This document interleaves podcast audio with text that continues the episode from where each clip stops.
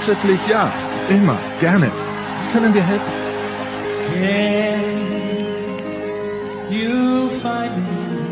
Einen neuen Stürmer, Skisprung-Ski, einen Schlägervertrag. Genauer geht's nicht? Stärken, Nationalität, Geschlecht. Okay. Erling Haaland? Max Verstappen? Alexander Zverev? Fred, bitte, sag an.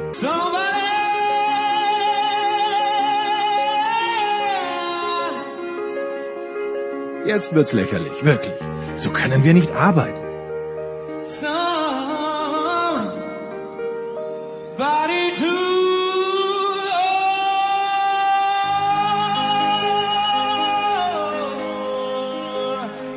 Okay, das ist immerhin eine Richtung. Dann fliegen Newcastle, alle Super League-Aktivisten und Gianni Infantino also raus?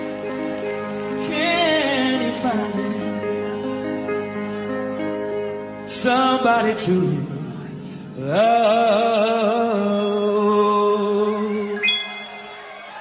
Are you ready? Bereit? Wir? Höchstens für die Big Show. Das aber sofort.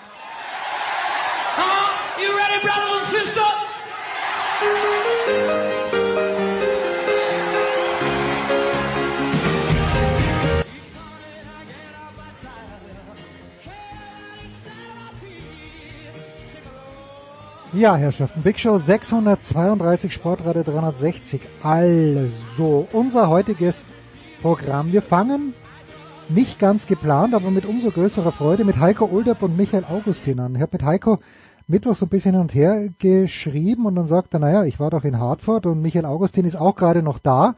Für die ARD hat beide Länderspiele gesehen, also das sind unsere ersten beiden Teile. Dann geht's weiter, immer noch mit Fußball und auch nochmal zum DFB-Team mit Thomas Böker von Kicker, mit Oliver Seidler von Sky und mit Andreas Renner.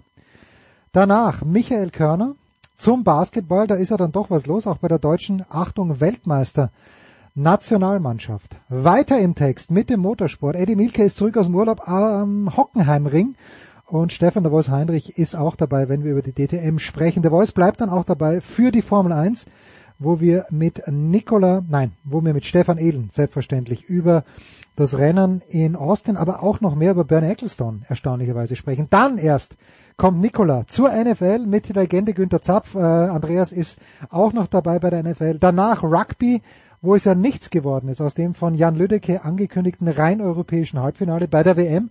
Jan ist am Start, Simon ist am Start und hinten raus noch Tennis mit none other than Paul Häuser von Sky und mit Klaus Bellstedt vom Spiegel. Enjoy!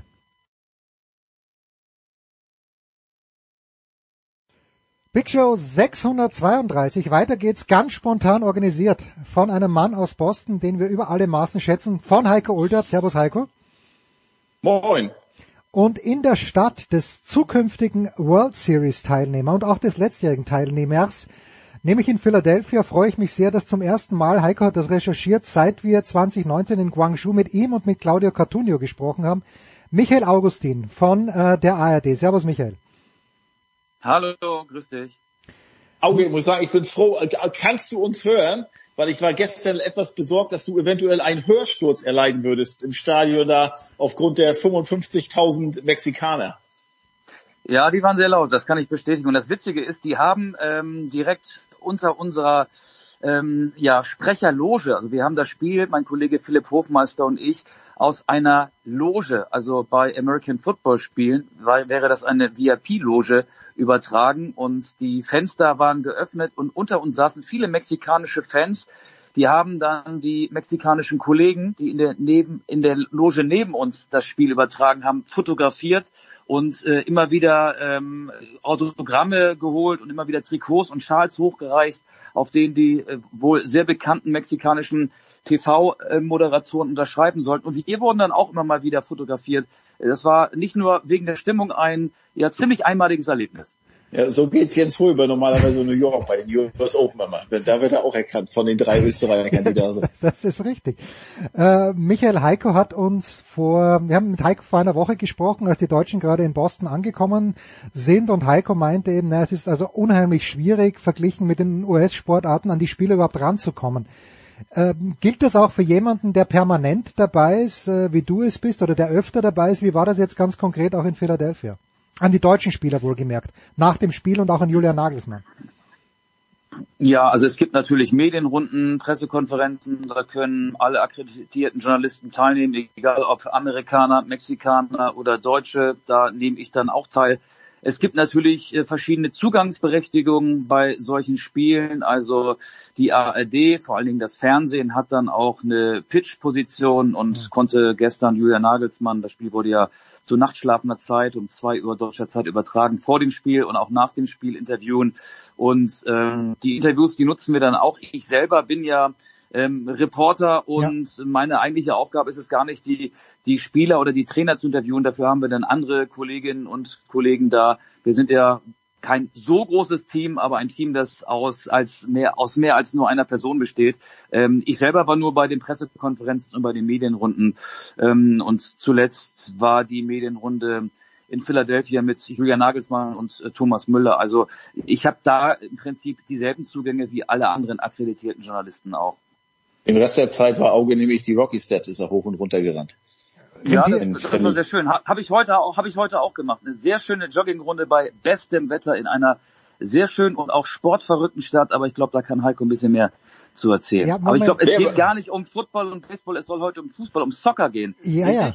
Ja, nee, aber, aber ganz kurz, es war ja gestern, das kann Auge noch besser erzählen, es war ja großer äh, Sporttag in Philly. Es spielten zeitgleich die Flyers in ihrem Home Opener ähm, gegen Vancouver. Es spielten die Phillies, wie Jens weiß, gegen Arizona, ja. in der NLCS und halt dieses äh, Länderspiel. Und in Philadelphia ist es so, da sind alle drei, da ist das Baseballstadion, das Footballstadion der Eagles, wo ja das Spiel war, und äh, das äh, Eishockey slash NBA Stadion auf einem Gelände.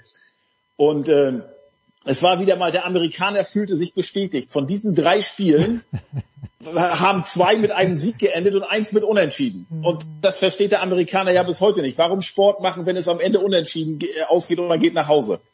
Ja, und der Amerikaner versteht offenbar auch nicht, äh, öffentliche Verkehrsmittel zu nutzen. Es war ein absolutes Verkehrschaos auf dem Parkplatz. Deswegen hat das Spiel äh, Mexiko gegen Deutschland auch mit 15 Minuten Verzögerung begonnen. Auch die deutsche Nationalmannschaft, obwohl sie eskortiert wurde, stand mit ihrem Bus im Stau. Wir sind natürlich mit öffentlichen Verkehrsmitteln natürlich. angereist. Das war auf dem Hinweg kein Problem, auf dem Rückweg kein großes Problem. Aber das Schöne ist ja, wenn man ähm, da im Lincoln Field sitzt, da Heiko weiß es, da kann man zwischen der Hintertortribüne und der Gegentribüne dann auch ähm, ja auf den Parkplatz gucken. Und da waren nur rote Bremslichter zu sehen, eine Blechlawine, also äh, es gab so einen kleinen Verkehrsinfarkt gestern hier, aber ähm, wir haben den, wir haben darunter nicht sehr gelitten, aber ich fand es erstaunlich, dass obwohl ja bekannt war, dass viele Menschen drei Sportveranstaltungen gleichzeitig sehen wollten, viele Amerikaner trotzdem ihr Auto genommen haben. Aber nun muss man dazu sagen, es gibt ja in Philadelphia oder auch hier in Boston noch die Option, öffentliche Verkehrsmittel zu benutzen. Das gibt's ja in, in vielen im Süden gar nicht. Da hm. fährst du halt nur mit dem Auto, sonst hast du gar keine Chance, da, da hinzukommen. Und ich weiß gar nicht prozentual, äh, wie sehr der Verkehr da in Philly gestern äh, durch diese Sache äh, auch noch ent, entlastet wurde keine Ahnung. Es, es waren natürlich viele Mexikaner da, die nicht alle in Philadelphia wohnen, sondern äh, es gibt ja insgesamt, glaube ich, habe ich recherchiert, 38 Millionen Menschen mexikanischen Ursprungs in den USA. Viele leben an der Ostküste und da waren auch viele da. Die haben vor dem Spiel dann auf dem Parkplatz äh, typisch amerikanisch Tailgating gemacht, mhm. haben ihre Grills rausgeholt, haben getrunken, haben gefeiert. Da wurden große Lautsprecherboxen aufgestellt, es wurde getanzt. Also es war eine sehr ausgelassene Stimmung, ähm, ganz anders als man das ähm, in Deutschland kennt vor einem Bundesligaspiel beispielsweise oder von einem Basketballspiel oder von einem Handballspiel. Übrigens, Stau gab es nicht nur gestern, sondern am Sonnabend auch schon in Hartford und da war Michael rechtzeitig da, schon, ich glaube, drei Stunden vorher, ne? Und ich bin um zwölf losgefahren hier in Boston und da zeigte er mir an, ja, 75 Minuten oder 90 Minuten. Hat aber letztlich zwei Stunden 15 gedauert, weil vorm Stadion wurde es dann sehr eng und da ging auch nicht viel. Und äh, vor mir war ein VIP-Shuttle im Stau, auch um mit Mal fuhr das VIP-Shuttle rechts ran, unterstiegen dran dann äh, unter anderem Andreas Rettich, Oliver Bierhoff, Lutz Pfannenstiel, die stiegen alle aus. Also die deutsche Delegation, denen war, hat das auch zu lange gedauert. Die sind dann letztlich den, ein, den knappen Kilometer zu Fuß zum Stadion gegangen. Mussten das Auto ja nicht parken. Ja, mussten das Auto ja auch nicht parken. Ähm, jetzt habe ich als Konsument des SID-Feeds, Michael, von einem ersten Dämpfer gelesen. Also dieses 2 zu 2 wurde zumindest von manchen Leuten als Dämpfer interpretiert. Äh, das Stadion war voll mit Mexikanern. Mexiko ist eine sehr, sehr ordentliche Fußballnationalmannschaft. Würdest du auch sagen, dass das ein Dämpfer war heute in der Nacht, also in der Nacht von Dienstag auf Mittwoch? Ähm, ja, würde ich auch sagen, aber andererseits auch nein. Man muss ja immer gucken, woher kommt die deutsche Nationalmannschaft. Das WM-Debakel in Katar ist noch nicht mal zwölf Monate her und die ersten Spiele, vor allen Dingen in der ersten Halbjahreshälfte 2023, das waren Niederlagen gegen Belgien, gegen Kolumbien, gegen Polen, ein schmeichelhaftes 3 zu 3 gegen die Ukraine. Das 1 zu 4 gegen Japan gab es ja auch noch, das letzten Endes auch Hansi Flick den Job gekostet hat. Also der Aufwärtstrend, der ja mit dem 2-1-Sieg gegen Frankreich unter dem Interims-Bundestrainer Rudi Völler losgetreten wurde, der ist so ein bisschen unterbrochen worden. Dämpfer deshalb, weil die Nationalmannschaft wie eigentlich seit Jahren mal wieder krasse Schwächen gezeigt hat in der Abwehr. Also ähm, Eric Sanchez, der das Kopfballtor für Mexiko erzielt hat, ist 1,67 groß. Niklas Süle ist 1,95 groß. Das war ein Mismatch und Süle sah da überhaupt nicht gut auf. Es gab ähm, viele Ballverluste, auch ähm, von Ilkay Gündorn, wie ich finde, der gegen die Amerikaner einer der besten deutschen Spieler war. Und genau diese Ballverluste will ja Julian Nagelsmann verhindern. Und er hat ja auch in seinen wenigen Trainingseinheiten hier in den USA das Verhalten nach Ballverlusten trainieren lassen. Das war ein Trainingsschwerpunkt. Aber es gab viele Ballverluste. Es gab viele vermeidbare Fouls. Auch von äh, David Raum, der dann eingewechselt wurde, von Malek Chow, der in der zweiten Halbzeit eingewechselt wurde. In gefährlichen Zonen, da haben die Deutschen ähm, Zweikämpfe, die man auch anders hätten lösen können, mit Fouls gelöst und so entstanden dann natürlich Chancen für die Mexikaner und das war schon ein, ein Dämpfer, weil die Abwehr gegen die USA war vor allen Dingen in der zweiten Halbzeit wesentlich stabiler als gestern hier gegen Mexiko in den gesamten 90 Minuten.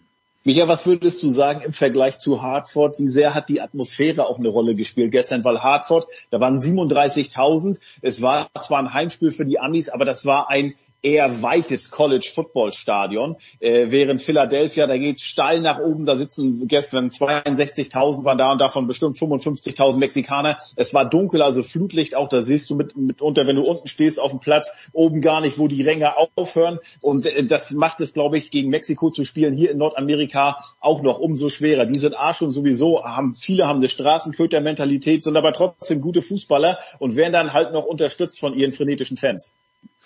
Ja, hat vielleicht auch eine Rolle gespielt. Auch der Rollrasen, der ja kurzerhand über den Kunstrasen angebracht worden ist, da waren die einzelnen Rasenquadrate auch nicht perfekt zusammengewachsen. Wie soll das auch funktionieren in der Kürze der Zeit? Aber ich glaube, beim Thema Atmosphäre, da interpretieren wir Beobachter immer zu viel rein. Also die Spieler mögen es doch eigentlich, vor solchen mm, Kulissen mm. zu spielen. Bundesligaspieler, die, sagen wir mal, in Dortmund, wo 80.000 sind, als äh, Gastmannschaft auflaufen, die saugen das auch auf, die genießen das und ich glaube, so ging es auch den meisten deutschen Nationalspielern gestern. Atmosphäre kann ja auch pushen und kann ja auch dafür sorgen, dass man irgendwie noch ein bisschen mehr on fire ist. Ich glaube, das war jetzt äh, kein Nachteil für die Deutschen. Also Mats Hummels hatte in Hartford gesagt, angesprochen auf die Atmosphäre da in Philly und sagte, das wusste ich gar nicht, aber da freue ich mich drauf, da habe ich richtig Bock drauf, aber gut, der hat ja gestern nicht gespielt. Der hat ja gestern nicht gespielt, nee. Niklas Süle hat gespielt, ich weiß nicht, ob der mit der Atmosphäre Probleme hatte, er hatte auf jeden Fall mit Eric Sanchez Probleme, mit dem nur 1,67 großen Kopfballtorschützen der Mexikaner. Michael, ich bin mir fast sicher, dass du es rausgesucht hast, aber wie groß war Hugo Sanchez damals? Der war doch auch nicht viel größer als 1,67, wenn überhaupt. Ja, äh, die schnellste Maus von Mexiko. Ich weiß nicht, wie groß er war. Ich würde mal sagen 1,68, aber diese Angaben sind ohne Gewehr. Ja, selbstverständlich. Heiko, äh, jetzt ist Deutschland, wie man weiß, Gastgeber 2024. Die US-Amerikaner sind Gastgeber 2026, haben also noch ein bisschen Zeit. Ich habe mir die zweite Halbzeit angeschaut, das, äh, weil ich äh, in Berlin war und dann bin ich aber rechtzeitig zur Hälfte zwei ins Hotelzimmer gekommen. Ähm, ich war irgendwie nicht impressed und am Ende des Tages hieß es dann aber doch, na ja, die Amerikaner so für junge Spieler, das wird schon werden für 2026. Hast du dieses, dieses Gefühl auch mitgenommen, dass da was im Entstehen ist unter Greg Burhalter oder ist das wieder das äh, zu viel Schönreden und es wird dann schon irgendwie Weihnachten und Ostern auf einen Tag fallen? Naja, zum einen haben sie ja noch reichlich und noch ordentlich was mehr Zeit als wir Deutschen. Zum anderen aber auch nicht, weil ich weiß gar nicht, wie viele das bei euch wissen. Äh, nächstes Jahr wirklich parallel zur EM, 14. Juni bis 14. Juli findet hier die Copa America statt, mhm. äh, die Südamerika-Meisterschaft. Und das ist schon ein ganz wichtiger Testrun, wenn die, die Amis dann eventuell hier auch gegen Brasilien und äh, den Weltmeister Argentinien spielen. Von daher ist die Zeit nicht mehr so, so, also so viel. Äh, andererseits spontan habe ich gedacht nach dem Match Jens, also wenn ich andere, das war ja wirklich ein Duell Gastgeber gegen Gastgeber.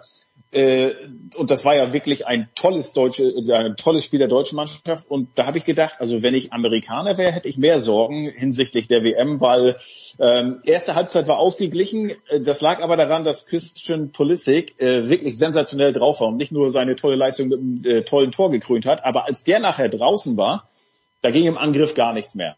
Ähm, muss ich sagen, ich ähm, habe die Amerikaner, verfolge sie nicht mehr so nah wie zu Klinsmann-Zeiten. Ähm, und ich weiß, dass mittlerweile eigentlich das eingetreten ist, was früher Klinsmanns feuchter Traum war, dass nämlich alle seine Stammspieler aus der Nationalmannschaft in Europa spielen oder in Europa unter Vertrag sind, unter anderem auch bei, bei wichtigen, bei großen Vereinen in Italien zum Beispiel. Ähm, aber äh, dann andererseits haben sie gestern Abend, äh, ich weiß nicht, Michael, ob ihr, ihr das auch mitbekommen habt, äh, es lief quasi parallel zum deutschen Spiel, haben sie gegen Ghana 4-0 gewonnen und lagen nach 22 Minuten schon 3-0 vorne. Und ich, und äh, ich glaube, Ghana ist äh, mittlerweile nicht ne? schlechter. Äh, genau, das ist also ein richtig guter, guter Gradmesser. Von daher ähm, ich glaube, es ist nach wie vor so, wir sind zwei Länderspiele weiter und wissen trotzdem nicht mehr über die Form der Nationalmannschaft. Ich weiß nur, dass bei jeder Niederlage jedes Mal die Kritik an Greg Burhalter ähm, ja wieder sehr, sehr äh, groß wird. Also ich glaube, so richtig zufrieden sind die Fans äh, mit ihm auch nicht. Okay. Michael, grundsätzlich, was hast du jetzt von der deutschen Mannschaft mitgenommen? Also ich schicke voraus, ich, ich fand die Entscheidung gut, Julian Nagelsmann. Ich bin auch Österreicher. Mir kann es fast wurscht sein. Äh, aber ich, ich finde das irgendwie spannend und ich finde es mal nicht die bequemste Lösung. Welchen Eindruck hast du denn mitgenommen von diesen Tagen jetzt äh, am, am Rande und mit der deutschen Fußballnationalmannschaft? Passt das mit Julian Nagelsmann? Ja, das passt. Ich finde die Entscheidung auch gut. Julian Nagelsmann war der beste verfügbare deutschsprachige Trainer. Sein Assistent Sandro Wagner ist auch eine Top-Besetzung. Die beiden sind eloquent, sie erreichen die Spieler, sie bringen da einen guten Spirit rein in die Mannschaft. Das merkt man, wenn man die Mannschaft hier bei den Trainingseinheiten beobachtet hat. Das merkt man aber auch bei den Medienrunden und bei den Pressekonferenzen. Und wenn wir den Vorgänger sehen, Hansi Flick, da gab es ja tiefe Einblicke bei Amazon oh, Prime ja. in der WM-Doku All or Nothing. Der hatte ja nicht seine Stärken ähm, in der Rhetorik und nicht in der Ansprache. All das hat Nagelsmann. Es ist beeindruckend, wie der hier auch im fließenden Englisch dann den amerikanischen und den mexikanischen äh, Journalisten ähm, zur Verfügung steht bei Pressekonferenzen. Und ich glaube, er muss sich selbst so ein bisschen zügeln, so ein bisschen zurückhalten. Er will ganz viel Input in die Mannschaft geben. Das kennt er natürlich äh, aus seiner Zeit als Vereinstrainer zuletzt das ist natürlich schwierig mit der Nationalmannschaft. Hier gab es nicht so viele Trainingseinheiten. Da muss er sich wirklich so ein bisschen äh, zurücknehmen. Das Arbeiten mit der Nationalmannschaft ist natürlich ein ganz anderes als mit einer Vereinsmannschaft. Aber man sieht auf dem Spielfeld, dass die Mannschaft sich unter Nagelsmann offensiv weiterentwickelt hat. Das ist viel dynamischer, viel energischer als in den Monaten davor unter Hansi Flick. Ja, defensiv die Probleme muss er noch in den Griff kriegen. Hat dafür jetzt acht Monate Zeit, dann beginnt die EM in Deutschland. Er wird sie nicht komplett abstellen können, das glaube ich nicht, aber vielleicht kann er sie minimieren. Das Interessante oder das, ja, wirklich, ja, wie sagt man, also Zeit ist ja so ein, so ein Thema, ne? Und äh, Mats Hummels hat's gesagt hier, vor dem US-Spiel noch, ähm, die haben jetzt noch einen Lehrgang im November und dann noch einen im März und dann beginnt schon die EM-Vorbereitung. Also ja, es sind noch acht Monate, aber die Zeit mit der Nationalmannschaft wird dann schon knapp. Ich glaube, man muss auch so ein bisschen darauf hoffen, dass Deutschland, äh, also Mats Hummels hat gesagt, wir wollen einfach zeigen den Fans, dass hier eine Mannschaft auf dem Platz ist, äh, die Bock hat für Deutschland zu spielen. Und wenn das gelingt, dann wirst du trotzdem nicht als Turnierfavorit ins Turnier gehen, aber vielleicht kannst du ja so was kreieren, dass die, dass die Fans einfach Bock auf die Mannschaft haben auch, dass die Stimmung positiver wird wieder. Und das könnte eventuell, eventuell schon reichen, dann halt mit den Fans. Äh, äh wir, Michael hat es 2006 gesehen in Deutschland, wie es funktionieren kann, wenn man auf einer Erfolgswelle schwimmt oder getragen wird von den Fans. Wir haben aber dann auch genau das Gegenteil gesehen in Brasilien, als ist ja auch eine riesige Fußballnation 2014. Und da war immer das Gefühl, die Mannschaft wurde erdrückt. Das war nie eine Kombination von den Fans, okay, wir pushen euch Mannschaft, wir tragen euch, sondern da war diese, Erfa äh, diese, diese Erwartungshaltung, das war riesiger Druck auf den Schultern von den dann ja kleinen Brasilianern und die, die sind damit überhaupt nicht klargekommen. Also wird interessant zu sein, wie das, wie das, wie sich das entwickelt wird bis dahin. Nochmal kurz für mich als Analyse in Sachen wie sich Nagelsmann hier präsentiert. Ich war auch total überrascht, oder nicht überrascht, aber beeindruckt von seinem Englisch. Also ich finde, wer ihn kennt, Julian Nagelsmann gibt im Deutschen schon sehr lange und äh, ja detaillierte Antworten. Aber das macht er in Englisch genauso. Also der beantwortet nicht nur Fragen, sondern der sagt auch wirklich was. Und ich stelle mir gerade vor, oh Gott, ein Rudi Völler oder ein Hansi Flick da in der Presserunde. Also Julian Nagelsmann brauchte keinen brauchte keinen Translator. Äh, äh, die Franziska Wülle, die neue Pressesprecherin, die spricht fließend Englisch, die saß da nur und hat gesagt, okay, jetzt du eine Frage, du eine Frage, da musste nichts übersetzt werden. Ähm, jetzt nichts gegen Rudi Völler und gegen Hansi Flick, aber äh, das wäre, ja, die, die, die hätten das garantiert nicht so locker und lässig und souverän äh, gemanagt. Schön. Ja, Nagelsmann ist ja nicht nur aufgrund seines jungen Alters 36 äh, viel näher dran an den Spielern äh, und äh, sprachlich war das ein guter Auftritt. Also er ist, er ist ja bei Pressekonferenzen fast ein Entertainer. Er beantwortet jede Frage und da sind unfassbar viele zitierfähige Aussagen dabei. Also der füttert mit einer Pressekonferenz Journalisten, äh, vor allen Dingen schreibende Journalisten, die da im Prinzip zwei Tage von leben können, weil äh, er so viele Themen anbietet mit einer Pressekonferenz. Also ich glaube insgesamt nochmal vielleicht abschließend, ja, ja. Die, die, die Reise wurde ja kritisiert, ne? oh, so, so weit weg und so. Das ist aber vielleicht auch so diese typisch deutsche Brille. Ich habe zu Michael gestern schon, äh, wir haben ein bisschen noch privat gechattet, äh, gesagt, Nagelsmann hat es ja angesprochen vor dem Amerikaspiel, äh, vor dem äh, Mexiko-Spiel das, was jetzt hier als großer Aufwand und große Belastung angesehen wird, ne, für die deutschen Nationalspieler, das machen die, Nation die, die Spieler aus, aus der Bundesliga, die nach Asien müssen. Jedes Mal. Ein Alfonso Davis, wenn der nach Kanada fliegt. Ein Gio Reyna, der ja gestern nicht von Dortmund im Privatjet eingeflogen wurde, äh, zurückgeflogen wurde nach, Dort, nach Dortmund, sondern der stand in Nashville und der fliegt heute Linie, ganz normal. Genauso wie, wie, wie Michael nachher.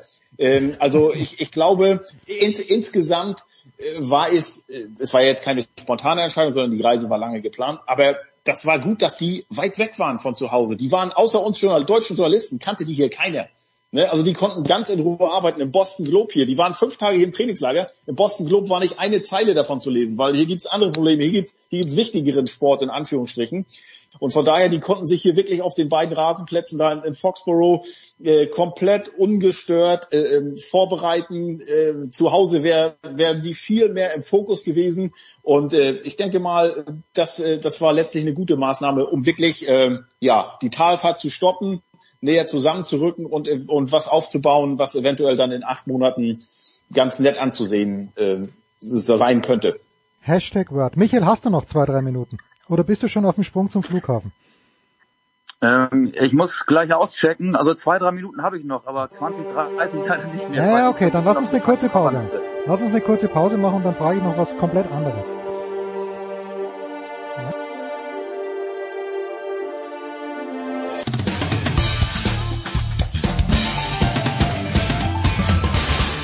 Hallo, hier ist Malaika Mihambo und ihr hört Sportradio 360. So, Michael Augustin muss gleich auschecken, nicht nur aus der Big Show 632, aber nachdem er das letzte Mal, wie gesagt, bei der Schwimm-WM am Start war, ist Michael, wie ich meine, auch ein großer Olympionike, genauso wie Heiko natürlich. Heiko, ich erinnere mich an unser ähm, Olympia Daily 2014 aus Rio de Janeiro. Äh, und Michael, jetzt, ich möchte nur noch... 2016. 2016, 2016, 2014 war Fußball, 2016, selbstverständlich. Michael, ich möchte nur noch vielleicht ganz kurz deine Einschätzung hören zu folgender Thematik, nämlich dass die Spiele jetzt nochmal größer werden 2028 in Los Angeles, dass vier Sportarten dazukommen, Baseball, Softball, Cricket, Flag Football, mehr sogar, Lacrosse und Squash offiziell dazukommen. Jede dieser Sportarten hat wahrscheinlich wirklich einen legitimate Case, dass sie dabei sind. Ähm, aber es wird halt auch nichts rausfallen, weil natürlich klassische Sportarten drin bleiben müssen. Holt dich das noch ab? Weil Heiko, um jetzt nochmal den Bogen zu spannen, hat gesagt, die Fußballnationalmannschaft holt ihn eigentlich nicht mehr so richtig ab, aber findest du das naturgemäß richtig? Muss es so sein, Michael? Deine Einschätzung zu dieser Aufblähung der Olympischen Spiele vielleicht noch schnell. Das ist ja im Prinzip wie äh, bei anderen großen Weltsportereignissen auch. Also die nächste Fußball-WM findet mit 48 äh, Nationen statt. Ähm, es gibt in vielen olympischen Sportarten Mixed-Staffeln, auch im Wintersport Mixed-Staffeln. Die haben sportlich keinen so großen Wert. Es gibt aber eine weitere Möglichkeit, Medaillen zu gewinnen. Mich holt das nicht ab, weil das Angebot zu ausufernd ist. Es wird zu unübersichtlich. Klar kann man sich immer noch die Sportarten rauspicken, für die man sich interessiert. Aber ich finde, es hat ja auch ein bisschen den Kern der Olympischen Spiele ausgemacht, dass Sportarten gewachsen sind, dass man mit, mit diesen Sportarten gewachsen ist. Ich weiß, die Sportarten, die jetzt dabei sein werden in Los Angeles 2028, haben vielleicht auch in den USA einen höheren Stellenwert. Insofern kommt man da auch dem Gastgeber und dem amerikanischen Publikum entgegen. Aber ich finde, man sollte es auf einen kleineren Kreis an Sportarten beschränken. Michael, fantastisch. Ich danke dir herzlich. Wie wird es jetzt für dich aussehen? Heiko sagte, du hast äh, die, die Abreise zurück nach Deutschland sieht gar nicht mal so reibungslos aus, wie sie eigentlich geplant war. Ja, kurz vor dem Anpfiff gestern haben wir festgestellt, dass unser Flug storniert wurde. Also ich fahre jetzt gleich noch mit dem Auto, wir haben hier einen Mietwagen, ein Kollege und ich, nach New York und fliegen dann äh, später okay. als erwartet von einem anderen Flughafen, also vom JFK Airport, ähm, zurück nach Frankfurt. Und ich wohne ja in Hamburg. Ich fahre dann noch weiter morgen ähm, nach Hamburg und ich bin dann irgendwann um 17 Uhr oder so zu Hause. Ja, eine lange Reise für für äh, eine Woche Fußball, aber ja, wenn es klappt, ist das auch in einem Tag vergessen. Aber gestern vom Ampfiff dachte ich, oh hoppla, jetzt haben wir ein Thema, das wir erstmal regeln müssen. Aber das ist dann auch einigermaßen reibungslos äh, ja, gemanagt worden. Alles im Dienst. Und das alles nur, weil im BV, das, das alles nur, weil im BVB Privat, BVB Privatjet kein Platz mehr war. Ja, genau, genau, genau. Ja, ja, da hätte ich mein Gepäck nicht mitbekommen. Sonst wäre ich natürlich da mitgeflogen, ist doch selbstverständlich. Das ist klar. Aber Michael wird die, Michael wird die Extrastunde in Philadelphia jetzt natürlich nutzen, um seinen Töchtern, seinen beiden Töchtern ein Bryce Harper oh, Shirt ja. zu kaufen. Nee, die haben schon was anderes gekriegt. Meine eine Tochter, die fängt, deren, Nach deren Name fängt mit P an, die hat natürlich ein Phillies T-Shirt bekommen, das sie dann hoffentlich tragen wird. Und ein bisschen Werbung für Baseball in Deutschland macht für eine Sportart, die ich persönlich überhaupt nicht begreife. Aber ähm, ich glaube, wenn du mit jemandem über Baseball sprechen möchtest, Jens, dann ist Heiko der perfekte Gesprächspartner an deiner Seite. Ganz interessant übrigens, vergangenen Mittwoch gab es ein Hintergrundgespräch mit Andreas Rettich, der hatte eingeladen ins äh, Teamhotel in Foxborough. Ich war aber nicht da, weil ich bei den Bruins war. Aber da kam dann irgendwann auch Rudi Völler dazu und das ist auch wieder so dieses typische. Ne? Rudi Völler, wie alt ist er mittlerweile? 63 ähm, ich, er mag zwar viel rumgekommen sein in der Welt, aber anhand dieser einen Aussage merkt man wieder, dass er halt naja, dort doch anderen Sportarten gegenüber nicht so offen ist. Und da sagte er nur, ja, Baseball, guck dir doch mal Baseball an, wie langweilig das ist. Ne? Und dann habe ich wieder so gedacht, wie gesagt, ich war nicht dabei, aber ich habe es von anderen Kollegen nächsten Tag gehört. Da ist halt der deutsche Rudi Völler, geht in ein Baseballstadion und zwar als Deutscher. Der, der sagt nicht, okay, das ist jetzt mal was komplett anderes ich lasse mich einfach mal überraschen, sondern der vergleicht das mit seinem Fußball. Und wenn er das nicht kriegt, dann ist das halt gleich langweilig. Und ähm, das fand ich so ein bisschen, überrascht mich jetzt nicht, dass so ein halt ja älterer deutscher Mann sowas sagt, aber äh, passt auch so ins Bild. Und da könnte ich jetzt halt auch kontern, Michael, ne, wie viele langweilige 0 zu 0 Spiele im scheiß kalten November oder Februar hast du gesehen, wo der Amerikaner sich sagt, okay, das gucke ich mir jetzt an, 90 Minuten friere mir den Arsch ab und am Ende gibt's nicht mal einen Sieger und wir gehen alle nach Hause? Ja, bin ich absolut bei dir. Ich habe ja auch schon ein Baseballspiel gesehen in äh, Boston bei den Red Sox. Ich habe mich auch ein bisschen gelangweilt, aber das lag daran, dass ich alleine da war und die Regel nicht kapiert habe. Beim nächsten Mal nehme ich dich mit. Aber du warst damals 2017 warst nicht da, sonst wäre ich natürlich so, äh, sonst wäre ich natürlich mit dir ähm, ins Stadion gegangen, in den Fenway Park. Michael, ähm, Jungs, we let you go, we let you go. Ja, ja, raus mit dir. Ja. Und ich spreche noch ein paar Minuten weiter mit Heiko. Ich danke dir herzlich, Michael. Komm gut nach Hause. Danke Schöne Grüße. Ciao, ciao. ciao. Ja, Heiko, äh, apropos Reisen, das möchten wir vielleicht schon noch ganz kurz äh, unseren Hörern näher bringen. Wir haben ja vorhin ein bisschen geplaudert, wir beide. Du wirst jetzt auch mal ganz schnell 2000, ich weiß nicht, ob es Kilometer oder Meilen sind, runterreisen in den nächsten Tagen. Wie viel darfst du uns, äh, darfst du uns denn davon verraten? Darf ich alles verraten? Also ich äh, will, am nächsten Dienstag beginnt ja die NBA-Saison und äh, ich wollte zum Media Day, den es in der NBA am 2. Oktober gab, eigentlich schon sofort nach Toronto, weil Dennis Schröder da ja da war.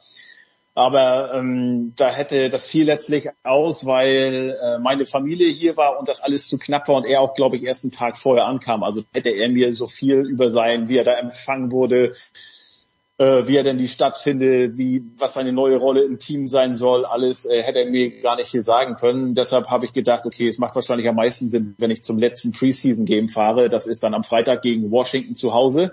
Und äh, wenn man auf die Karte guckt, äh, also für mich war klar, da das, äh, also Flüge nach Kanada, sobald man hier über die Grenze geht, sind einigermaßen teuer und man ist auch nicht flexibel genug. Und deshalb habe ich gedacht, hm, dann fahre ich und dann guckte ich so, ja, Buffalo ist ja um die Ecke, anderthalb Stunden entfernt. Die Sabres, die spielen am Donnerstagabend, der Woll JJ Peterka da mache ich dann da einen Stop und unterhalte mich mit dem. Und wenn man schon in Toronto ist, ist Ottawa auch nicht weit. Also Donnerstag Buffalo, Freitag Toronto. Und Sonnabend spielen um 13 Uhr in Ottawa die Ottawa Senators mit Tim Stützle gegen Moritz Weider und die Detroit Red Wings. Äh, dann nehme ich das auch noch mit. Und von da fahre ich dann über Montreal zurück nach Boston. Entschuldigung, das sind also drei Tage, drei Städte, zwei verschiedene Sportarten und knapp 2000 Kilometer durch hoffentlich wunderschönen äh, nordamerikanischen Herbst mit viel Indian Summer, mit bunten Blättern, mit blauem Himmel. Äh, aber äh, vielleicht wird es auch ganz anders und ich fahre halt drei Tage durch Regen. Und wirst du es wirst, wirst du's wie Michael machen und so wie ich es ja auch mache, wie mir vorgehalten wurde. Wie viel siehst du dann von Ottawa, von der Stadt? 13 Uhr Spiel ist natürlich schwierig.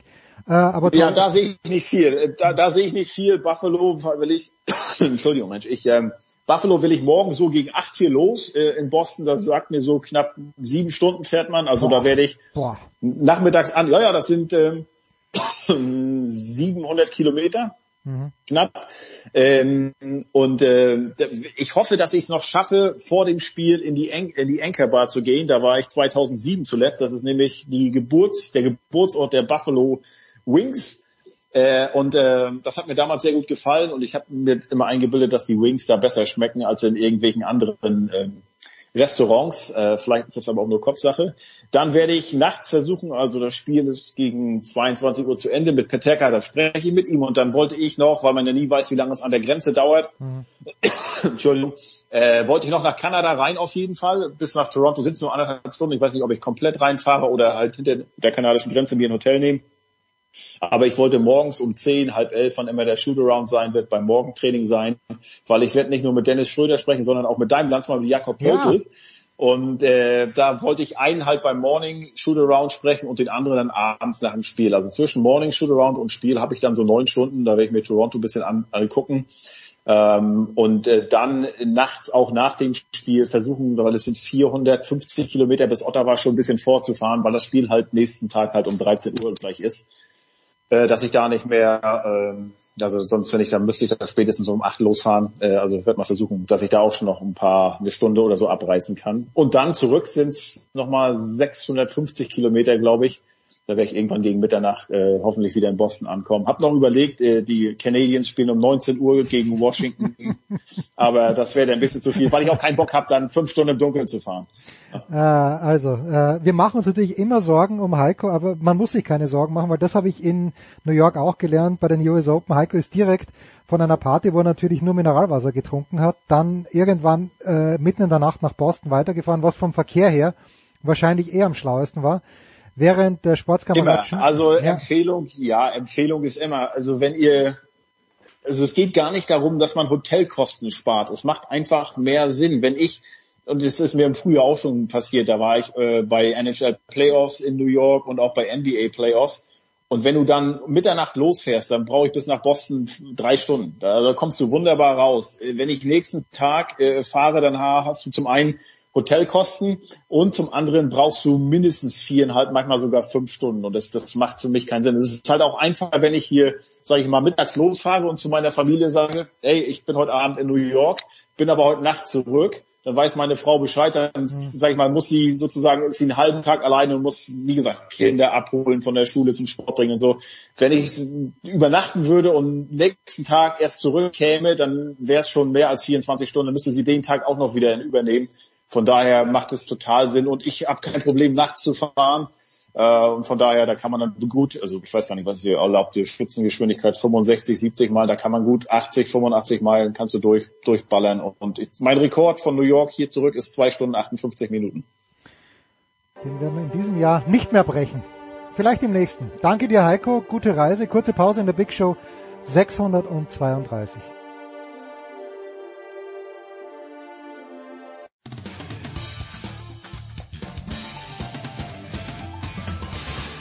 Hier ist Joachim Lambi und ihr hört Sportradio 360.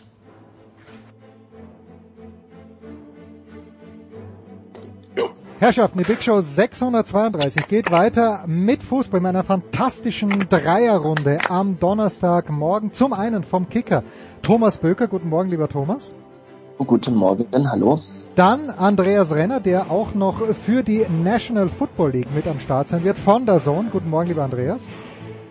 Guten Morgen. Und dann äh, sein Podcast mit Ansgar Brinkmann heißt Kickerherz. Und äh, er ist Oliver Seidler, der König des Nordens von Sky. Guten Morgen, lieber Olli.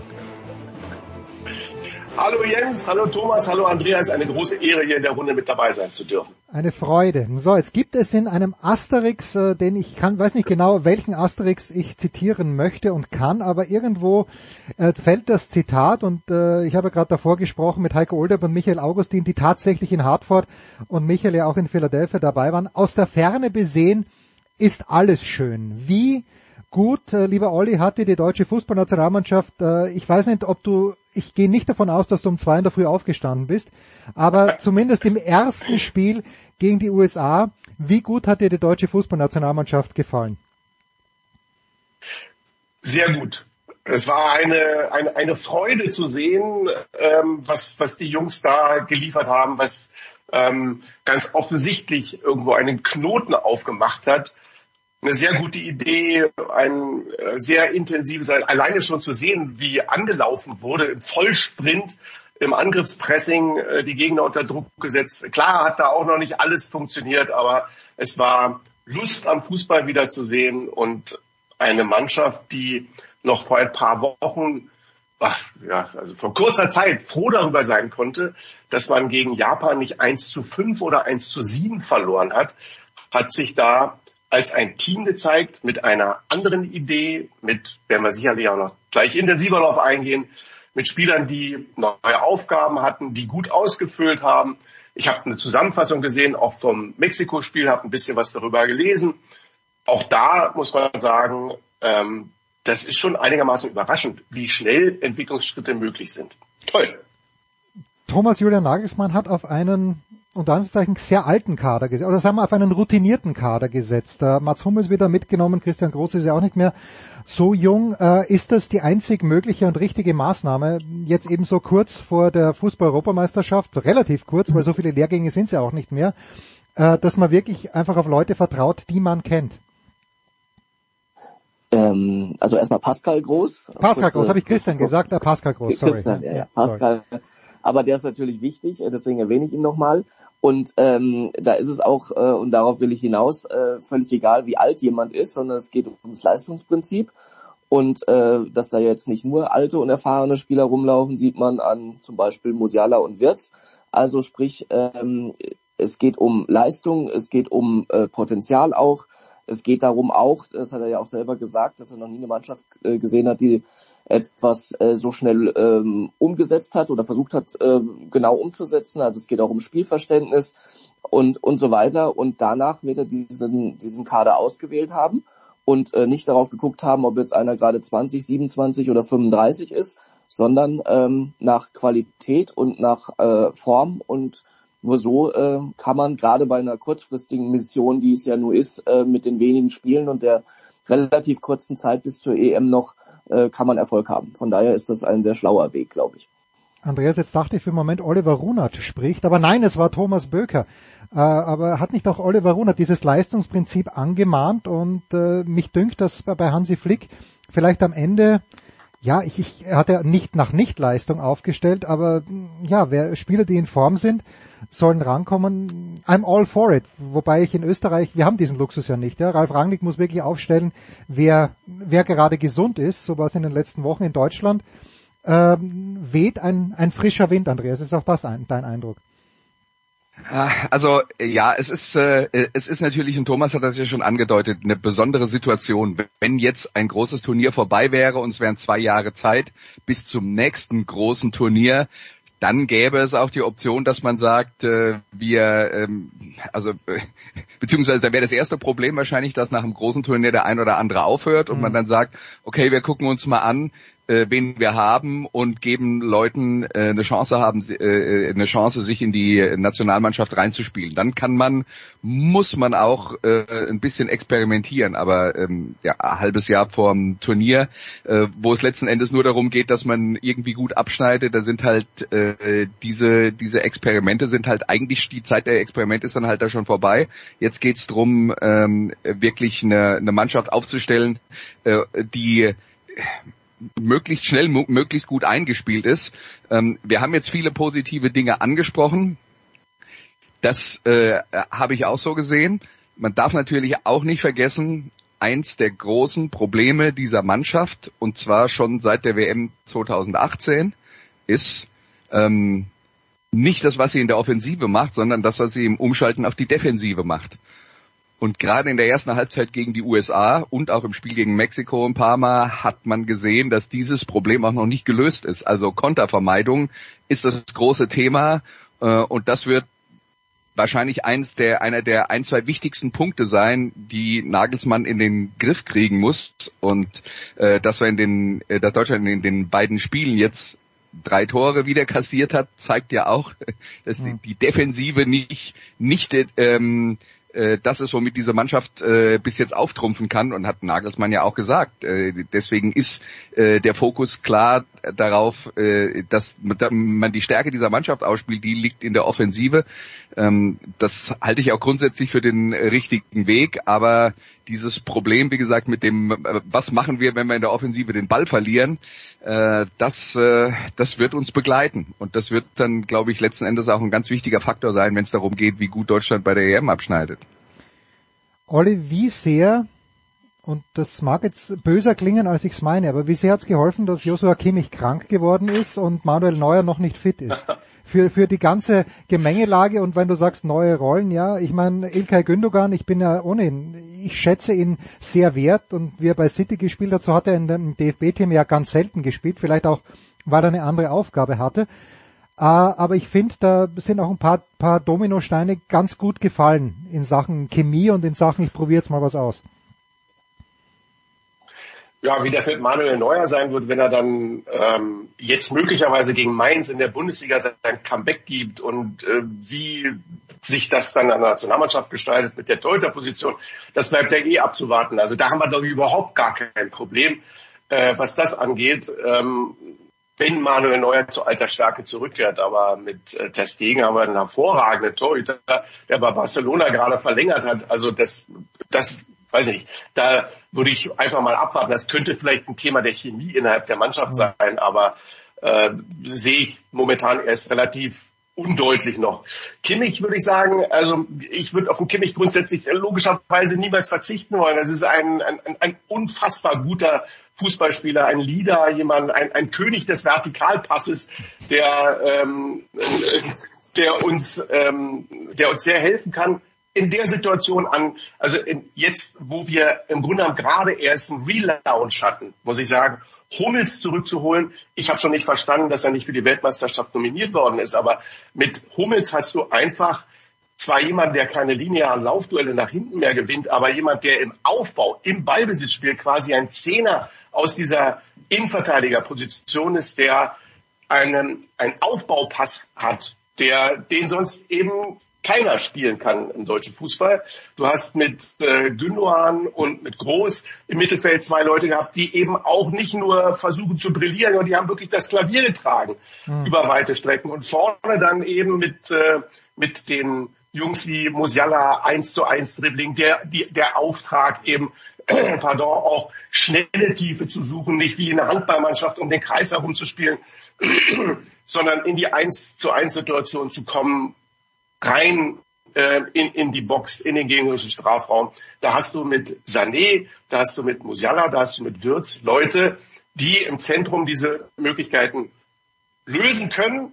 Und der ersten Hälfte hat er ja dann auch Sané und Füllkrug ein bisschen breiter äh, gestellt. Ähm, Kicker hat das auch super analysiert äh, um dann dementsprechend Freiraum im Zentrum zu bekommen. In der zweiten Hälfte gegen die USA hat er auch bei der Konter- und Restverteidigung ein paar Veränderungen vorgenommen, ist auch etwas besser geworden, auch noch nicht perfekt gewesen, aber fürs erste Mal, muss ich sagen, war das erst eine Sache, wo mir die Augen aufgegangen sind vor Freude. Ich hatte auch eine Bewegung, die ich vor dem Fernseher bei deutschen Spielen schon lange nicht mehr kannte. Und das war der Freudensprung. Also muss ich sagen, es war erstmal hübsch. Erstmal hübsch.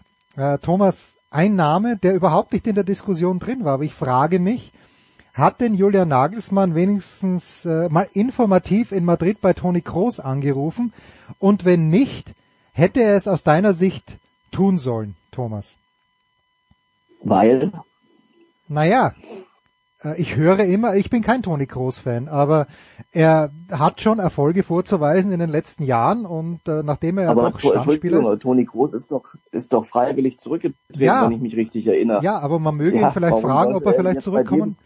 Ja, Na, warum? Nee, nee, sehe ich überhaupt nicht. Also Das, äh, da ist nicht vergessen worden und ich glaube auch nicht, dass Toni Kroos das so sieht, dass er jetzt auf einen Anruf gewartet hätte, sondern da besteht gerade in dem Bereich, äh, sind ja gerade aufgezählt worden, die Leute, überhaupt kein Bedarf, ähm, da jemand, der zurückgetreten ist, wieder ähm, zurückzuholen. Und ähm, um vielleicht auch nochmal auf die Frage davor einzugehen, ähm, Kimmich, glaube ich, tut äh, der Mannschaft sehr gut. Ähm, für mich ist es aber keine Frage, die jetzt so ein bisschen da unterschwellig dann auch diskutiert wurde, Kimmich oder Groß, sondern ähm, wenn du äh, mit dieser Formation spielst wie zuletzt, mit vier zentralen Mittelfeldspielern, zwei Sechsern und zwei äh, Zehnern, ähm, äh, die jetzt zuletzt Musiala und Wirtz waren, äh, Pascal Groß kann, kann jede dieser vier Rollen einnehmen, äh, auf beiden Seiten also. Pascal Groß kann übrigens auch rechter Außenverteidiger spielen.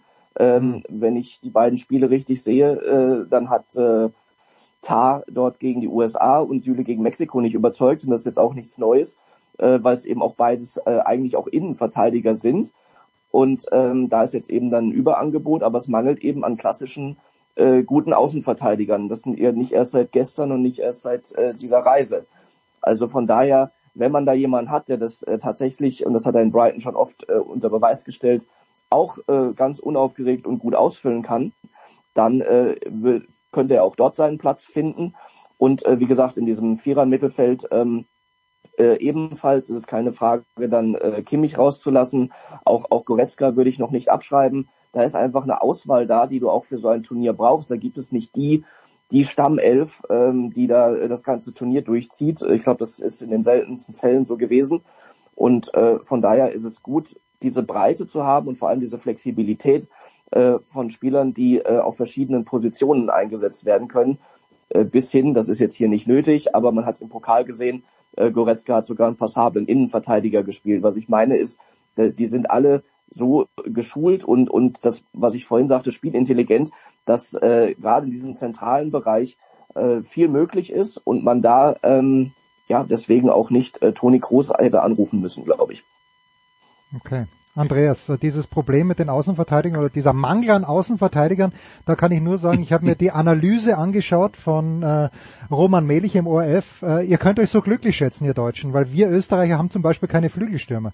Da ist niemand, der auch nur annähernd das Tempo bringen könnte wie ein Leroy Sané oder wie ein Serge Gnabry. Äh, Musiala, so einen Dribbler haben wir auch nicht. Da seid mal froh, dass, dass, dass ihr äh, das Außenverteidigerproblem, dass das euer einziges Problem ist, ihr Deutschen. Ja, weißt du, das Problem ist, sage ich dir jetzt mal ganz ehrlich, Jens, äh, die, der deutsche Fußballfan kann sich schwer damit trösten, äh, dass Österreich noch größere Schwierigkeiten hat. Das ist, das ist auch äh, jetzt mal, ohne es böse zu meinen, nicht der Maßstab, äh, auf dem, auf dem man dann, äh, auf dem man dann schaut. Aber äh, Außenverteidiger ist äh, ein, ein komplexes Thema. Und wir haben ja ähm, d- das Thema ist ja tatsächlich auch komplexer geworden dadurch, dass es jetzt ähm, immer mehr Mannschaften gibt, die auf eine Dreierkette setzen, wo dann die Außenspieler als Schienenspieler eine deutlich offensivere Rolle spielen, wo es dann darum geht, ähm, wie kann das im Gesamtgebilde funktionieren? Und was mir jetzt ganz gut gefallen hat, zumindest mal als Ansatz einer Idee ist, dass Nagelsmann ja im Prinzip mit Süle und mit zwei Innenverteidiger auf die rechte Außenverteidigerposition äh, ähm, gesetzt hat und dann aber im Spielaufbau Gosens, der ja ein Schienenspieler ist oder immer gewesen ist bei Atalanta oder in seiner gesamten Zeit in Italien, äh, der also wesentlich offensiver orientiert ist, dass dann also der linke Spieler, in dem Fall Gosens, wesentlich offensiver war als der äh, rechte, äh, egal ob das jetzt hm. äh, Tar oder Süle waren, so dass wir im Prinzip im eigenen Ballbesitz mit einer Dreierkette gespielt haben. Ähm, und äh, Großen seine Stärke in der Offensive nutzen konnte. Und Sané auf der rechten Seite nicht so viel Unterstützung äh, hatte durch jemand, der hinter ihm gespielt hat, aber äh, dafür vielleicht auch ein bisschen mehr äh, Raum. Und der äh, ist ja einer, der sowieso ohnehin den äh, den direkten Weg zum Tor sucht. Also ich finde, auch da hat man gesehen, dass Nagelsmann sich ein paar Sachen überlegt hat aber die, die grundsätzliche Schwierigkeit mit den Außenverteidigern, ich meine, früher haben wir gejammert, als wir Philipp Lahm haben und äh, hatten und äh, und niemanden sonst. Äh, jetzt haben wir noch nicht mal mehr einen Philipp Lahm und äh, ja, das ist äh, das ist ein Thema, das begleitet uns, wenn wir über Philipp Lahm reden, natürlich jetzt dann auch schon seit 20 Jahren. Ja, aber ja gut, damals wusste man nicht links oder rechts oder vielleicht doch als Sechser. Ein kurzer, ja, wir hatten ihn nur einmal, das war das ja, Problem. Genau, das ist immer, immerhin. Ähm, ein kurzer Blick noch, bevor wir in eine Pause gehen, über die vielleicht äh, gesammelten Werke, Olli, der letzten Tage hinweg. Äh, siehst du, und ich möchte eigentlich nur Frankreich nennen und möglicherweise, da kommt Thomas dann auch ins Spiel, weil ich mir das Spiel der Engländer gegen Italien zur Gänze angeschaut habe. Ähm, Frankreich sehe ich als beste Mannschaft im Moment in Europa, aber ich sehe England jetzt gar nicht mal so weit dahinter, vor allen Dingen auch dieses zweite Tor, das Harry Kane geschossen hat, wo er den Italiener einfach mal wegschiebt mit dem Arm, das fand ich so wahnsinnig, äh, fand ich einfach überragend. Aber Olli, wer, wer hat dir denn am meisten gefallen, so, so ein bisschen im groben Überblick über die letzten Tage? Ähm, da muss ich auch ähm, ein bisschen die weiße Fahne hissen, weil ich nicht so viel habe sehen können. Ähm, in der Tat habe ich das Spiel von England gegen Italien gesehen und auch da muss ich sagen, ähm, das hat mich schon, das hat mich schon beeindruckt. Das hat mir sehr gut gefallen. Frankreich ist sowieso bezüglich der Europameisterschaft immer auch ein Favorit, wenn man da jetzt nochmal die Verbindung zur deutschen Nationalmannschaft findet. Ich sehe uns, äh, trotzdem wir ähm, jetzt eine kleine Wunderheilung hingelegt haben und eine richtig gute Amerikareise hatten, nicht als den Favoriten bei der Heim-EM, mal auf gar keinen Fall. Aber auf jeden Fall äh, die Hoffnung darauf ist gewachsen, dass äh, die, die deutsche Nationalmannschaft bei der Heim-EM eine wirklich sehr interessante, vielleicht auch eine mitbestimmende Rolle spielen kann. Aber äh, da ist, glaube ich, bei uns noch äh, die Frage der Konstanz zu beantworten, äh, die Frage der einiger Positionen ähm, etc. und so weiter. Aber also England hat mir gefallen gegen Italien, aber wer kann ich jetzt zu gegen die Quali spielen nicht beitragen. Thomas, was magst du zu den Engländern sagen? Ja, dass sie ähm, verdient gewonnen haben gegen Italien, dass sie sich souverän in der Gruppe durchgesetzt haben, jetzt vorzeitig schon, äh, dass sie natürlich ein, ein Riesenpotenzial haben ähm, an, an Spielern äh, von der Auswahl her und von der Qualität ähm, da gibt's äh, ja wenig Besseres, glaube ich. Das liegt auch in der Natur der Sache, wenn die meisten in der Premier League spielen, äh, plus Harry Kane jetzt neuerdings äh, zum Glück in Deutschland.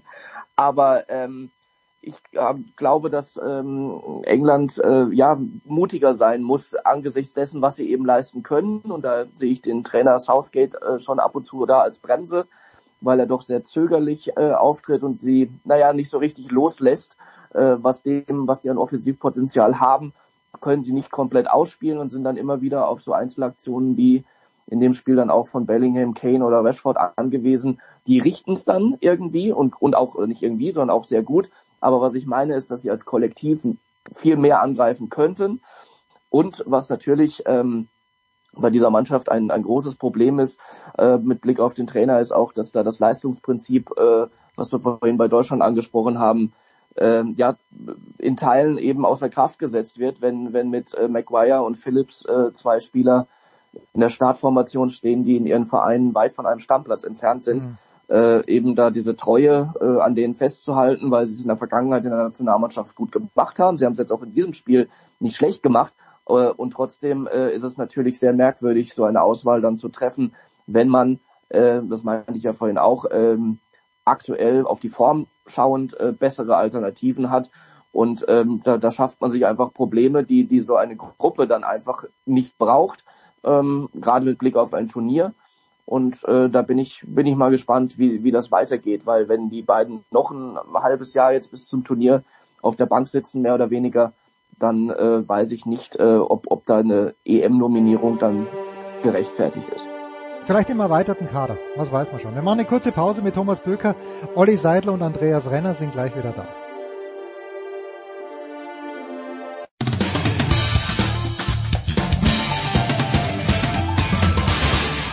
Hallo, hier ist Gina Lückenkämper und ihr hört Sportradio 360.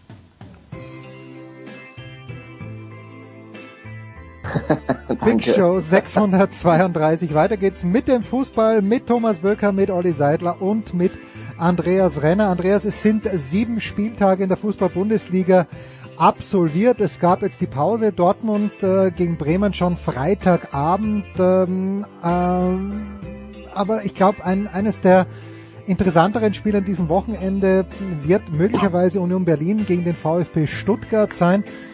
Wie lange denkst du, Andreas, wie dieser Zauber der Stuttgarter noch andauern? Woran machen wir das fest? Äh, sie haben bis jetzt noch gegen kein Top-Team gespielt. Doch, sie haben in Leipzig gespielt, dann haben sie glatt verloren. Aber ansonsten ist es durchaus bemerkenswert, aber ist es auch nachhaltig? Ähm, ab wann wäre es für dich nachhaltig? Also für mich ist der VfB Stuttgart eine Mannschaft, die letztes Jahr beinahe abgestiegen wäre. Deswegen ähm, wenn die jetzt gegen die Mannschaften, die in der Tabelle unten stehen, erstmal alle gewinnen, dann ist es schon mal ein Riesenschritt nach vorne. Und äh, ja, äh, verlangst du, wenn das nachhaltig sein soll, dass sie in die Champions League kommen? Äh, Nein, ich, ich möchte, ich dass ja sie zu Weihnachten meine... schon gerettet sind. Zu Weihnachten schon auf einem, ich glaube, sie werden jetzt schon nicht mehr absteigen. Ist mir, weil sie haben 14 Punkte Vorsprung also, auf Bochum jetzt schon.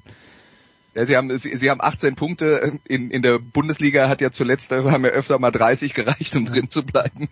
Deswegen sind sie da äh, auf jeden Fall schon äh, auf dem halben Weg zu Hause, hat man den Eindruck. Ähm, ja, also äh, das, das ist eine Welle, das ist, äh, äh, ist sicher eine, äh, eine ne Situation, wo die Frage ist, wie die Mannschaft damit umgeht, wenn sie gegen bessere Gegner spielt und dann äh, den einen oder anderen Dämpfer einfährt. Jetzt äh, ist das ja auch schon mal passiert sie haben trotzdem ihre Spiele weiter gewonnen. Die Frage ist ja auch, wie realistisch ist es, dass Seru Gerassi weiter in jedem Spiel im Schnitt zwei Tore schießt. Das hat's ja, hat's ja in diesem ähm, in, in dieser Art und Weise ja tatsächlich auch noch nie in der Fußball-Bundesliga gegeben. Äh, auch da muss man ja dann sagen, dass es wird vermutlich so nicht weitergehen, äh, selbst wenn der weiter gut Fußball spielt. Das heißt, wenn der VfB Stuttgart am Ende in der oberen Tabellenhälfte landet, das wäre doch eine super Sache nach den äh, letzten zwei Jahren. Ähm, mehr würde ich da jetzt nicht erwarten. Insofern sehe ich die ja als ein Team, das äh, im Moment überperformt und das wird sich sicher ein bisschen nivellieren, die ganze Geschichte. Aber ähm, aber da sind genug andere Mannschaften dabei, die ähm, bei denen ich mir schon im Moment Gedanken mache, ob die überhaupt am Ende der Saison 18 Punkte haben, um es mal ein bisschen böse zu sagen. Tja, wir wollen nicht gleich über Köln sprechen. Ähm, Olli, wie viel an dem Lauf in Stuttgart denkst du, kann man einfach am Momentum, einfach auch am Selbstvertrauen, das sich herausgebildet hat, festmachen? Und wie groß denkst du, ist immer schwierig, den, den Trainer zu beurteilen, aber wie groß ist der Anteil von Sebastian Hoeneß an der ganzen Geschichte? Großer Einfluss. Also auf jeden Fall. Er ist derjenige, der bestimmt, wer auf dem Rasen steht. Er äh, ist derjenige, der die Vorgaben macht. Er hat momentan auch ähm, ähm, man muss auch ein bisschen was dazukommen. Ne? Du hast auch ein bisschen Glück. Du hast einen Stürmer, der vorne wirklich perfekt funktioniert, der äh, anfänglich eine 100%-Quote, wo wirklich jeder Schuss drin war. Durch mittlerweile braucht er fünf Schüsse für ein Tor. Aber äh, das hat einfach sensationell funktioniert. Ihr habt es gesagt, das Programm zum Auftakt war jetzt nicht das Schwerste. Da sagt man immer als Trainer, wenn du den Spielplan siehst, du musst sowieso gegen jeden spielen. Aber du weißt auch als Trainer, jeder Sieg hilft deiner Gruppe zusammenzuwachsen und daran zu glauben, an das, was du vorgibst und an das, was du sagst.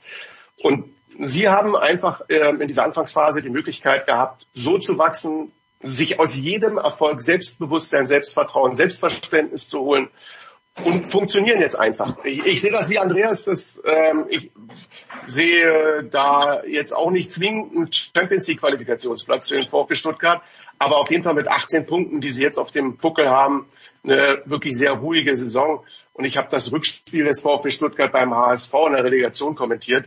Also ähm, da war äh, nach dem äh, nach dem 0 zu 1, was sie in Hamburg kassiert haben, trotz des 3 zu 0 Sieges, merkte man eine, ein mittleres Erdbeben. Äh, sie haben sich dann auch wieder gefangen, aber ähm, na, der VfB Stuttgart war vor ein paar Monaten noch mit dem Gesäß über dem Abgrund.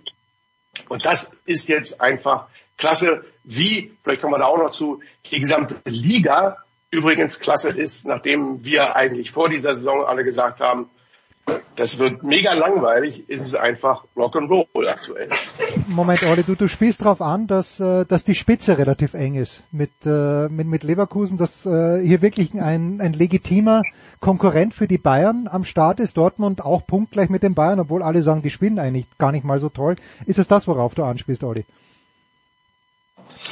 Einmal, einmal das, weil es oben eben momentan eng beieinander ist und ich glaube, ich weiß gar nicht, wie viele 200 20, 230 Tore oder sowas. Ich müsste das jetzt mal zusammenzählen, weiß ich nicht genau. Wir haben drei Mannschaften, die schon über 22 Treffer erzielt haben.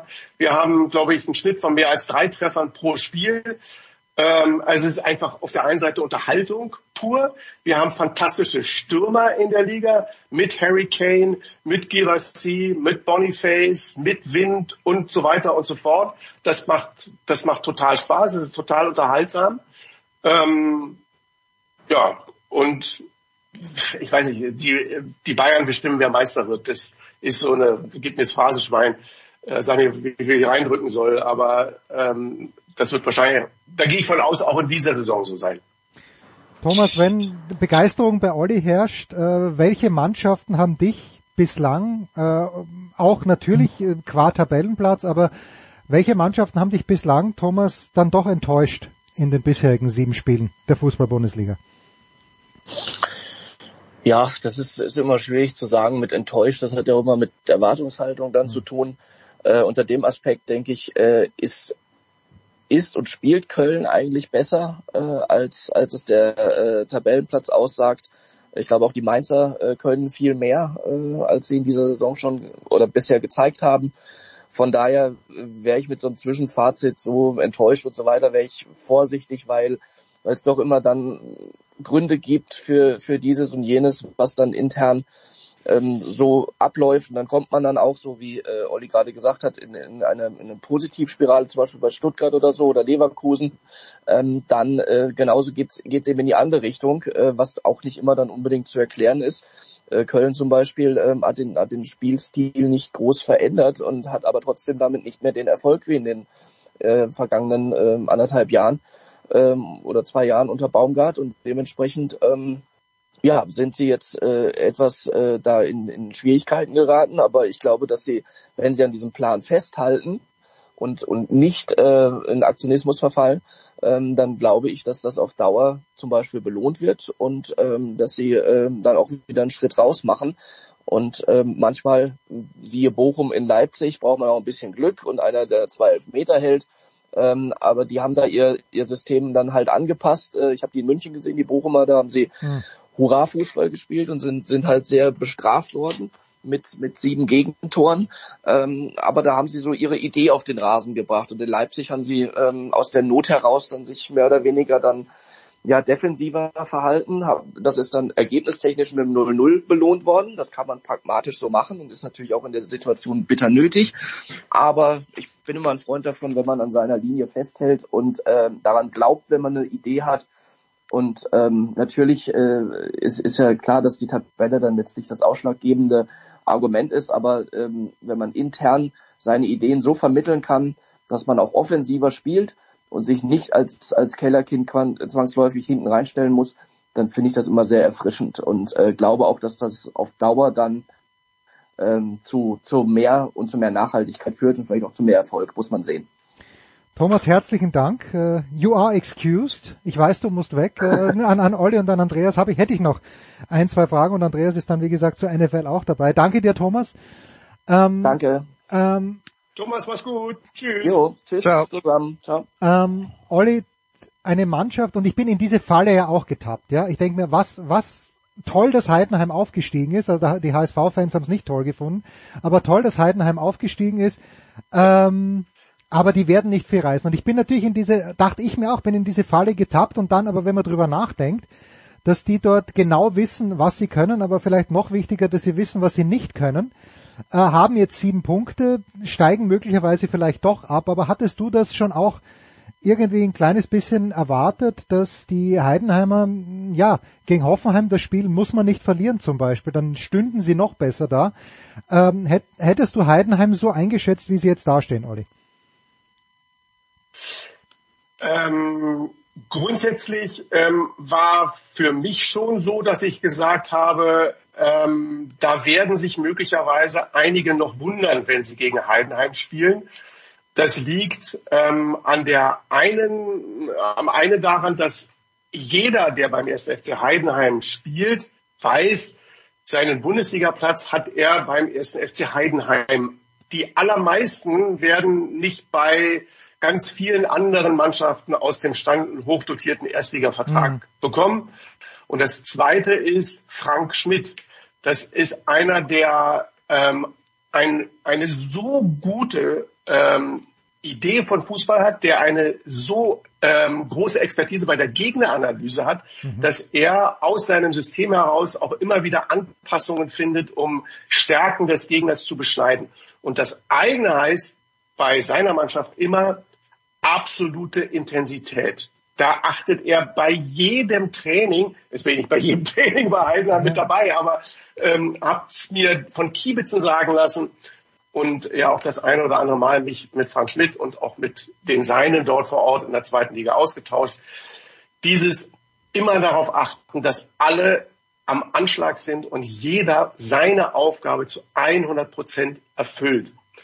Und das Ganze eingebettet in eine Chemie, dass jeder für den anderen auch im Zweifel den Schweineweg mitläuft und unterstützt und tut und macht und arbeitet bis zum Anschlag mit höchster Intensität, vielen Laufkilometern, was Sprints angeht, auch die Sprints 60 Kilometer rückwärts, hinter den Ball wieder, ähm, gute Rückwärtsbewegung äh, und so weiter. Also insofern, ähm, Heidenheim hat absolut begrenzte Mittel, was jetzt auch die Qualität des Kaders angeht.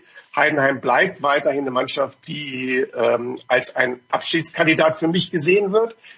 Aber äh, wer der Meinung ist, ach, da kommt Heidenheim, das, oder das ist ja nur Heidenheim, also der wird, der wird jede Mannschaft in der Liga, ausgenommen vielleicht die Bayern, äh, in Bestform Schwierigkeiten gegen den äh, SFC Heidenheim haben. Andreas, großer Respekt. Ja, ja, nee, an Andreas ist das aber, was, was Olli gerade beschrieben hat, ist das nicht auch immer das Erfolgsmodell eigentlich gewesen von Steffen Baumgart? Das äh, eben diese Intensität, das also, was Olli jetzt gesagt hat, hat dachte, wenn, wenn ich nicht gewusst hätte, dass es ums Heidenheim geht, dann wäre das eigentlich auch das Rezept, mit dem Köln recht erfolgreich war. Also ich sehe Köln da schon ein bisschen anders. Also zum einen, weil ähm, die Gemengelage um den Verein herum äh, natürlich eine deutlich andere ist mhm. und die Erwartungshaltung um den Verein drumherum eine deutlich andere ist. Das heißt, äh, äh, das ist schon mal was äh, was anderes. Das heißt, mit diesem Bewusstsein, dass du eigentlich nur in Heidenheim Bundesliga spielen kannst, wie es äh, Olli eben so schön beschrieben hat. Das ist in Köln halt nicht so. Köln kauft ja auch in anderen äh, äh, äh höher äh, sortierten Regalbrettern ein und äh, da ist ja äh, da ist ja dann doch auch immer schon der Wunsch, äh, endlich mal wieder dahin, da mitzuspielen, wo man glaubt hinzugehören. Ähm, der, der ist ja rund um den Verein eben auch immer da. Das spielt ja immer eine Rolle. Ähm, und was Baumgart gemacht hat, ist schon, er hat er hat eine deutlich offensivere Spielidee gehabt als viele Trainer, die vor ihm in Köln da waren, die gesagt haben, wir versuchen gut zu stehen und zu kontern und, und so in der Bundesliga zu halten, was ähm, nie nachhaltig funktioniert hat. Und Baumgart hat gesagt, wir machen das jetzt mal andersrum, was schon ein neuer, ein interessanter Ansatz ist und den sehe ich auch anders als das, was äh, Frank Schmidt macht, weil Frank Schmidt würde bestimmt sehr gerne sehr offensiv spielen, aber der weiß, äh, in der vordersten Reihe fehlt halt äh, mhm. doch ein bisschen die Qualität. Und äh, bei Köln kann man dann halt aber auch drüber diskutieren. Wir wissen, äh, ein hochverschuldeter Verein, da ist dann eben auch von der Führung aus die die Vorgabe, dass man ähm, dass man Schulden abbauen muss und dass das ähm, im, mit im Vordergrund steht. Äh, das heißt, die haben sicher über die letzten zwei Jahre, auch äh, wenn sie gute Spieler hatten, dann einiges an Qualität verloren. Und im Moment kriegen sie es halt nicht so hin, wie sie es in der Vergangenheit hinbekommen haben. Ähm, ist eine schwierige Aufgabe, weil der Trainer aus meiner Sicht mit immer weniger Ressourcen äh, immer gleiche oder noch bessere Ergebnisse erzielen soll und das wird irgendwann mal an eine Grenze stoßen. Oder ist es, stößt gerade an eine Grenze? Will ich, äh, unter, unterschreibe ich auch alles genauso wie Andreas sagt. Ähm, äh, vielleicht äh, eine Ergänzung dazu ist die ähm, Art der Gegneranalyse. Bei mhm. Steffen Baumgart ist, ist es viel so, wenn man mit ihm spricht, dann sagt er, wir müssen unser Ding auf den Platz bringen. Wenn wir unser 100 Prozent auf den Platz bringen, können wir auch jeden gefährden. Und das ist so ein Mantra. Bei äh, Frank Schmidt geht's nicht, dass das jetzt irgendwie besser wäre bei Frank Schmidt, nur die, der Ansatz ist, so habe ich ihn verstanden, ein Stück weit auch anders, dass es bei Heidenheim auch mit darum geht, dem Gegner das Schwert aus der Hand zu nehmen.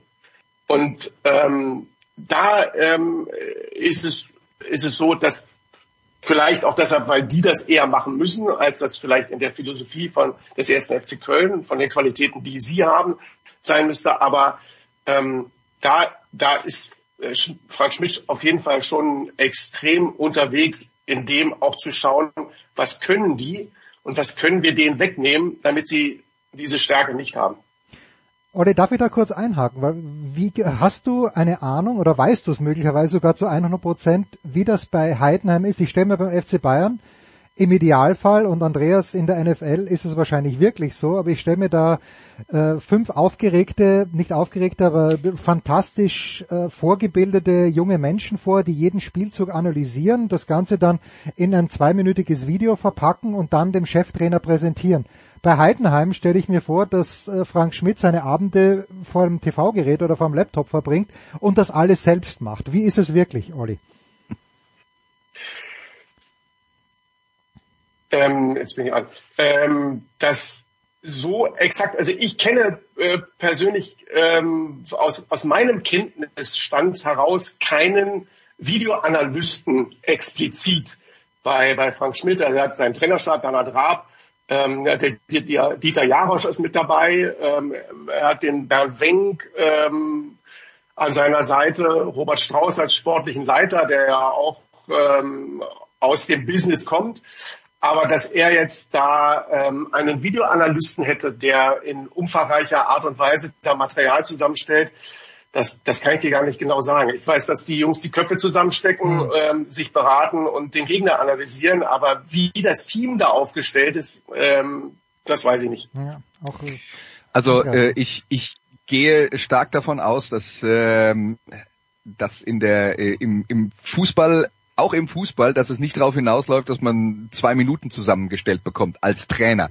Ja, ähm, dass man als ja, Trainer ja. Äh, vielleicht der Mannschaft kurze Videoclips zeigt, um ihr zu erklären, was auf sie zukommt. Das halte ich für sehr realistisch, weil ähm, 90 Minuten Videoanalyse, glaube ich, in der Fußball-Bundesliga ist das eher untypisch. Im Football ist es anders. Da findet mehr und ausführliche äh, äh, Videoanalyse statt. Und äh, da gibt's natürlich einen Haufen Leute, die ähm, äh, die Sachen vorbereiten. Im Football kann man halt insofern mehr ins Detail gehen, dass man dann sagt, äh, zeigt mir mal aus dem letzten, aus den letzten drei Spielen von Gegner XY, die alle dritte Versuche ja, und sieben Yards oder mehr und was machen die dann da? Und dann kriegst du halt ein Bild äh, davon, ähm, was die was die Lösungsansätze von den äh, verschiedenen äh, verschiedenen Clubs sind. Im Fußball kann man natürlich auch Situationen situativ auseinandernehmen und dann hat man zum Beispiel, wir schauen uns mal äh, äh, die Standardsituationen an und schauen uns äh, an, was die da Besonderes machen oder was passiert, wenn der Gegner den Ball ähm, äh, kurz vor deren Strafraum verliert und es gibt eine Umschaltsituation und so weiter und so fort. Das findet mit Sicherheit auch statt. Ähm, und ich bin mir sicher, dass die, der, der Cheftrainer da auch tief in die Analyse geht und beim Football wäre es dann auch so, dass du dann sagen würdest, okay, wer auch immer als Koordinator für den Angriff oder für die Verteidigung zuständig ist, der nimmt dann halt auch den Gegner mit Unterstützung von anderen Leuten aus dem Team auseinander, natürlich. Hm. Olli, I let you go on this one. Uh, A, wo werden wir dich am Wochenende hören? Aber, aber zuerst B, Sieht man sich in Hannover als legitimer Aufstiegskandidat mit nur zwei Punkten Rückstand auf den zweitplatzierten Hamburger Sportverein? Äh, es gibt, glaube ich, in Hannover immer noch eine Reihe von ähm, Leuten, die sich als legitimer Teilnehmer der Europa League-Saison 23, äh, 24, 25 sieht. Aber ähm, äh, ja, der Anspruch in Hannover ist natürlich wieder in die erste Fußball-Bundesliga aufzusteigen. Jetzt hat man da ja einen etwas längerfristigen Plan gemacht. Also eigentlich müsste nach diesem Plan ähm, jetzt dann alsbald mal etwas funktionieren, aller spätestens in der kommenden Saison. Äh, zweite Liga ist ja auch, da kann man ja auch äh, nicht nur ein Podcast, da kannst du ja ein Symposium zu machen über drei Tage. Das ist ja ähm, super spannend und, und mega interessant. Und auch Hannover 96 hat, wenn alle gesund sind, keiner gesperrt ist und weiß ich was alles, eine Riege beieinander, die den Anspruch darauf erheben kann, unter die ersten vier zu kommen. Hm. Also okay. ähm, und, und, und da oben, da oben ist dann eben auch vieles möglich. Ne? Also da, also die, die absolute Konstanz, um Erster oder Zweiter zu werden, da müssen es vielleicht noch einen Entwicklungsschritt machen. Ähm, aber ähm, die Qualität insgesamt beieinander, um, äh, um da anzuklopfen, sehe ich. Da muss ich jetzt kurz Andreas reinschieben. Siehst du das beim ersten FC Kaiserslautern auch, die ja im Moment äh, Momentaufnahme nach neun Spieltagen tatsächlich Dritter sind, Andreas? Ja, also bin ich mir nicht so sicher, muss ich auch dazu sagen, ich bin äh, in den letzten zwei Monaten nicht dazugekommen, so hm, viel FCK-Spiele zu, zu ja, schauen, weiß, wie, wie, wie es mich, äh, wie es mich interessiert hätte. Aber ähm, was ich halt schon sehe, ist, dass der FCK, nachdem sie äh, wieder in der zweiten Liga sind, halt schon einen sehr breiten Kader aufgestellt haben. Ein Kader, der so breit ist, dass äh, äh, der Kicker jetzt letzte Woche über die die ganzen Leute, die sich eigentlich als Stammspieler sehen und nur auf der Tribüne sitzen, ähm, äh, was geschrieben hat. Also die haben da schon viel investiert in die individuelle Qualität der Mannschaft. Ähm, das heißt, da ist auf jeden Fall was da. Ob das dann am, am Ende reicht. Ähm, es ist, ähm, ich bin kein super großer Fan von der Spielweise von äh, Dirk Schuster, deswegen habe ich da so ein bisschen meine Zweifel, ob das äh, dauerhaft funktioniert, weil es mir ein bisschen zu reaktiv ist. Äh, aber das ist jetzt ähm, das ist jetzt auch, wie gesagt, im Moment ein bisschen zu weit aus der Ferne gesprochen, als dass ich da, da ins Detail gehen kann. Also da kann ich nicht mehr sagen, als äh, ich glaube, die haben viel investiert, um vorne mitzuspielen. Ähm, wofür das dann am Ende reicht. Also ich sage ja immer noch im ersten Schritt, Hauptsache sie haben erstmal nichts mit dem Abzug, Abstieg zu tun und alles andere äh, nimmt man dann halt mit. So ist es. So, und jetzt hatten wir dich unterbrochen. Wo hören wir dich am Wochenende?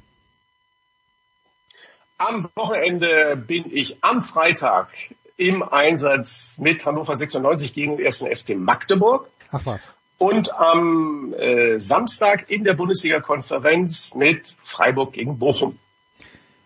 Okay. Äh, ist Christian Titz der beste Coach in der zweiten Fußball-Bundesliga, Olli? Mit Abstand. Siehste? Genau das wollte ich hören. Danke dir, Oliver Seite. Der, der König des Nordens ist wieder da. Kickerherz ist sein Podcast mit Ansgar Brinkmann und mit ganz, ganz tollen Gästen. Äh, Andreas hat's noch nicht überstanden. Wir hören ihn später zur NFL. Danke ich, euch beiden erstmal. Bitte, Olli. Ich küsse die Augen der Expertise des Südens. Ähm, Grüße an Jens und äh, Umarmung an Andreas. Alles Liebe euch. Pause.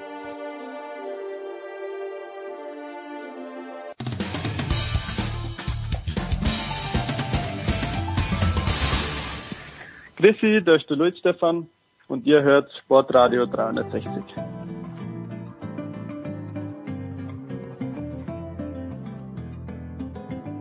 Hörst du mich? Ich höre dich ausgezeichnet. Ah, sehr gut. Big Show 632. Michael Körner, guten Morgen. Guten Morgen, Jens. Michael, wir sind beide gewissermaßen, du noch viel mehr als ich, wir haben beide was mit Medien zu tun. Und wenn es dann heißt, übereinstimmende Medienberichte. Gordy Herbert wird umworben von einem französischen Erstligisten und möchte unbedingt gerne, und der Deutsche Basketballbund möchte aber unbedingt gerne, dass Gordy exklusiv die deutsche Basketball-Nationalmannschaft betreut. Ähm, wie wird dieses Schauspiel enden, mein lieber Michael? Ingo macht die Taschen auf. Taschen auf. Wirklich? Hat Ingo noch was in seinen Taschen drinnen, Ingo weiß? Ich weiß es nicht, aber äh, Exklusivität, so habe ich mir sagen lassen, in der Medienbranche ist teuer. Okay. Ähm, ja. Also, äh, also der Kerl hat gerade die Goldmedaille gewonnen. Ähm, der Marktwert ist natürlich jetzt dann auch dadurch ein anderer. Das ist eine tolle Geschichte mit ähm, einem Euroleague-Verein, auch wenn Aswell Villeurbanne äh, tatsächlich keinen guten Kader hat und massive Probleme haben wird. Also Gordy ist auch nicht Miraculix oder wie heißt der noch? Ja, ja, Miraculix. Miraculix. Ja, ja, Miraculix. Ja, genau. Ähm, ja, insofern, wenn Sie ihn exklusiv binden wollen, herzlichen Glückwunsch, das kostet Geld. Also weiß ich nicht, ob man das.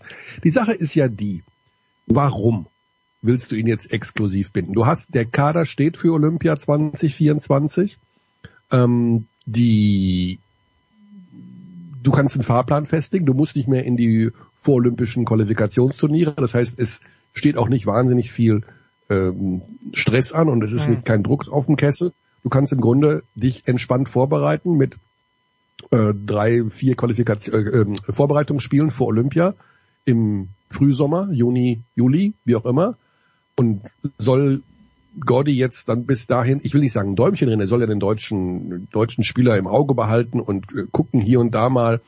Aber ich glaube, ähm, wenn der seine Coaching-Qualitäten bei einem Euroleague-Verein äh, noch ein bisschen schleifen kann und auf höchster europäischer Ebene trainieren kann, äh, fantastische Gegner hat, neue Konzepte sieht, lass den das doch machen. Mhm. Im Dreiherrgottsner. Wie ist Und er verdient noch einen Euro dabei. Ja, ja, und ja. Den, den gönnen wir, den Euro gönnen wir ihm natürlich von ganzem Herzen. Ähm, wie ist es denn mit der Präsenz von Gordy? Ich habe ja preciously wenig äh, BBL gesehen in den letzten Wochen, Monaten, Jahren, möchte ich fast sagen. Aber wenn Julian Nagelsmann oder davor Hansi Flick oder noch davor Joachim Löw bei der Fußball-Bundesliga auf der Tribüne, saßen sofort im Bild und Jogi war natürlich meistens in Freiburg, obwohl dort gar niemand gespielt hat, der irgendwie in Frage kam. Zeigt sich Gordy denn ab und zu in der Halle und wenn ja, was ist seine Lieblingshalle? Oh, das letztere kann ich nicht beantworten. Ähm, das erste kann ich beantworten. Pardon. Ich habe ihn das ein oder andere Mal gesehen in der vergangenen Saison in den Hallen der BBL. Ähm, immer wieder mal. Also auch mh, hm, relativ zum Einstieg sogar schon, also am Anfang, wo man denkt, nimm doch erstmal Urlaub nach der Eurobasket oder so. Ja. Nee, der hat ja sein Büro in Hagen, ähm, in meiner wunderschönen Heimatstadt. Ja, die grünste ähm, Stadt Deutschlands, hast du mir mal erzählt. Angeblich. Ja, also eine der grünsten Städte Deutschlands. Alles, was von Menschenhand erbaut wurde, ist grauenvoll, aber ansonsten ist, ist eigentlich die Lage ist schön, weil man ist schnell weg. naja, egal. Ähm, was wollte ich noch sagen? Genau. Also er ist oft in den Hallen und er wird auch, ähm, das ist ein fleißiger, umtriebiger Mensch, der mm, auch in den USA fliegen wird im Laufe der Saison, um sich in der NBA ähm, die Wagner-Brüder anzuschauen oder Schröder in Toronto oder ähm, Thais in äh, Indiana. Es gibt ja Schlimmeres, als zu sagen, ich muss mal kurz nach Toronto Aber oder ja. ich muss mal kurz nach Orlando. ja, es, also, er könnte auch nach San Antonio fliegen, das dünkt mich schlimmer, aber okay, ja aber nichts, also ich weiß nicht, wie heißt nochmal der River, der durch San Antonio fließt? Ah, Mist. Boah, Mist, Geografie für Das ist für äh, ein, ein, sehr beliebter Ausflugsort für Honeymooner. Ja.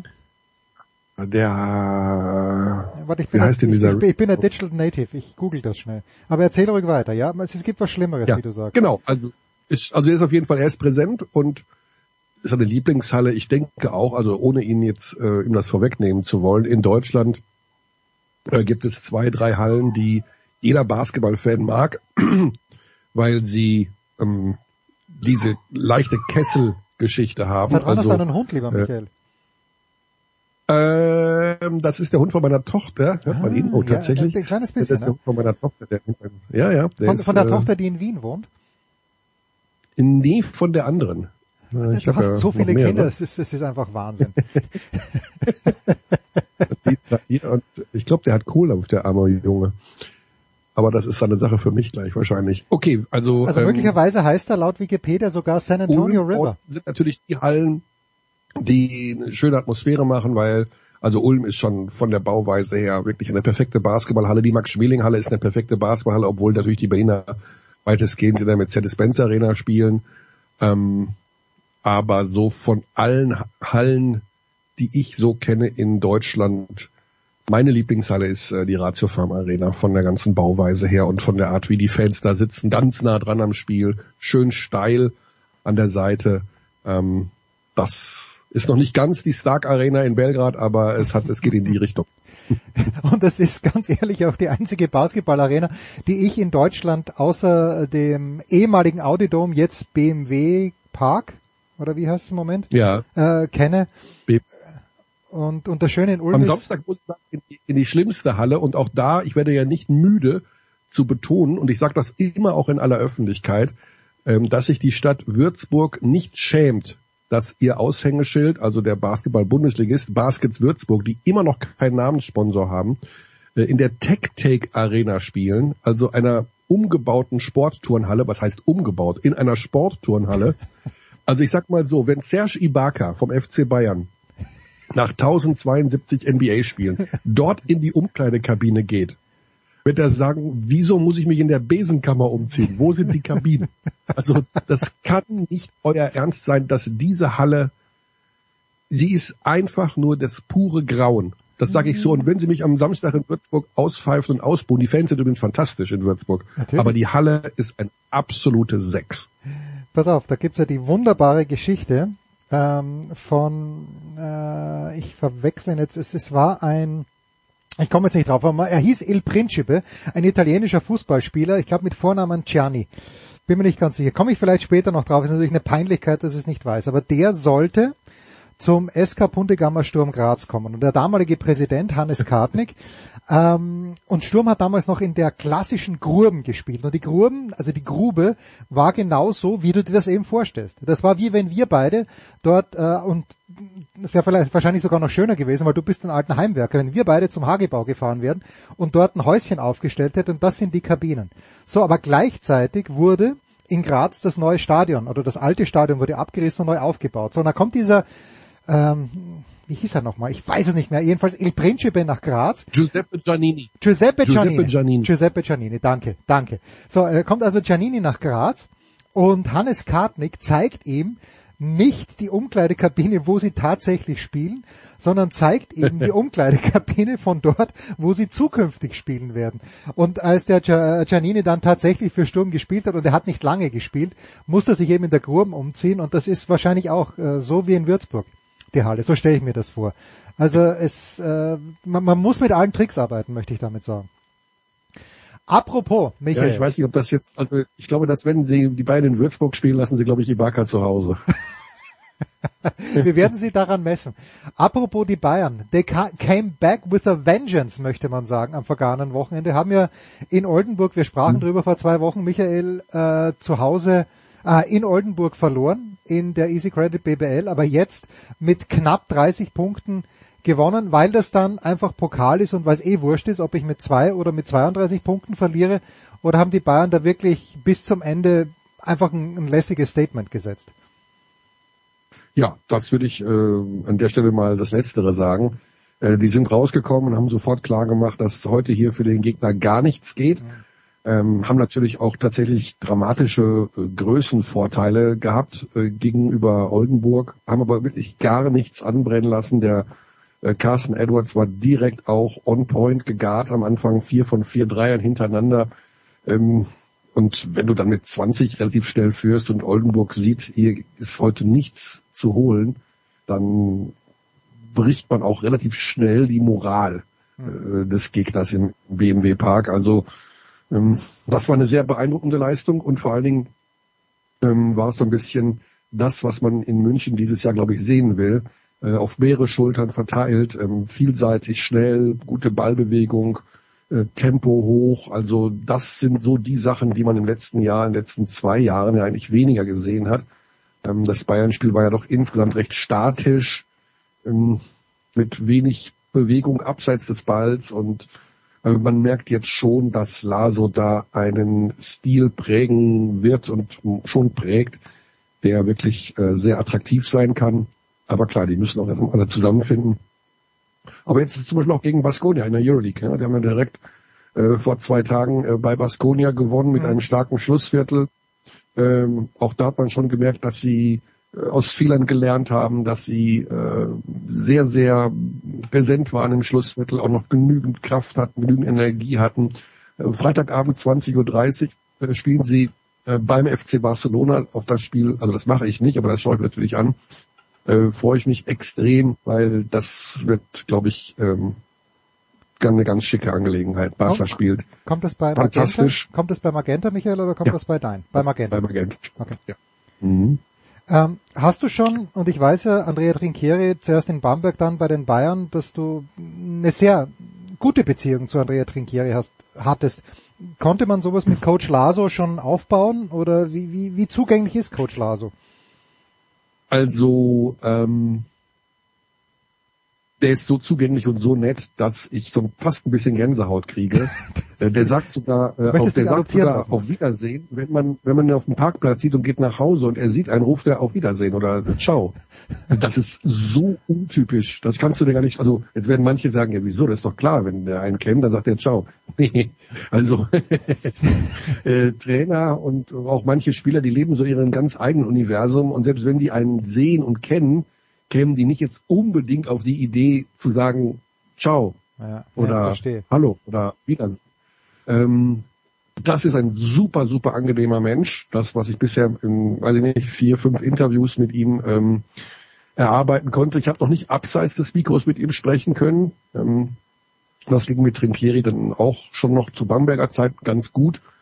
Ähm, Trinkieri ist trotzdem alledem natürlich jemand, der dich, auch wenn er einen mag, manchmal in Situationen bringt, die dann nicht ganz so einfach zu handeln sind. Ja, mhm. also ich glaube, er hat kein gutes Anger Management, so heißt das, glaube ich, auf Neudeutsch. Ähm, ja, nutzt einen manchmal dann auch als Ventil für eigene Unzufriedenheit.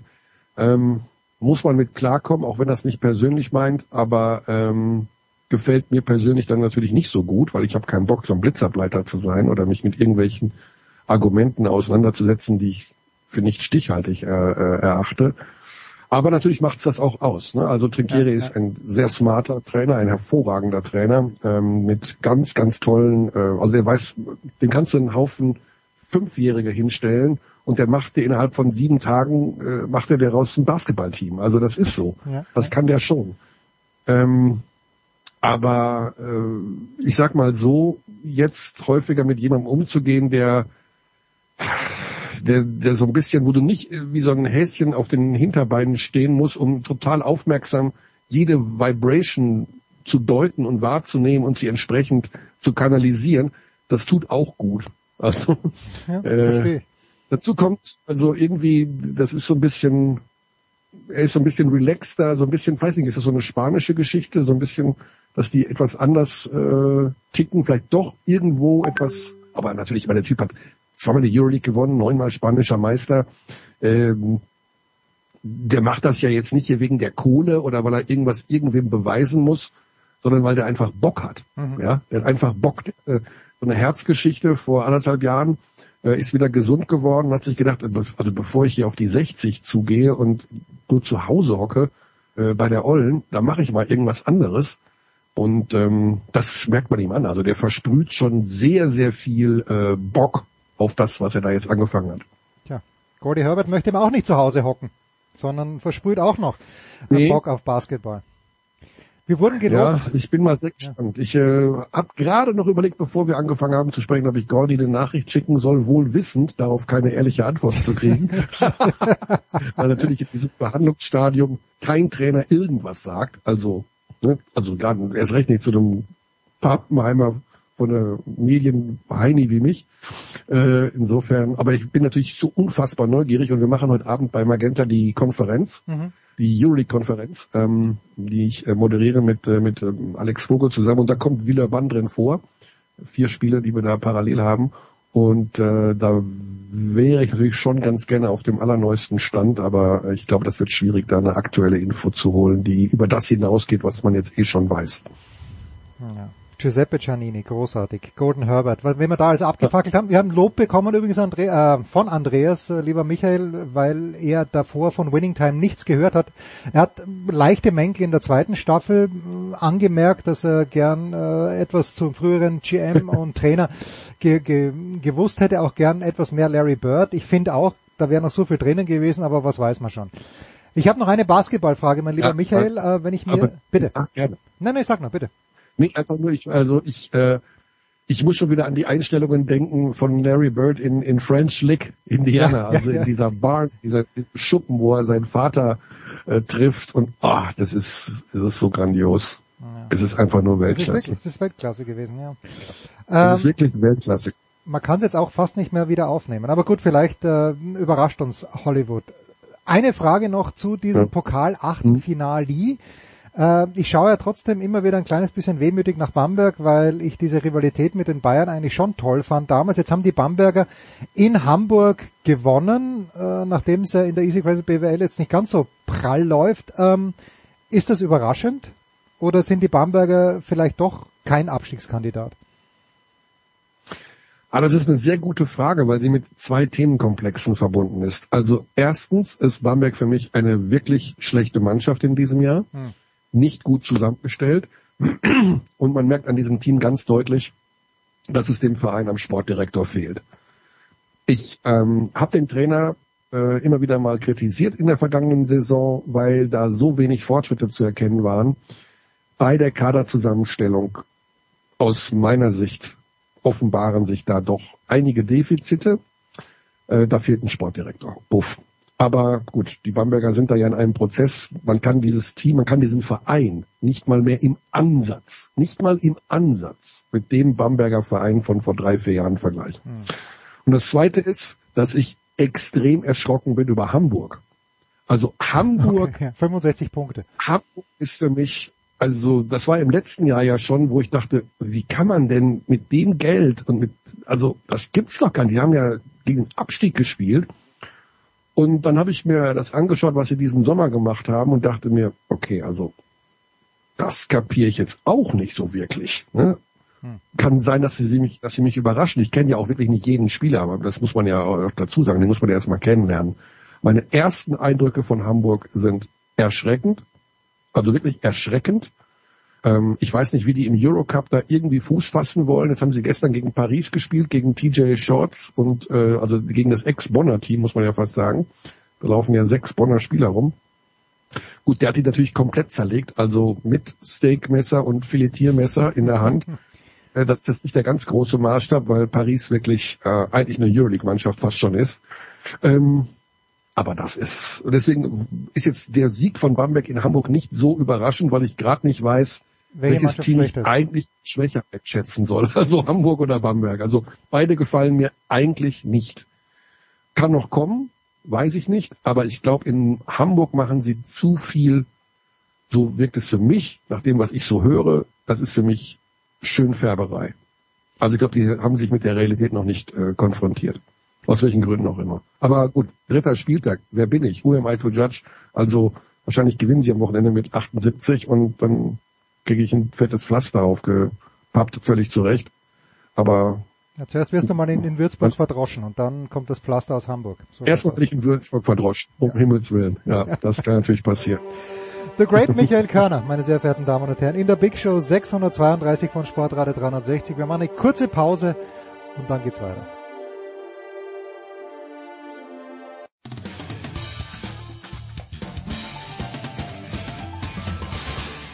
Hi, hier ist der Andi Mies und ihr hört Sportradio 360.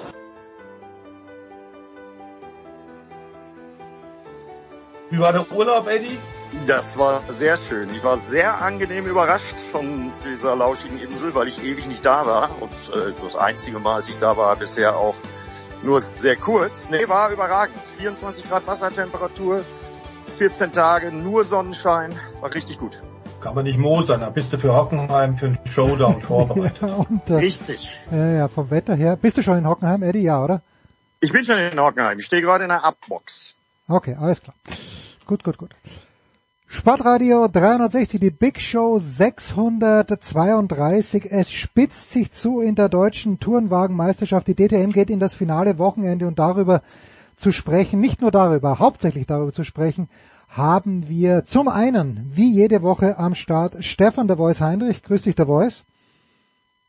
Naja, nicht jede Woche. Ich habe ja, wie Eddie zuletzt, eben auch schon mal Urlaub Ja. gemacht mit der Familie. Ist ja auch wichtig. Ja, das ist absolut wichtig. Und zurück, braun gebrannt, von äh, 24 Grad warmem Meerwasser, wie uns vorhin erzählt hat, gestählt. Jetzt in Hockenheim ähm, ist Eddie Milke. Eddie, äh, A, äh, beschreib uns mal das Bild, herrscht schon gespannte Aufmerksamkeit. Und B, wenn du schon aus der Sonne kommst, welche Rolle wird und kann das Wetter an diesem Finalwochenende der DTM spielen? Also da kann ich, ich fange mal hinten an. Äh, Da kann ich schon mal sagen, das ist hier in Hockenheim. Ich habe mir gerade erstmal äh, eine zweite Jacke, die ich in Bremen anziehen musste, weil ich bei zwei Grad Außentemperatur losgefahren bin. Nee, hier sind 16, Ah, okay. 17 Grad. Okay, okay. Es ist zwar bedeckt, aber äh, meine Wetter-App, die mich die ganze Saison lang nicht enttäuscht hat, zeigt an, dass der eigentlich für Samstag und Sonntag angesagte und prognostizierte Regen eben nicht stattfinden wird. Es wird am Samstag wohl 18 Grad werden, am Sonntag 16 Grad, aber eben kein Regen. Also andere Voraussetzungen. Gucken wir mal. Ja, und ansonsten kann ich dir sagen, äh, ich sitze hier gerade direkt hinter der App-Box und äh, da wird es jetzt gleich einen kleinen Dreh, äh, nicht nur für uns, für ProSieben, sondern auch für die anderen Sender geben, mit den drei Titelkandidaten auf Startziel. Denn 31 Punkte, der Rückstand von Ricardo Feller, der ja letztes, äh, letztes Wochenende schon seinen ersten Titel in dieser Saison geholt hat. Das ist bei 56 zu vergebenden nicht allzu viel. Ja, und ganz vorne zwischen Mirko Bortolotti und Thomas Preining 10 Punkte, gerade mal der Unterschied. Und wie gesagt, 56 sind's noch, äh, die im Lostopf der DTM sind. Das wird ein Showdown Furioso, da bin ich sicher. The Voice im Baseball gibt's ja das Sprichwort Momentum is as good as tomorrow's starting pitcher. Mit anderen Worten, sowas gibt's eigentlich gar nicht. Jetzt äh, hat Mirko Bortolotti, aber wir erinnern uns in Österreich wirklich ja einfach Pech gehabt, auch vor allem im zweiten Rennen. Glaubst du an Momentum und wenn ja, wer hat denn vor diesem DTM-Finale das Momentum? Also wie Eddie gerade skizziert, die ersten zwei, zehn Punkte ist im Grunde gar nichts. Dazu sollten wir immer wieder sagen, auch wenn das Wetter jetzt konstant ist, Hockenheim ja, in diesen Jahrzehnten der DTM, ähm, da ist, ist, ist diese Strecke tatsächlich im Badischen mit äh, chaotischen Saisonfinalen historisch durchaus vorbelastet. Wir erinnern uns da an letztes Jahr am Samstag äh, diese Riesenkollisionen. Äh, also es ist immer wieder eine Menge, Menge drin und zehn Punkte sind eigentlich nichts, zumal beide vom Speed her, also gerade Preining und Bortolotti, eigentlich auf absoluter Augenhöhe sind. Ich glaube mental auch, die sind beide sehr stark und lassen sich, glaube ich, nicht zu groß nervös machen. Äh, bei ähm, Feller müssen wir eindeutig sagen, er ist der Außenseiter aufgrund der Punktesituation. Jetzt müssen wir mal gucken, BOP, die wird ja nochmal angepasst, also die Balance der drei unterschiedlichen Autos. A, der Porsche, der in Hockenheim immer stark war. äh, B, Lamborghini und C halt der Audi, der, da war ja die, gerade das Abteam in den letzten Wochen auch ziemlich laut immer wieder gegenüber Journalisten, weil sie gesagt haben, wir sind da nicht fair eingestuft worden. Äh, Ich bin sicher, die äh, der DMSB, die Rennleitung wird auch drauf ab äh, schauen, dass wir keine größeren wilden Geschichten haben. Denn eins ist auch klar, Eddie, im Fahrerlager, du wirst es mitbekommen, sind natürlich, äh, wird immer wieder diskutiert, Teamorder, Teamorder, Teamorder. Das hatten wir vor zwei Jahren ja mit Maxi Götz, äh, sehr eindrucksvoll am Norrisring als dann äh, tatsächlich die Mercedes AMG-Fahrer äh, angewiesen wurden, Maxi vorbeizulassen. Er wurde dann Meister, nachdem allerdings die anderen Kandidaten eben auch Fehler gemacht haben. Aber klar ist, Teamauto ist schwer zu kontrollieren. Wir haben das Dauerthema ja immer wieder. Aber ich glaube, soweit ich das beurteilen kann, ist alles dafür hergerichtet, dass die drei Protagonisten wissen, dass sie es eigentlich alleine machen müssen. Und äh, die Rennleitung hat ja in diesem Jahr auch schon mehrfach gezeigt, dass sie da durchaus, zuletzt am Nürburgring, durchaus ein Auge drauf hat, dass genau sowas nicht passiert. Also ich glaube, für einen sportlich fairen Wettkampf ist eigentlich gesorgt, oder? Also das sehe ich ganz genauso, denn äh, das ist kein Zufall, dass ausgerechnet diese drei äh, da noch um den Titel kämpfen. Klar, leicht rechnerische Chancen hat auch noch der Titelverteidiger Sheldon von der Linde, aber den nehmen wir mal raus. Die 31 Punkte Rückstand, die Ricardo Feller hat, äh, das ist auch nicht so viel bei 56 noch zu vergeben, denn du hast es angesprochen, mit Mirko Bortolotti haben wir ja im Red Bull Ring gesehen, was alles passieren kann. Äh, der hat drei Saisonsiege. Thomas Preining äh, hat nur einen im Mantai Porsche im Grello. Äh, da zeigt, worauf es ankommt, auf Konstanz und so wird das auch an diesem Wochenende sein. Ja, und äh, nicht vergessen wollen wir die anderen 25, die da mitfahren, denn da geht's um Verträge, da geht's darum, sich würdig aus der Saison zu verabschieden. Denen ist das völlig egal, was da vorne im Meisterschaftskampf läuft. Also da wird eine Menge Würze drin sein, da bin ich mir sicher. Und ich bin mir auch sicher, dass wir eine sportlich faire Entscheidung haben werden. Und wer dann am Sonntag den Titel bekommt, der wird es, ähm, da bin ich mir sehr, sehr sicher, auch mit Abstand verdient haben. The Voice äh, zu Ricardo Feller, der, der muss wahrscheinlich, ja, der muss all in gehen, wie wir Pokerspieler ja, ja gerne klar. sagen. Ähm, wie wird sich das, denkst du, auswirken äh, auf, auf seine, ja, möglicherweise schon aufs Qualifying und äh, wenn Eddie sagt, er hat schon einen Titel gewonnen, das ist, muss ich ehrlicherweise sagen, an mir vorübergegangen. Wo war denn Ricardo Feller schon erfolgreich? Ja, ähm, es gab die frühere Blancpain Endurance Rennserie, die jetzt World Series heißt für GT3 Autos. Da war er schon erfolgreich. Dass der schnell ist, steht außer Frage. Es ist sicherlich auch so, dass Audi bei einigen Rennwochen in der DTM in diesem Jahr nicht ganz so glücklich war bei der BOP, also der Angleichung der unterschiedlichen Fahrzeugkonzepte. Das stimmt sicherlich auch. Auch er, muss man dazu sagen, gilt eigentlich als einer, der äh, mental sehr stark ist, aber er muss, und das ist klar, alles oder nichts gehen, schon von ersten, ersten Runden an, schon vom Qualifying für Samstag. Ähm, nur dann hat er eine Chance, wenn er ähm, richtig, richtig zuschlagen kann. Wir haben ja durchaus bei ihm aber auch schon gesehen, dass es auch maximale Punkteausbeute geben kann, wie am Lausitzring. Also äh, ganz draußen ist er nicht, aber er braucht sicherlich ein bisschen Glück und vielleicht tatsächlich, ob Stall oder hin oder her.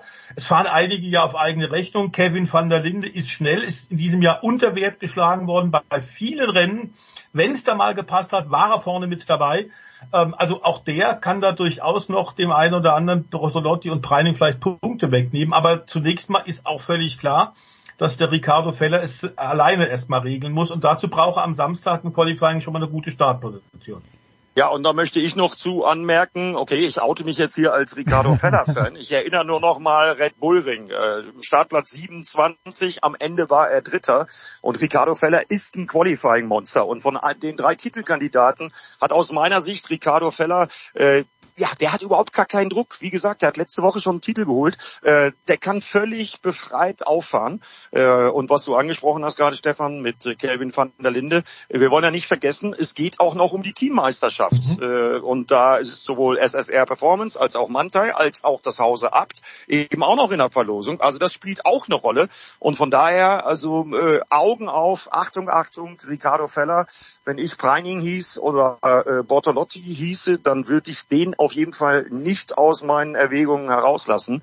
Äh, der kann das und äh, das ist äh, einer der großen Sympathieträger auch der, der DTM und ein sauschneller Typ. Wer das Rennen in der GT World Challenge letztes Wochenende gesehen hat, wo er mit Matthias Rudi zusammen den Titel geholt hat, das war ein überragendes Rennen, aber auch eben eine überragende Leistung von den beiden. Ja, und von daher ein Titel hat er schon. Das macht auch frei, das macht locker, das macht entspannt. Also, ich bin mal gespannt, was wir morgen früh im Qualifying und dann am, äh, nee, morgen in den freien Trainings und am Samstagmorgen dann im Qualifying und im ersten Rennen sehen werden. Wenn wir ein bisschen mehr Big Picture gehen, äh, The Voice, dann hast du mir netterweise in der Vorbereitung auf diese Sendung ein Interview mit Norbert Haug geschickt und was ich da als Quintessenz rausnehme, äh, Norbert Haug ist nicht happy damit, dass die DTM wie wild testet und dass die Formel 1 eben nicht testet und äh, ich glaube die Quintessenz der, der Anmerkung von Norbert, Norbert Haug ist, dass sich das die DTM auf Dauer nicht wird leisten können. Gebe ich das richtig wieder und wie siehst du die, die Gemengelage? Ja, das ist grob gesagt schon richtig. Die Kosten sind natürlich bei allen Motorsportaktivitäten auf nationaler und internationaler Ebene immer ein ganz wichtiges Thema in der Formel 1, ja natürlich auch, auch in der MotoGP und natürlich insofern auch ähm, in der besten GT-Serie, die wir momentan haben, in der DTM. Ähm, es wird tatsächlich wahnsinnig viel getestet, auch wenn man tatsächlich die Möglichkeiten an so einem Rennwochenende ja schon ein bisschen eingeschränkt hat. Aber wenn man tatsächlich davon ausgeht, dass so ein, so ein Testtag, äh, wie vor einigen äh, Tagen ja in Hockenheim etwa 40 bis 50.000 Euro kostet und du dann auch wahnsinnig viele Reifen noch ver verbrennst, ist das natürlich in diesen Zeiten, äh, wo Nachhaltigkeit ein Thema ist, wo äh, die Farbe Grün besonders wichtig ist, Umweltschutz ein Thema ist, ist es natürlich nicht ganz glücklich, aber ich weiß, dass alle Beteiligten da längst dran arbeiten. Es wird auch im Fahrerlager schon viel diskutiert. Alle Beteiligten sind mit dem ADAC, äh, der in diesem Jahr eine hervorragende Organisation innerhalb kürzester Zeit auf die Beine gestellt hat, dabei tatsächlich an, an technischen Innovationen zu arbeiten. Es wird Selbstbeschränkungen auch geben. Also da ist man auf dem Weg. Aber klar ist, so wie es aktuell ist, muss man ein bisschen was tun. Es kann nicht einfach nur so bleiben. Man muss dauernd am, am Gesamtpaket arbeiten. Ähm, und äh, das hängt dann auch mit dem Spritz zusammen, ähm, mit dem man auf Dauer fahren wird. Auch dort ist ja schon ein richtiger Schritt gemacht. Ähm, was wichtig, glaube ich, ist, nachdem ja die DTM quasi schon auf dem Sterbebett lag, muss man sagen. Das ist nicht das erste Mal, aber in äh, 35, fast 40 Jahren war es paar Mal ja schon äh, kurz, kurz vor, vor knapp. Diesmal hat man tatsächlich das hervorragend hinbekommen. Ähm, der ADAC hat Ende November letzten Jahres überhaupt erst erfahren, dass es da ein Problem gibt. Ähm, Gerhard Berger hat damals dann verkauft. Also es wurde wahnsinnig viel innerhalb kürzester Zeit gemacht. Wir haben in diesem Jahr, das weiß Eddie auch, und das waren viele Probleme, auch für die Fernsehanbieter, auch für äh, Seidensender. Es war wahnsinnig viele Probleme für Teams, für Sponsoren, dass wir tatsächlich erst so spät überhaupt die Weichen gestellt haben. Das hat man alles im Grunde mit einer extrem spannenden, spektakulären, sportlich guten Saison überdecken können. Das Zuschaueraufkommen ist fantastisch. In den äh, sozialen Netzwerken wird wahnsinnig viel geklickt. Also das passt alles. Die Basis ist wirklich gelegt.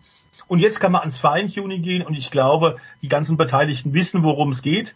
Herr Haug hat da tatsächlich völlig zu Recht so ein bisschen als, man kann sagen, Grand Seigneur des Motorsports in Amt und Würden und in Verantwortung ist er ja eigentlich nicht mehr.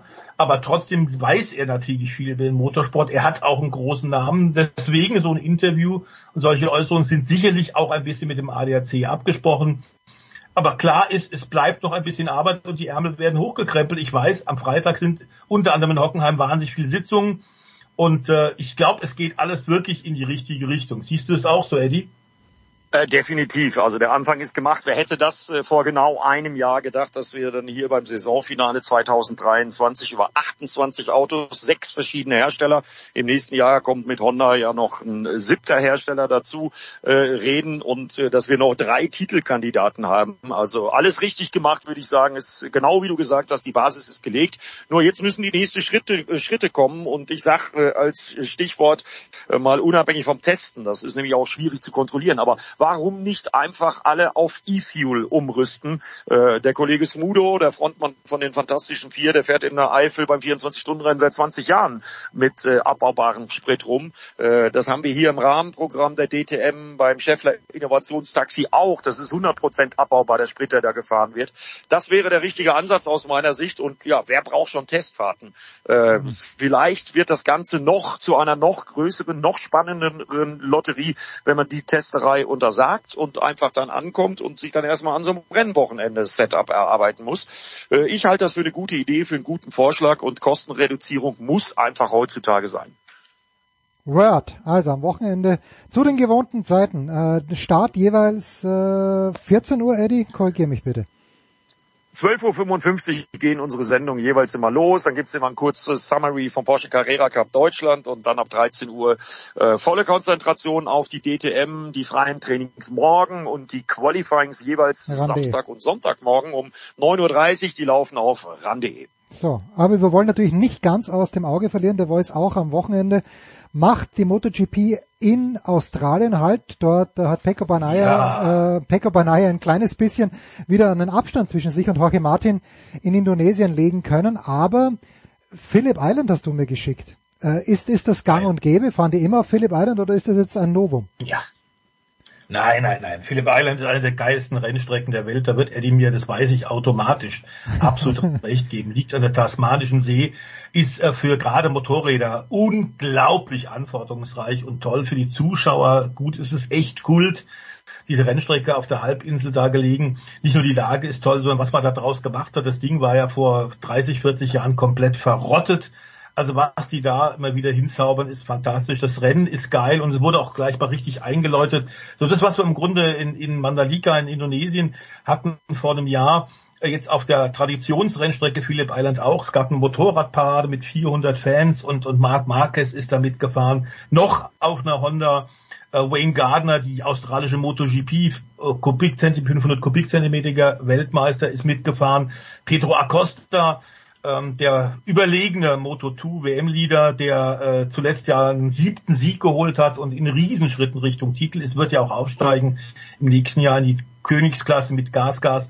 Also das war, glaube ich, eine tolle Atmosphäre. Das hat wunderbar gepasst. Das Wetter ist da eigentlich eh immer gut.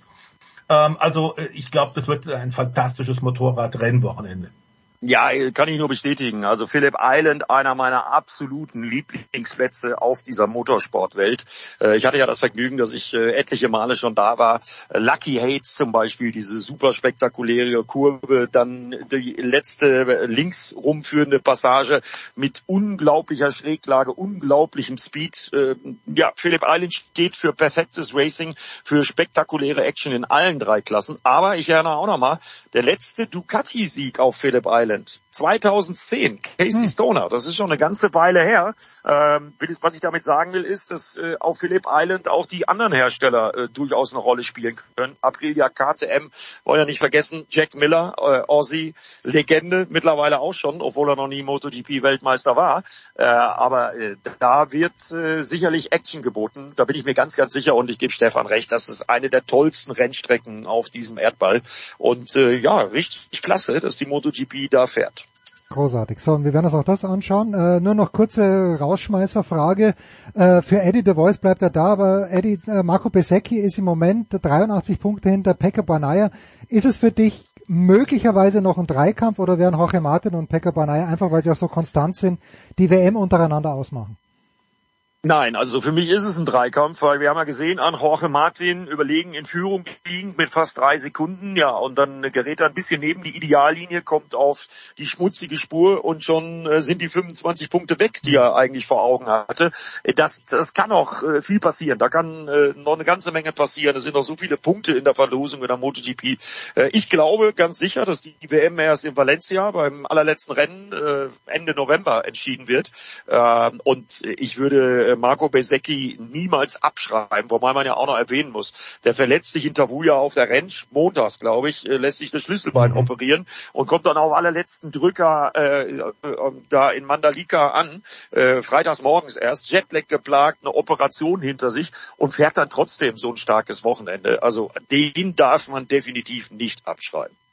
Sauber. So, an diesem Wochenende also in der Früh dann kümmert euch um die MotoGP in Australien und äh, mittags dann rüber zu Eddie, zu äh, Pro7 und äh, wir freuen uns drauf. Lieber Eddie, danke dir, kurze Pause. The Voice bleibt noch bei uns, denn gleich sprechen wir über die Formel 1.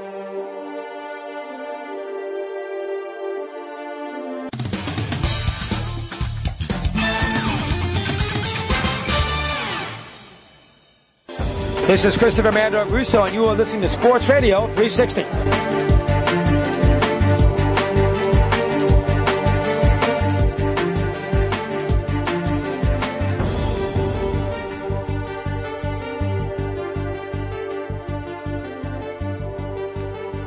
Und weiter geht's in der Big Show 632. Wir bleiben beim Motorsport. Der Voice ist dabei geblieben. Neu dazugekommen ist Stefan Ehlen. Servus Stefan. Servus. Stefan Ehlen ist ja der Historiker, aber The Voice und ich sind zwei, drei Tage älter. Und The Voice, äh, du hast ja letzte Woche, äh, nachdem wir fertig waren, äh, gab es die Meldung, dass Bernie Eccleston, ich glaube 700 Millionen waren es Pfund oder Dollar oder Euro Steuernachzahlung hatte. Mhm. Äh, wir, wir wollten uns daran beteiligen, äh, einen Teil, aber irgendwie haben wir Bernies Kontonummer vergessen. Jetzt habe ich gestern, Mittwochabend, weil nichts anderes zu tun war, mir diese Dokumentation, die auf der Zone läuft, Lucky, ist, ich weiß nicht, ob es schon eine zweite Episode gibt. Jedenfalls, ich habe mir nur die erste angesehen, ich habe die zweite nicht gefunden. Und das geht halt los mit den Anfängen von Bernie Ecclestone, aber The Voice, wenn ich ich habe mir das gestern angeschaut und ich wusste nicht, dass er so ein enger Kumpel, dass er mit auf, bei den Flitterwochen von Jochen Rindt mit dabei war. Mhm. Und diese Saison 1970, auch die Jahre davor, äh, Jim Clark, wenn du siehst, also eigentlich undenkbar, dieses zerfetzte Cockpit von Jim Clark, dieses zerfetzte Auto, wo nichts mehr da ist, diese, dieses abrupte Sterben von Jochen Rindt, es gibt auf YouTube, wir haben eh glaube ich schon mal drüber gesprochen, auch zehn Minuten später ist er tot, davor hat er noch mit Heinz Brüller gesprochen, mit dem sehr jungen Heinz Brüller damals. diese Zeit in der Formel 1, äh, ich bin gestern komplett wehmütig geworden. Die haben das Begräbnis gezeigt von Jochen Rindt in Graz mit seiner Frau. Äh, es waren so gut wie alle Formel 1-Fahrer dort. Aber diese Zeit, wie, wie denkst du denn an diese Zeit zurück? Ist das eben nicht die gute alte Zeit der Formel 1? Doch, es ist schon die gute alte Zeit. Es war aber in der Tat mit heute überhaupt nicht zu vergleichen. Die Sicherheitsstandards waren völlig anders. Ähm, Im Übrigen sollten wir auch nochmal sagen, dass äh, einige Fahrer tatsächlich sich angefangen waren, durch ausgelöst, durch viele der schlimmen Unfälle, vor allem auch Jochen Rindt in Monza 1970, als ihm die innenliegende Bremswelle beim Lotus kaputt gegangen ist und das Vorderrad blockiert hat und er einfach abgebogen ist. Vor allem die Versorgung danach war eine absolute mhm. Katastrophe und desaströs. Und einer der Sicherheitsapostel, der damals schon anfing, da auch gegen Jochen Rindt fuhr, auch mit ihm befreundet war, war tatsächlich Jackie Stewart, der gerade ja dann auch, und das völlig zu Recht, Stefan hat drüber, glaube ich, geschrieben, bei den Autosports Award im Dezember einen ganz besonderen äh, äh, eine Auszeichnung bekommt für sein Lebenswerk. das sind nicht nur die drei WM-Titel, die er mit Tyrrell 1969, 1971, 1973 geholt hat. Er ist nach wie vor Botschafter für die Formel 1 der Schotte, er hat ja selbst ein eigenes Formel 1 Team gehabt, ähm, ist ein ganz grandioser äh, äh, Sicherheitsapostel gewesen und Emerson Fittipaldi hat ihm damals geholfen. Die haben damals im Grunde das alles komplett auf den Kopf gestellt, was heute undenkbar ist. Es wurde damals, wir erinnern uns, großer Preis von Spanien in Montreach. Ähm, da ist tatsächlich Rolf Stommelen, ein Kölner deutscher Rennfahrer, ziemlich schwer verunglückt. Und da hat Emerson Fittipaldi gesagt, ich streike einfach, ich fahre hier nicht, weil das Sicherheitskonzept, die Leitplanen sind einfach nicht fixiert. Das geht nicht. Und er hat dann leider recht behalten. Rolf Stommelen ist abgeflogen, äh, Zuschauer wurden auch getötet. Alles völlig undenkbar. Das war die Zeit des Motorsports, als im Langstreckenbereich in Le Mans, in der Formel 1, in vielen Rennserien halt nahezu an jedem Wochenende irgendwo jemand gestorben ist. Und die, die tatsächlich das alles überlebt haben, wie ein Jackie Stewart, die waren die Survivor, die waren die Überlebenden, die als Erste gesagt haben, also wir sind froh, dass wir diese Zeit tatsächlich erleben durften, aber dass wir es überlebt haben, war keine Selbstverständlichkeit. Einen, der da auch noch dazugehört, mit dem ich vor drei Tagen mal lange wieder gesprochen habe, war Jackie X, mhm, mhm. ähm, der Vize-Weltmeister war, großer Gegner von Jochen Rindt, der äh, nachhaltig wahnsinnig viel auch getan hat, auch ein hochintelligenter Fahrer, auch er ein Sicherheitsapostel. Also tatsächlich so ein bisschen Initialzündung war die Zeit rund um den Tod von Jochen Rindt, äh, dass dann man angefangen hat, sich wirklich Gedanken zu machen. Und insofern ist diese Zeit, ob gut, weiß ich nicht, aber in jedem Fall unbedingt wichtig gewesen für die moderne Formel 1. Wir hätten heute ganz sicherlich nicht solche Standards, Stefan, wenn die damals A nicht ihre Haut zum Markte getragen hätten und nicht einige Leute tatsächlich dann auch aktiv angefangen hätten, was zu tun. Ja, das ist so, das würde ich so unterschreiben. Und es ist im Prinzip von den 50ern bis in die 80er Jahre hinein oder vielleicht in die späten 70er ja schon eine Art eine Leidensgeschichte auch gewesen. Und wo du gerade Bernie Eccleston angesprochen hast, Jens, der hat diese Erfahrung gleich mehrfach gemacht. Er war ja mhm. schon mal Fahrermanager von Stuart Lewis Evans, ja. das war ein britischer Rennfahrer und der ist 1958 äh, beim Marokko Grand Prix, den es einmal gab, schwer verunfallt, wurde sehr stark verbrannt und der starb dann an seinen Verletzungen. Und das hat Ecclestone als Manager schon mitgekriegt, dann Jochen Rindt und beides Male hat er sich überlegt, hm, ist das überhaupt was für mich, sollte ich mich zurückziehen? Und wir alle wissen, wie die Geschichte dann weiterging. Also er ist dann dabei geblieben und hat die Formel 1 zu dem gemacht, was sie heute ist, als Teambesitzer und dann vor allem als Verantwortlicher der Rechteinhaber. Und äh, Insofern seine Vita ist also unfassbar eng verbunden mit den Tragödien, die es da gab. Und ja, Stefan hat es schon gesagt, Jackie Stewart, das ist quasi der Sicherheitspionier. Und das geht zurück auf einen Vorfall in Spa in den 60er Jahren, dass er halt mal eine halbe Stunde im Cockpit festhing, nicht aus eigener Kraft rauskam. Neben ihm lief das Benzin aus. Es drohte jeden Moment ein Feuer zu geben. Und er kam halt einfach nicht raus. Und es ging dann so los, dass er dann sich gesagt hat, okay, ich schnall mir jetzt einen Schraubenschlüssel ans Lenkrad, damit ich im Zweifelsfall das Lenkrad selber abschrauben kann, dass ich aus dem Auto rauskomme, bis hin zu, er engagiert einen Arzt, der ständig an der Strecke dabei ist und andere Piloten sind dann später eingestiegen, haben dann geholfen, das Budget für den Arzt mit zu finanzieren. Und so ist das alles dann gewachsen. Und äh, da kann man also nur den Hut ziehen vom Engagement von Jackie Stewart, weil der hat die Formel 1 nachhaltig besser und sicherer gemacht. Ja, also es ist wieder ganz, es ist ganz eigenartig, weil äh, Bernie Ecclestone ja viele Dinge gemacht hat, die man wohlwollend vielleicht als skrupellos bezeichnen könnte. Aber auf der anderen Seite, wenn man jetzt diese Dokumentation sitzt, sieht und wie er da da sitzt, und das natürlich, finde ich, schon sehr, sehr gut gemacht, vielleicht sogar nah an brillant, dann kommt man nicht umhin, der Voice als trotz dieser Dinge, die man ja weiß, ja, und Steuerhinterziehung, ja, es ist da wahrscheinlich noch das, das wenigste. Im kleinen Äh, Umfang. Ja, aber irgendwie, irgendwie empfindet man Empathie für diesen Menschen. Obwohl man ja weiß, dass er Kann sicherlich keiner von den haben. Guten war. Ja, bitte. Ich habe eine Weile für ihn gearbeitet, als nämlich das digitale Fernsehen angefangen ist. Und äh, er tatsächlich ähm, hat ja immer sehr viele äh, Kollegen und Freunde in die Formel 1 mitgezogen. Eddie Baker war einer davon, der dann tatsächlich in Biggin Hill, dort ist die Basis nach wie vor für das äh, Formel 1 Fernsehen, kleiner Privatflughafen vor den Toren von London. Ich war da wahnsinnig oft. Wir sind da aber dann hingeflogen nach den Rennen, haben da geschnitten. Ähm, also bei den Digitalbahnen da gab es diese Fernsehabteilung, die hieß dann sogar Bakersville, weil die so groß war. Und da war ich noch mit dabei. Das war äh, Mitte der 90er äh, Jahre. Da hat er schon unglaublich investiert und ich habe ihn sehr oft da dabei auch getroffen. Der hatte da sein Büro. Äh, sehr, sehr hemdsärmelig, ähm, hat oft mit uns dann auch ordentlich eingetrunken. Äh, aber ist natürlich schon ein kleiner äh, Napoleon auch gewesen. Äh, also er war schon ein Generalist äh, oder ist ein Generalist und hat eine Menge Dinge einfach so gemacht, wie er es für richtig hielt. Es waren damals allerdings auch etwas andere Regeln. Und insofern haben wir tatsächlich auch ein bisschen Augenzwinkern jetzt über diese Steuernachzahlung gesprochen, so lumpige 900 Millionen. 900 ähm, ja, die da tatsächlich, äh, aber das sind alles Sachen, die gehören dazu. Also es war so ein bisschen Goldgräberstimmung und ähm, tatsächlich, Stefan hat es gerade deutlich gesagt, die Formel 1 wäre niemals äh, zu so einem kommerziellen äh, Reichtum gekommen. Ich erinnere mich, Giancarlo Minardi war äh, Formel 1 Besitzer, hat in der Formel 2 erst Autos eingesetzt, war aber eigentlich ein Garagist, war einer der klassischen Tankstellenbesitzer, der einen Gebrauchtwagenhandel hatte. Und dann hat er mit Motorsport angefangen, ist erst selber gefahren, hat dann ein Team gegründet. Der ist dann ausgestiegen, hat das Minardi-Team verkauft und ist Millionär gewesen. Das sind alles Leute, haben wahnsinnig viel Geld verdient, eben nicht nur Bernie selbst, sondern eben viele andere auch, sind tatsächlich äh, durch den Motorsport, durch die Formel 1 und dank Bernie Stein reich geworden. Auch ein Ken Tyrell, der Holzgroßhändler war, ähm, und und äh, immer wieder äh, mit, mit Holz-LKWs, die eigentlich Transport-LKWs waren, seine Rennautos in den Ende der 60er zu den Rennstrecken gebracht hat. Ähm, äh, auch der ist als Millionär ausgestiegen. Also der hat wahnsinnig viel geschafft und zwar natürlich vor allem durch die Vermarktung, durch die Vermarktung der Fernsehrechte, durch die Professionalisierung dort. Aber er hat auch sehr viel an andere Dinge gedacht hat auch immer äh, ausgeglichen, das was man heute bei Liberty Media in dieser Form eben nicht mehr hat. Wenn dann mal ein Team, ein, ein Team, mit dem er lange zusammengearbeitet hat, große finanzielle Probleme hat, hat er in die eigene Schatulle gegriffen und hat denen ganz kurz innerhalb von äh, zwölf Stunden Geld überwiesen und hat gesagt, so jetzt macht ihr erstmal und über die Rückzahlung sprechen wir später.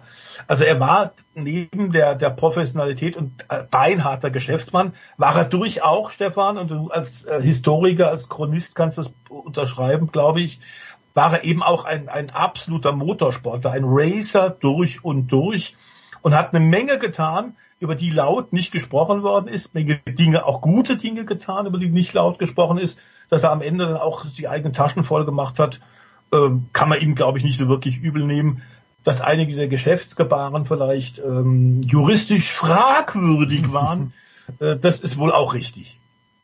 Und das Lustige ist, Bernie Ecclestone wird ja im Prinzip seit Jahrzehnten in Verbindung gebracht mit The Great Train Robbery in England, ne, wo da mal der Postzug ausgeraubt wurde. Und Ecclestone selber dementiert das immer, aber nicht so, als, als wäre er quasi nicht dabei gewesen, sondern so ein bisschen, ja, äh, wenn ich es hätte machen wollen, dann hätte ich doch wahrscheinlich mir was Lukrativeres rausgesucht. Also es ist nicht klar, ich war nicht dabei, sondern er lässt ein bisschen so Spielraum, spielt also mit diesem Mythos.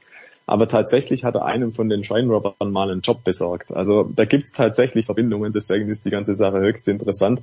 Aber Stefan hat es gerade gesagt, also er bei allen Fehlern, die er so hat, Bernie Ecclestone, und davon gibt's sicherlich eine Menge, ähm, er hat auch Gutes vollbracht und ein konkretes Beispiel, glaube ich, hat er nochmal genannt, als vor ein paar Jahren Frank Williams gestorben ist. Und er hat dann äh, in dem Rückblick auf Frank Williams gesagt, also der kam öfters auch mal einfach zu mir und hat gesagt, hey, wäre die Motorenrechnung fällig, ich bräuchte eigentlich dringend irgendwie 10.000 Pfund oder noch mehr sogar. Und Bernie hat gesagt, okay, dann nimm's mit. Und genau wie es der Stefan geschildert hat und wir gleichen es dann halt irgendwann mal aus. so war Bernie Ecclestone halt auch. Und wenn wir wissen, Frank Williams, das ist jetzt wirklich ein großer Name der Formel 1 und Williams eines der größten Teams, das die Formel 1 hier je gesehen hat. Und dann glaube ich, kriegt man ein bisschen ein Gespür dafür, was Bernie Ecclestone für ein Gespür hatte und was der einfach damals vollbracht hat. Also man muss ihn nicht auf einen hohen Sockel stellen, aber er hat einfach diesen hohen Sockel im Motorsport und da gibt es auch sicherlich schwarze Flecken auf seiner Weste. Wir kennen seine unterschiedlichen Haltungen und Aussprüche und äh, Sympathien für Diktatoren und dergleichen mehr. Also äh, der, der, der feine Herr von nebenan, das ist Bernie Ecclestone sicherlich nicht, aber der Erfolg, der gibt ihm irgendwo auch recht. So, wir gehen eins weiter, apropos alte weiße Männer. Ähm, und das ist einfach jetzt, äh, es ist, ist einfach ein Fakt, ja. Dr. Helmut Marko ist äh, äh, schon etwas älter und äh, mhm. ja, ist, ist auch weiß, ja. Das ist einfach so. Und äh, es dünkt mich ein kleines bisschen, The Voice, als ob es bei Red Bull im Moment um die Rolle von Dr. Helmut Marko, ich weiß ja nicht, wie diese Rolle ist, ja. Toto Wolf hat ja zum späten Niki Lauda auch gesagt, dass er natürlich im Day-to-Day-Business nicht drin ist, aber dass es wichtig ist, dass er dabei ist. Äh, ist da irgendein ist gerade ein Sommerloch bei Red Bull, jetzt wo sie den Einzelfahrertitel und äh, auch natürlich den Mannschaftstitel schon in der Tasche haben. Ist denen gerade langweilig oder ist das aus deiner Sicht wirklich ein Thema, die Rolle von Dr. Helmut Marko? Ja, wir wussten, dass natürlich, äh, wenn die große Figur hinter Red Bull, wenn Mateschitz nicht mehr da ist, äh, mit dem äh, natürlich der Dr. Äh, Helmut Marko ein besonderes Verhältnis hatte, dass es dann ein bisschen äh, äh, unruhiger wird, ist auch klar. Aber ich glaube tatsächlich, dass da nicht viel dran ist, dass das äh, ein bisschen aufgebaut wird. Dass Christian Horner und Dr. Helmut Marko nicht immer einer Meinung sind, äh, ist aber auch seit langer Zeit bekannt. Da wurde im Übrigen, das wurde auch nie unter den Teppich gekehrt, das war völlig klar. Ähm, man war oft bei der Entscheidung über die Verträge für Fahrer unterschiedlicher Meinung bei Red Bull und auch äh, bei Toro Rosso und jetzt eben äh, Alpha Tauri. Aber klar ist auch, äh, dass die einander schon auch brauchen. Es ist ein funktionierendes System. Ähm, und äh, diese Geschichte, die da aus den brasilianischen Medien ja nach oben gespielt wurde, äh, ich glaube, da ist nicht so wahnsinnig viel dran. Ähm, das ist erstmal äh, mit, mit äh, der neuen Führung, äh, der Gesamtführung des Konzerns Red Bull dass es da erstmal die neuen Leute klar äh, erstmal den Status quo eruieren wollen, äh, auch dann eben zu den Rennstrecken im letzten Jahr gekommen sind und dass die vielleicht ein bisschen andere Vorstellungen hatten als der sehr haben als der sehr hemdsärmliche Mathe-Schitz. Das kann durchaus sein. Es geht schließlich tatsächlich um Hunderte von Millionen.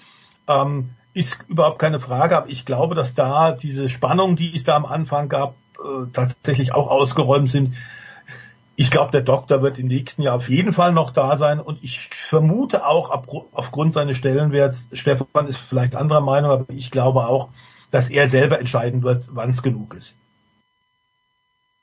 Der Christian ja, Streich quasi. Der Christian Streich, ja. der selbst bestimmt, wann er geht. Ja, ich glaube schon, dass der Helmut Marko so einen Stellenwert hat, dass man den nicht einfach rauswirft oder dass man da nicht einfach sagt, so, danke, das war's, sondern dass, dass er sagt, okay, jetzt ist es vielleicht an der Zeit einfach, dass ich, dass ich mich äh, zur Ruhe setze, was Formel 1 angeht. Er hatte noch diverse andere Geschäfte beziehungsweise andere Businessfelder, wo er sich betätigt. Rund um Graz ist er ja Hotelinhaber und dergleichen mehr. also man muss, sich, genau, man muss sich jetzt um Helmut Marko keine Sorgen machen. Und ich glaube, solange dieses äh, System Red Bull, wie du gerade geschildert hast, Stefan, funktioniert und Max Verstappen ist auch langfristig gebunden, ähm, dann glaube ich, ist das eigentlich eine logische Sache, dass er auch noch dabei bleibt. Aber wie gesagt, ich glaube, er ist 80 oder an der Grenze zu 80 mhm. Jahre alt. Und ähm, dann sind die Tage, in denen er sehr aktiv Formel 1 betreiben kann, wahrscheinlich auch gezählt. Andererseits muss man auch sagen, ein Bernie Ecclestone, der war fast 90, als er abgelöst wurde als Formel 1 Geschäftsführer. Also diese Generation, die scheint Ausdauer zu haben. Ja, also ich bin, hab sogar Was schon mal... Manfred Janke übrigens auch sehen. Ja, ja, natürlich. Ich habe sogar mal ein Kaltgetränk oder was ein Warmgetränk in einem Café, das Dr. Helmut Marko in Graz gehört, getrunken. So, Stefan Ehlen, ganz kurz wollen wir natürlich auch noch schauen auf das kommende Wochenende. Mein Lieblings-Grand Prix steht an, was die Strecke angeht, nämlich in Austin. Es geht um die goldene Ananas im Grunde genommen. Na gut, es geht noch um die Vize-Weltmeisterschaft, wenn es denn sowas gibt.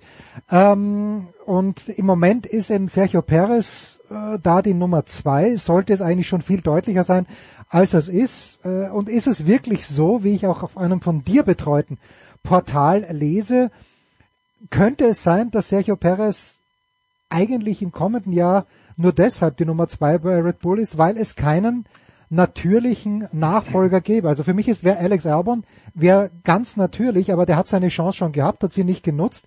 Gibt es wirklich niemanden, der bei Red Bull die Nummer zwei machen könnte? Doch, die gäbe es, aber die sind potenziell nicht verfügbar. Also man macht jetzt seit Wochen im Prinzip keinen Hehl daraus, dass man gerne Lando Norris hätte als Fahrer neben Max Verstappen, aber der hat blöderweise Vertrag, also blöderweise aus der Sicht von Red Bull. Äh, der ist weiterhin bei McLaren einfach gesetzt über Jahre hinweg und auch ein Alex Albon, den wieder zurückzuholen, loszueisen von Williams, der fühlt sich da eigentlich ganz wohl, der hat auch noch Vertrag. Und die eigenen Junioren, denen traut man das offensichtlich nicht zu, beziehungsweise will sich da vielleicht auch nichts kaputt machen, einfach ausgrund der Erfahrung, dass man in Anführungszeichen Pierre Gasly und Alex Albon verheizt hat ne, bei Red Bull ähm, die sind an, eine Zeit lang halt neben Max Verstappen gefahren und sahen halt extrem schlecht aus im Vergleich und wurden dann entsprechend aussortiert und hatten seither diesen Stempel, haben es nicht bestanden bei Red Bull. Und ich glaube, seither hat man irgendwie eine Scheu davor, dass man jetzt die eigenen Junioren neben den Überjunior Max Verstappen mhm. setzt und damit quasi irgendwie nicht den Nachfolger ranzüchtet, sondern eigentlich sicherstellt, dass die nachfolgende Generation auch nicht zum Zuge kommt, weil mutmaßlich ist Max Verstappen einfach denen auch nochmal überlegen. Also wenn wir jetzt davon reden, dass vielleicht ein Yuki Tsunoda von Alpha Tauri zu Red Bull kommen kann, ja, in der Theorie, aber der wird kein Land sehen gegen Max Verstappen. Ein Daniel Ricciardo muss sich erst nochmal, glaube ich, ein bisschen eingrooven und beweisen, dass er sein Mojo wieder gefunden hat. Mhm. Und dann Liam Lawson, der gehört halt nochmal zu Alpha Tauri für mindestens ein Jahr. Der muss da im Prinzip ein bisschen ausgebildet werden noch. Und eben, dann sind wir bei der Situation. Red Bull hat zwar viele Fahrer und es gäbe auch Kandidaten für das andere Cockpit, aber die Situation ist derzeit einfach so, dass sich das nicht realistisch darstellen lässt. Und da wird man im Prinzip Opfer des eigenen Erfolges mit Max Verstappen, weil der halt einfach so gut ist, dass da nebendran kaum einer bestehen kann. Und das rächt sich jetzt insofern, dass das Leistungsgefälle halt sonst sehr groß ist. Hm. Nun gut. Dann noch ganz schnell ein Thema, das mich als Tennis ähm, Interessent auch ein kleines bisschen abholt. Und zwar habe ich vor zwei Tagen gab es einen Instagram-Post der Voice von Alexander Zverev, dass er sich, und er ist ja nicht der Einzige, sondern da gibt es auch ein paar Fußballspieler, es gibt ein paar Schauspieler, wir sprachen schon drüber, äh, dass er sich jetzt äh, als Investor am Alpin-Team nämlich beteiligt. Ist das irgendwie ein Hinweis, dass dieses Team verkauft wird an irgendjemand oder brauchen die so dringend Geld? Äh, hat Zverev da nur symbolisch 100.000 Dollar gegeben? Äh, wie, wie, wie siehst du da die, warum passiert das gerade jetzt? Ist es einfach um Aufmerksamkeit zu schinden? Was ist da der Hintergrund?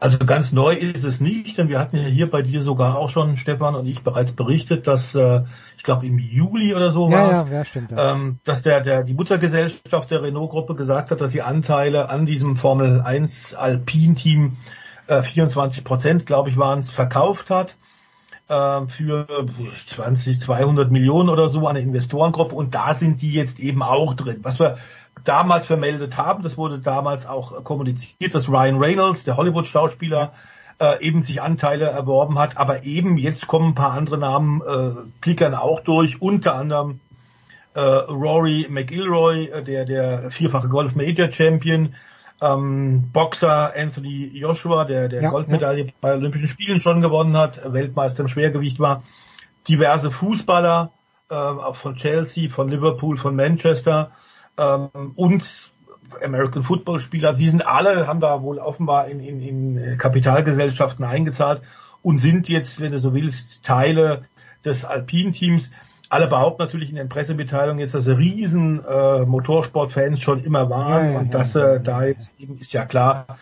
Ich glaube tatsächlich, dass es eine neue Finanzierungsmöglichkeit ist. Ähm, dass es bisher noch kein anderer gemacht hat, ist auch interessant. Wobei man in der Tat fragen muss, Stefan, wenn ein großer Hersteller, ein Automobilkonzern, der seit, ähm, ich glaube, jetzt gefühlten 20 Jahren Probleme hat, tatsächlich mit seinem Formel-1-Team wirklich konkurrenzfähig zu werden. Es werden immer wieder Leute rausgeschmissen, die Hierarchie wird verändert, neue Chefs kommen. Es ist ein relativ planloses Agieren. Man setzt sich immer selber Zeitlimits und sagt also, in fünf Jahren werden wir um den WM-Titel mitfahren.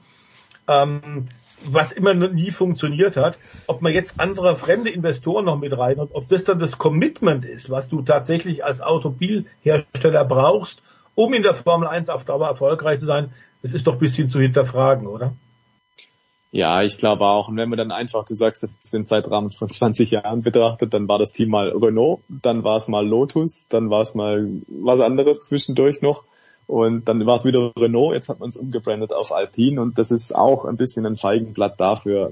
Unter dem bestehenden Namen war der Erfolg halt dann doch nicht ganz so überragend und äh, man hat dann versucht, sich ein neues Image zu verpassen. Und unter dem Anstrich sehe ich das jetzt aktuell halt auch, dass man jetzt versucht, nochmal so Stunde Null äh, Stunde Null äh, Szene zu schaffen und zu sagen, ja, wir, wir wagen jetzt den Neustart, wir, wir suchen nochmal frische Energie und versuchen jetzt nochmal dieses Projekt neu anzuschieben. Und aber eben, wir sagen auch seit Jahren, es ist halt immer noch der gleiche Laden und der gleiche Laden hat halt in den vergangenen Jahren einfach nicht so funktioniert wie andere Läden ticken, die so in dieser Größenordnung spielen, eben Mercedes, Red Bull, Ferrari das sind halt dann Teams, die es besser verstehen, die Leistung auf den Boden zu bringen. Und da muss man leider sagen, also so groß die Erfolge waren von Renault in der Vergangenheit als Motorenhersteller und als, als Werksteam mit Fernando Alonso unter anderem. Ja, diese Erfolge sind halt längst vergangen und die Gegenwart sieht halt so aus, dass Renault den eigenen Ansprüchen hinterherfährt. Und ich sehe jetzt spontan nicht, wie jetzt dann diese vielen Investoren mhm. ähm, das dann auf einmal drehen sollten, weil es scheitert offensichtlich auch am Personal und das wird ständig ausgetauscht, wie der Stefan sagt. Also das ist halt tatsächlich so ein Problem. Ich glaube, die wahren Gründe für Alpine und Renault, warum die Erfolge nicht ein, ein, einstellbar sind, ähm, die liegen woanders und nicht unbedingt nur beim Geld. Die heißen Adrian Newey, der eben nicht für mehrere Teams arbeiten kann, zum Beispiel. Danke, Stefan Oder. Stefan Ehlen. Oder Stefan Ehlen. Da, danke, Stefan Ehlen. Danke, Stefan der Voice Heinrich. Das war's mit dem Motorsport. Wir machen eine kurze Pause und sind dann mit der National Football League zurück.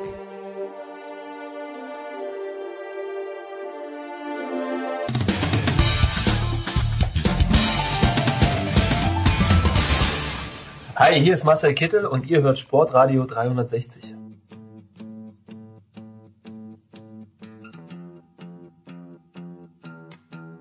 Big Show 632, Sportradio 360. Es geht weiter mit der National Football League. Andreas Renner ist dabei geblieben, neu dazugekommen ist zum einen Nicolas Martin. Hi Nicolas. Hallo. Und der Günther Zapf, die Legende. Servus König. Hallo, servus, grüß euch. Ja, ähm, ein unaufgeregtes Wochenende für mich, Nicola. Die Steelers hatten eine Bye Week. Ich habe mir das äh, vieles sehr entspannt angeschaut. Auch die kurz aufgeflammte Liebe meines Sohnes zu San Francisco, die durch ein Missed Field Goal jetzt nicht mehr ganz so arg lodert. Aber das ist schon ja, alles, was ich Das muss ja eine tolle Liebe gewesen sein. Ja. Ein Field Goal verschossen, schon wieder vorbei. Hashtag Erfolgsfan. Ja, das ist wahr. Äh, das ist alles, was ich dazu sagen kann, ähm, hat äh, Tom Hanks als Forrest Gump schon gesagt und mehr kommt von mir auch nicht. Bitte, Nicola, take it away. Ja, beste Offensleistung der Saison für die Steelers diese, diese Woche, äh, Jens. Aber gut, das nur am Rande. Ja, Günther, anbieten no more. Ne? Wir haben keinen mehr, der ungeschlagen ist. Die Miami Dolphins von aus den 70ern können feiern und äh, die Eagles verlieren gegen die Jets, die Niners gegen die Browns. Was hast du weniger kommen sehen? Uh, weniger die, die, die Eagles. Also das, das hätte ich tatsächlich kaum gedacht. Die Beides doch, gegen Backup Quarterbacks übrigens, ne? Also ja, eben. Also die, die, die, die haben eine, eine meiner Ansicht nach äh, eine stabilere Mannschaft in beiden Teilen, um da dagegen zu halten. Und Cleveland äh, auswärts, äh, die werden natürlich logischerweise nicht so betrachtet wie andere Teams. Die werden ein bisschen unterschätzt, aber die haben eine bombenstarke Defense. Und dann kam bei, bei San Francisco halt wieder dazu, was äh, kann Andreas wahrscheinlich noch mehr dazu sagen, dieses äh, fast schon unglaubliche Verletzungspech. Weiß nicht, was die, was die immer machen. Und, und das alles in der Summe hat dann äh, dazu geführt. Aber überraschender für mich äh, waren die Eagles. Vor allem nachdem, die wussten ja vorher schon auch, äh, vor den Niners haben verloren, da bist du dann vielleicht noch ein bisschen mehr motiviert, dachte ich. Aber jeder kann jeden schlagen. Wir haben es mal wieder bewiesen bekommen. Ja, die, die, die, also sagen wir es mal so, Andreas, bei San Francisco eine Verletzung kommt selten allein.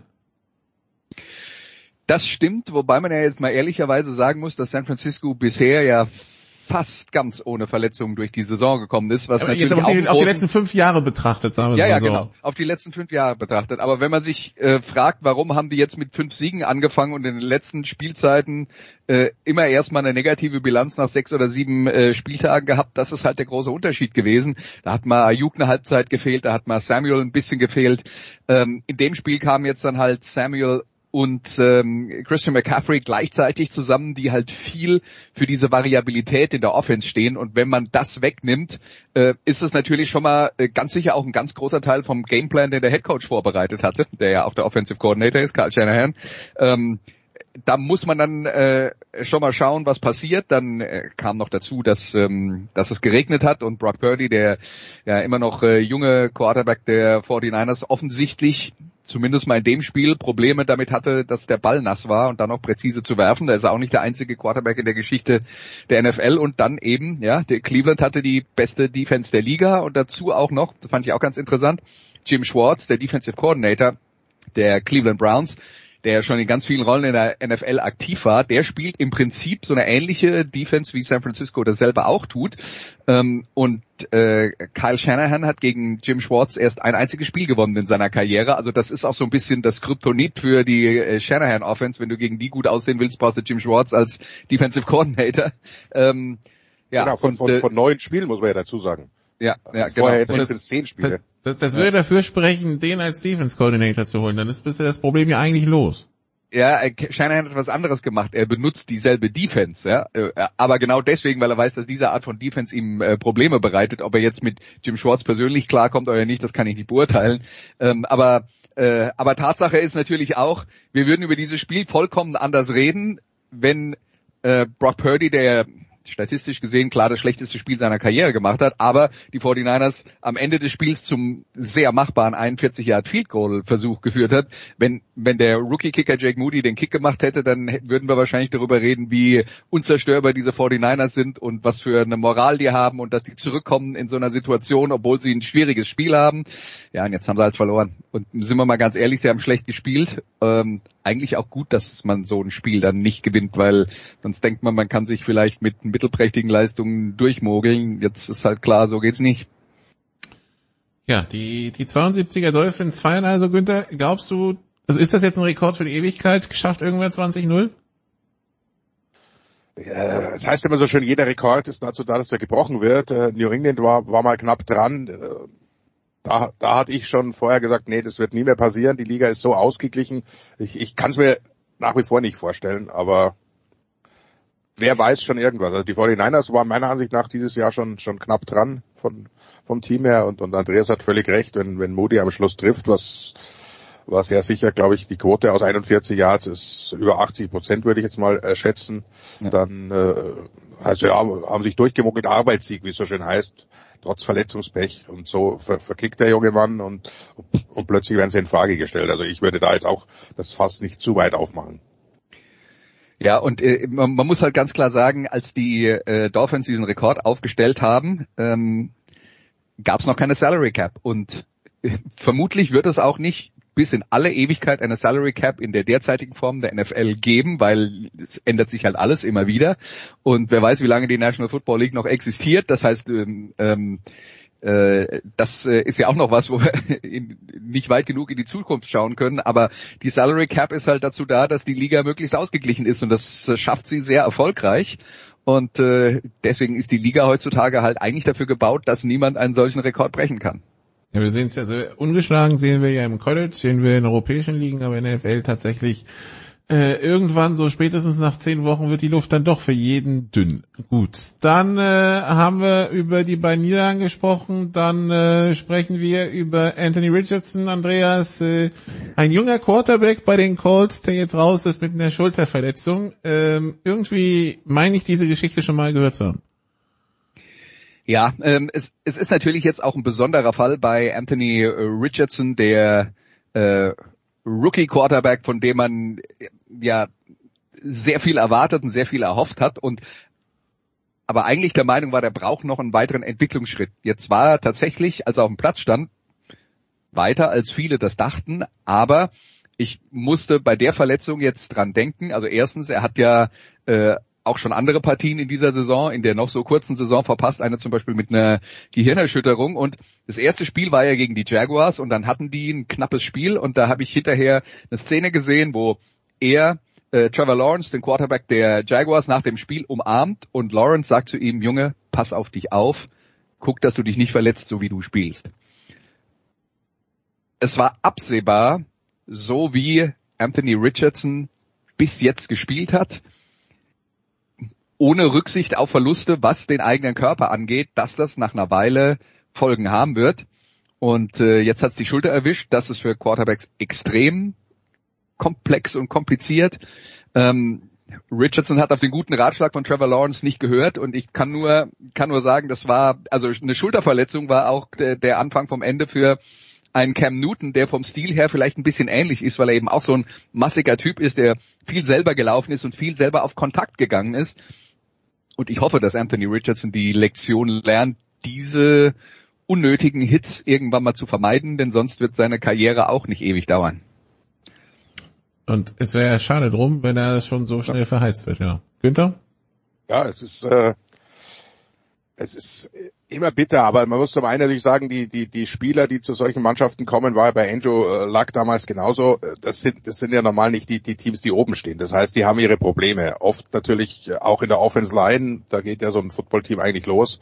Das heißt, du kriegst schon, schon von Natur aus mehr Druck. Dann hast du nicht diese Erfahrung und was halt dazu kommt, der Kontakt im College ist ein ganz anderer. Das unterschätzen sie. Da kannst du mir erzählen, was du willst. Alabama, Georgia und wie die ganzen SEC-Teams heißen. Natürlich sind da äh, NFL-fertige Typen drin. Aber es sind halt vier oder fünf, die am Feld stehen. Und über so einen Cornerback da außen, da läuft er halt einfach mal hinweg. Und das geht halt in der NFL nicht. Da hast du elf auf dem Feld, die dir alle wehtun können. Und ich sehe es genau wie Andreas. Ich habe auch die Szene vor Augen, dachte mir, äh, Junge, selbst wenn das jetzt gut gegangen wäre, lang geht's nicht mehr gut. Und da sind halt, und das, das wundert mich etwas, die Coaches gefordert, denn wie wichtig ein Quarterback für eine, für eine NFL-Franchise ist, ich glaube, das müssen wir nicht nochmal betonen.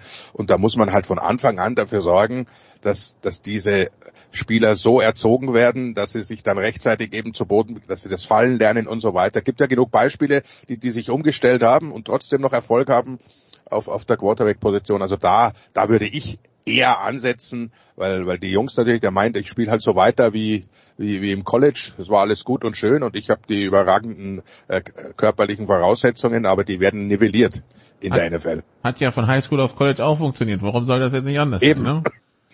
Ja, es ist, es ist halt, das muss man auch dazu sagen, schon eine Veränderung insofern als das Quarterback-Laufspiel auch in der Betrachtung der Quarterbacks, wenn sie aus dem College kommen, heutzutage in der NFL höher geschätzt wird. Wenn der Quarterback auch ein guter Läufer ist, gibt er dir halt einen unglaublichen Vorteil. Also zumindest mal bei den Standard dritten Versuchen, wenn der Gegner äh, dir alles wegnimmt, was du an Passoptionen hast und der Quarterback dann selbst noch laufen kann, dann ähm, äh, dann ist das natürlich eine unglaubliche Waffe, wenn du pro Spiel so zwei oder drei billige First Downs bekommst. Auf der anderen Seite besteht halt auch eine Gefahr äh, darin, dass dieser Aspekt des Spiels so wichtig wird, ähm, dass Spieler in die NFL gedraftet werden, die halt nur halb so gut sind, wenn man ihnen dieses Element wegnimmt. Früher wäre das nicht passiert.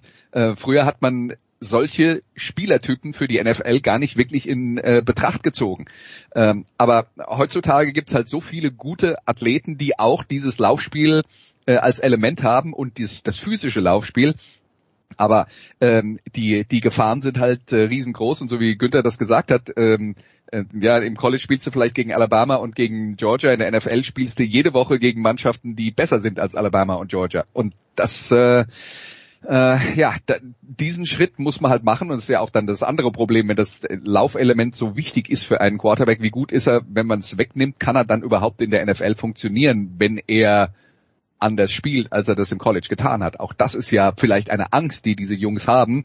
Äh, wenn, äh, wenn ich das nicht mehr habe, was bin ich dann noch? Wie viel Prozent von meiner Leistungsfähigkeit habe ich dann noch? Und im College spielst du gegen Spieler, die zwischen 19 und 22 sind und nicht zwischen 22 und 35. Das ist auch ein Unterschied. Ja, äh, müssen sich alle dran gewöhnen. Apropos physisch, äh, Günther, Tush-Push, dafür oder dagegen? Äh, dafür. Also das es gibt gibt keinen Grund, äh, das das zu verändern. Nur weil es eine Mannschaft äh, deutlich besser und erfolgreicher macht als andere. Da, da sind halt dann jetzt auch die die Defense Coordinators äh, gefordert. Aber man sieht ja an, an, an vielen anderen verzweifelten Versuchen, das ist kein Automatismus, äh, sondern das musst du schon vom Personal her richtig angehen. Du musst die, die Leute haben und äh, da gibt's nicht viele momentan in der NFL und du musst das halt äh, wirklich, und davon gehe ich aus, dass das in Philadelphia der Fall ist, immer und immer wieder üben und auf jede Kleinigkeit eingehen. Das machen die sehr gut. Also ich, ich sehe keinen äh, Grund, äh, das zu ändern, es sei denn, äh, das ist das Einzige, was, äh, was natürlich die NFL immer betrachtet und auch betrachten soll, dass äh, sich daraus ein erhöhtes Verletzungsrisiko ergibt. Aber davon hat man eigentlich bisher nichts gehört, außer die eigene Mannschaft verletzt sich. Das, äh, das gibt's dann ja leider auch. Apropos übrigens Physis, wenn wir bei Twitchbush sind, Jalen Hurts, ein gutes Beispiel, den habe ich im College spielen sehen bei Oklahoma, da war ganz klar der, der, der athletische Mutant auf dem Feld, ja. Jetzt, jetzt habe ich ihn vor ein paar Wochen in Philadelphia gesehen, da fällt er nicht auf. Das ist wirklich, da, da merkt man vielleicht so auch den Unterschied zwischen beiden, also zwischen beiden Leveln, was einfach die, die anderen angeht, ja. Ähm, das ist, das ist schon krass, was in der NFL rumläuft. Stellt man sich so vielleicht nicht vor. Am Wochenende haben wir diverse Partien, unter anderem ein Duell 5 und 1 gegen 5 und 1, wenn wir bei Philadelphia sind. Sunday Night, Philadelphia gegen Miami, Philadelphia jetzt frisch gegen die Jets verloren. Miami rauscht durch die Saison, außer sie müssen gegen Buffalo ran, Andreas, äh, aber Spitzenspiel, das man sich auch so im Super Bowl vorstellen könnte. Ja, auf jeden Fall. Hast du mich jetzt ausgewählt, weil du gesehen hast, dass ich das kommentiere? Nein, das Zufall? Ich, ich, ich, muss, ich muss äh, tatsächlich. War ich einfach nur der Nächste in der, in der Reihe. Ja, du warst der Nächste in der, Reihe, in der Reihe, genau. okay. Ja, also ich werde es kommentieren. Insofern habe ich mich damit jetzt äh, schon ein bisschen, äh, bisschen mehr befasst. Ja, es ist faszinierend, weil diese beiden Mannschaften halt einen komplett unterschiedlichen Stil pflegen. Ne? Und Philadelphia mit Jalen Hurts, der natürlich äh, im Vergleich zu dem, was sonst so auf dem Platz steht in der NFL, nicht außergewöhnlich ist, aber für einen Quarterback immer noch ein Riesenkerl. Ähm, und der passt halt zum Stil der Philadelphia Eagles, die halt ganz viel über Physis kommen. Und, ähm, und zwar in Offensive und äh, Defensive. Und äh, die spielen jetzt gegen die äh, Miami Dolphins, bei denen alles auf Speed angelegt ist. Und das Interessante dabei ist, ich kann mir halt Szenarien ausmalen, wo das eine davon dominiert oder das andere davon dominiert. Und ich bin gespannt, was sich von beiden durchsetzen wird, weil ähm, das sind halt zwei vollkommen unterschiedliche Ansätze. Und äh, Deswegen äh, tue ich mir ehrlich gesagt im Moment äh, äh, tue ich mir schwer, äh, da eine klare Meinung zu haben, wer der Favorit ist, weil ich äh, je, je mehr ich drüber nachdenke, umso mehr finde ich äh, Optionen für beide Mannschaften, dieses Spiel zu gewinnen. Ich weiß nicht, ob äh, Günther da vielleicht einen anderen Ansatz hat und einen klaren Favoriten sieht. Ich, ihr seid übrigens dann nicht allein, weil also wenn du Vegas nimmst, Vegas gibt ja drei Vorsprung für ein, fürs Heimteam und die Line ist Philadelphia mit zweieinhalb. Also irgendwie so, oh. ja. Also ist ja. eigentlich Miami Favorit nach Genau. Ja, aber, aber halt mit 0,5, das ist halt nichts, ja, ne? Ja. Das ist nur für die, die, die, die Geld setzen interessant, aber sonst, sonst nicht so. Halbe Punkte habe ich noch nicht erlebt in der NFL. Äh, ich sehe äh, leicht äh, Philadelphia vorne, eben zum einen aufgrund, weil sie zu Hause spielen. Wir alle, glaube ich, kennen die Stimmung in Philadelphia. Äh, zum anderen natürlich, weil sie angefressen sind. So eine Niederlage äh, die, die haben sie natürlich überhaupt nicht eingeplant, werden entsprechend motiviert und auch, äh, Andreas hat es ja ausgeführt, das, das ist vielleicht das äh, körperlich stärkste Team äh, momentan, jetzt mit Jalen Carter ja auch noch auf der Defense-Line enorm verstärkt, also da, da kommt richtig Power. Und wenn die loslegen, dann, dann muss Miami aufpassen, Asian fällt aus, äh, das war eine sehr, sehr gute Ergänzung für diese Speed Offense. Da fehlt also so ein kleines Puzzlestückchen. Äh, also ich bin, bin bei Philadelphia, aber kann mir auch Szenarien vorstellen, dass Miami die einfach mit, mit ihrem Speed und mit ihrem Gameplan, auf den ich mich jetzt schon freue, überrennen wird. Also es, es ist, ist eine, eine, eine ganz, ganz tolle Partie. Aber Highscore oder Lowscorer? Also, was erwartest du? Da, da gibt's Punkte. Also da wird es Punkte geben. Jetzt kein, kein, kein 70, äh, 20, aber ich sag mal, über 50 Punkte gibt's auf jeden Fall. So, gut. Dann haben wir noch an dem Wochenende auch äh, um äh, das ist um 19 Uhr, genau. Baltimore 4 und 2 empfängt Detroit 5 und 1. Baltimore mit äh, ja, Siegen gegen die Bengals, die Browns, die Titans, dann diese Niederlage gegen die Steelers, die den Producer gefreut hat, aber unsere alle Augen schmerzen noch äh, von, von diesem offensiven Football der Steelers. Jetzt also die, die heißen Lions zu Gast, die bisher nur gegen Seattle in Overtime verloren haben. Äh, das klingt auch nach Krache.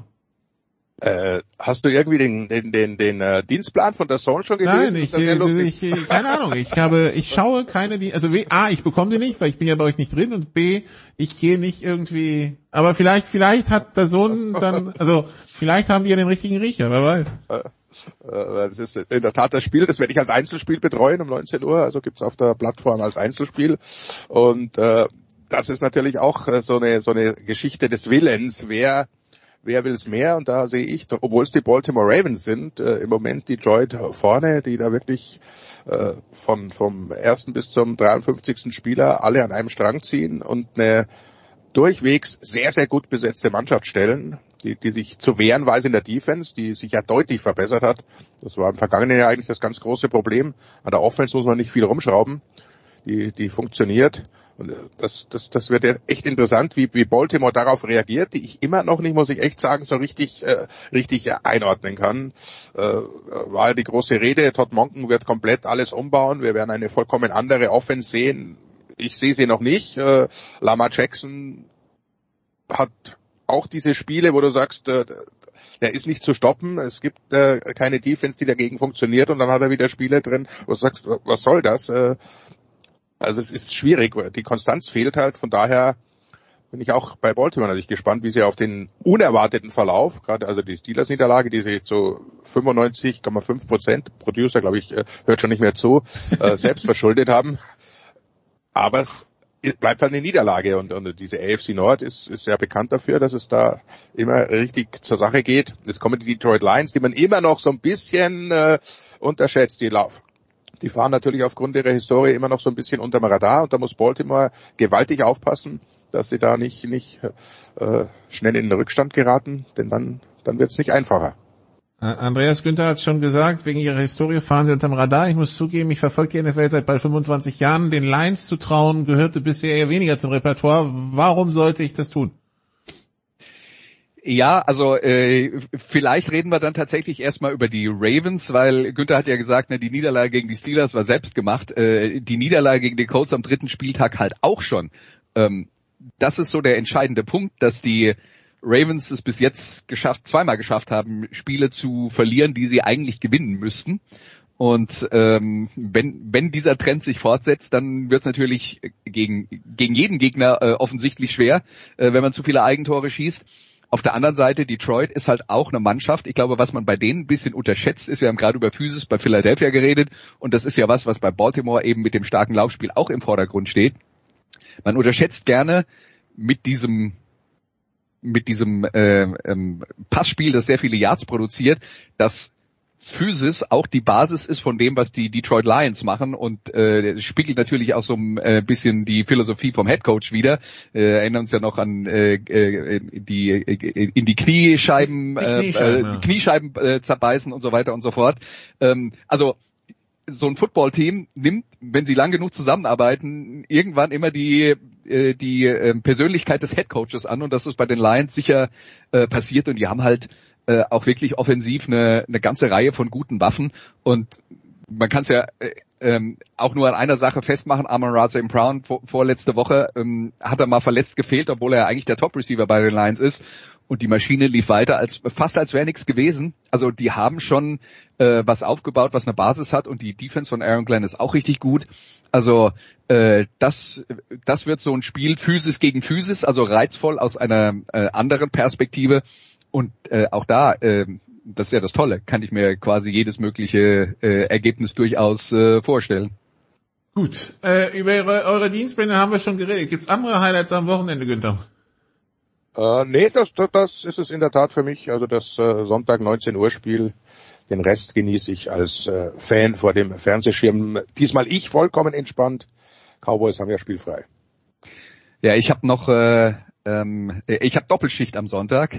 Ich mache erst und da kommt dann der Producer wieder ins Spiel um 22.05 Uhr in der Konferenz Rams gegen Steelers und dann wechsle ich quasi das Zimmer und äh, kommentiere dann aus äh, ähm, aus einem anderen Raum äh, die, die Eagles gegen die Dolphins. Ähm, das ist dann Sonntag. Das wird äh, das wird so ein bisschen Marathon dann. Äh, du, du, du zerstörst dir gerade Illusionen, du, du, du setzt dich in deinen Privatflieger. Du meinst, du meinst die Leute glauben tatsächlich immer noch, wir wären bei der NFL-Konferenz im Stadion? Natürlich. Ähm, okay. ja, äh, Dann Musik. mir leid, wenn ich euch die Illusionen genommen habe. Musikradio 360 am Sonntag dreht sich um? Dreht sich um Schauspieler, die Musik machen. Okay. Dann äh, werden wir reinhören. Dann äh, danke an Günther und danke an Andreas. Äh, hier geht's nach einer kurzen Pause weiter mit einem Thema, über das ich eigentlich nicht reden wollte, aber wir müssen ja die Rugby-WM. Bis gleich.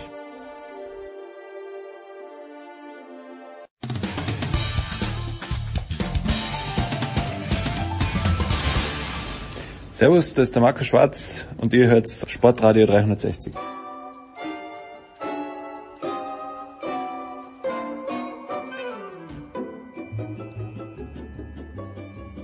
Big Show 632. Nikola ist also natürlich der Beibeginn für den Rugby-Teil neu dazugekommen. Sind zum einen Simon Jung, grüß dich Simon. Grüß euch.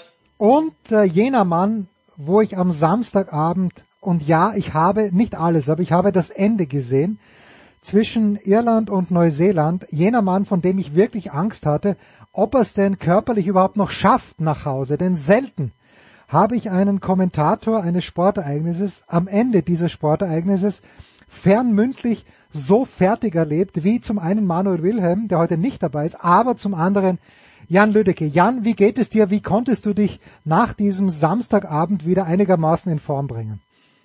Mir geht's wunderbar. Am Samstag konnte ich mich erstmal gar nicht in Form bringen. Also wir sind dann noch ähm, an die Hotelbar, in dem Hotel, wo Manuel Wilhelm untergebracht ist und haben zwei Bier getrunken. Das war ganz, ganz wichtig für meine Stimmbänder, weil am nächsten Tag hatte ich das ganze Programm ja nochmal so und es war nochmal genauso krass.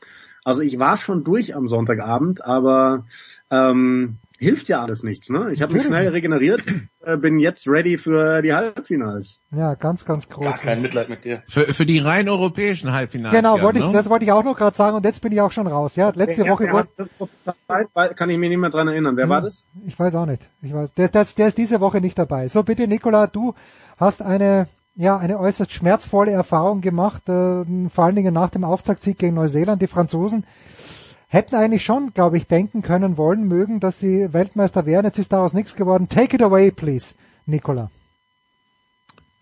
Äh, ja, es ist nichts daraus geworden. Irgendwie ähm, ein sehr physisches Spiel, wo man irgendwie selbst als Zuschauer so gefühlt mit blauen Flecken ins Bett ist. Und am Ende verlieren sie mit 1 gegen Südafrika, wo ja, ähm, also sie führen 7-0, sie könnten das erhöhen und dann äh, ja, Fehler und ein Kick von Südafrika und es steht 7-7 und dann dachte ich schon, naja, okay. Und ja, am Ende 29-28 Jan und äh, der Gastgeber ist raus. Ja, ähm, es tut tatsächlich unglaublich weh und es tut einem leid für Frankreich und auch für Irland. Simon und ich saßen gestern zusammen und haben lange drüber gesprochen und haben gesagt, es sind die zwei besten Mannschaften der Welt gerade ausgeschieden, weil sie auf zwei Gegner getroffen sind, die mit ihrer Erfahrung und einer unfassbar akribischen Vorbereitung Schlüssel gefunden haben, sie irgendwie zu knacken. Ähm, tut weh, weil wir uns irgendwie alle erhofft hatten, mal einen neuen Weltmeister zu sehen. Und jetzt äh, machen es doch irgendwie wieder diese Rekordweltmeister unter sich aus.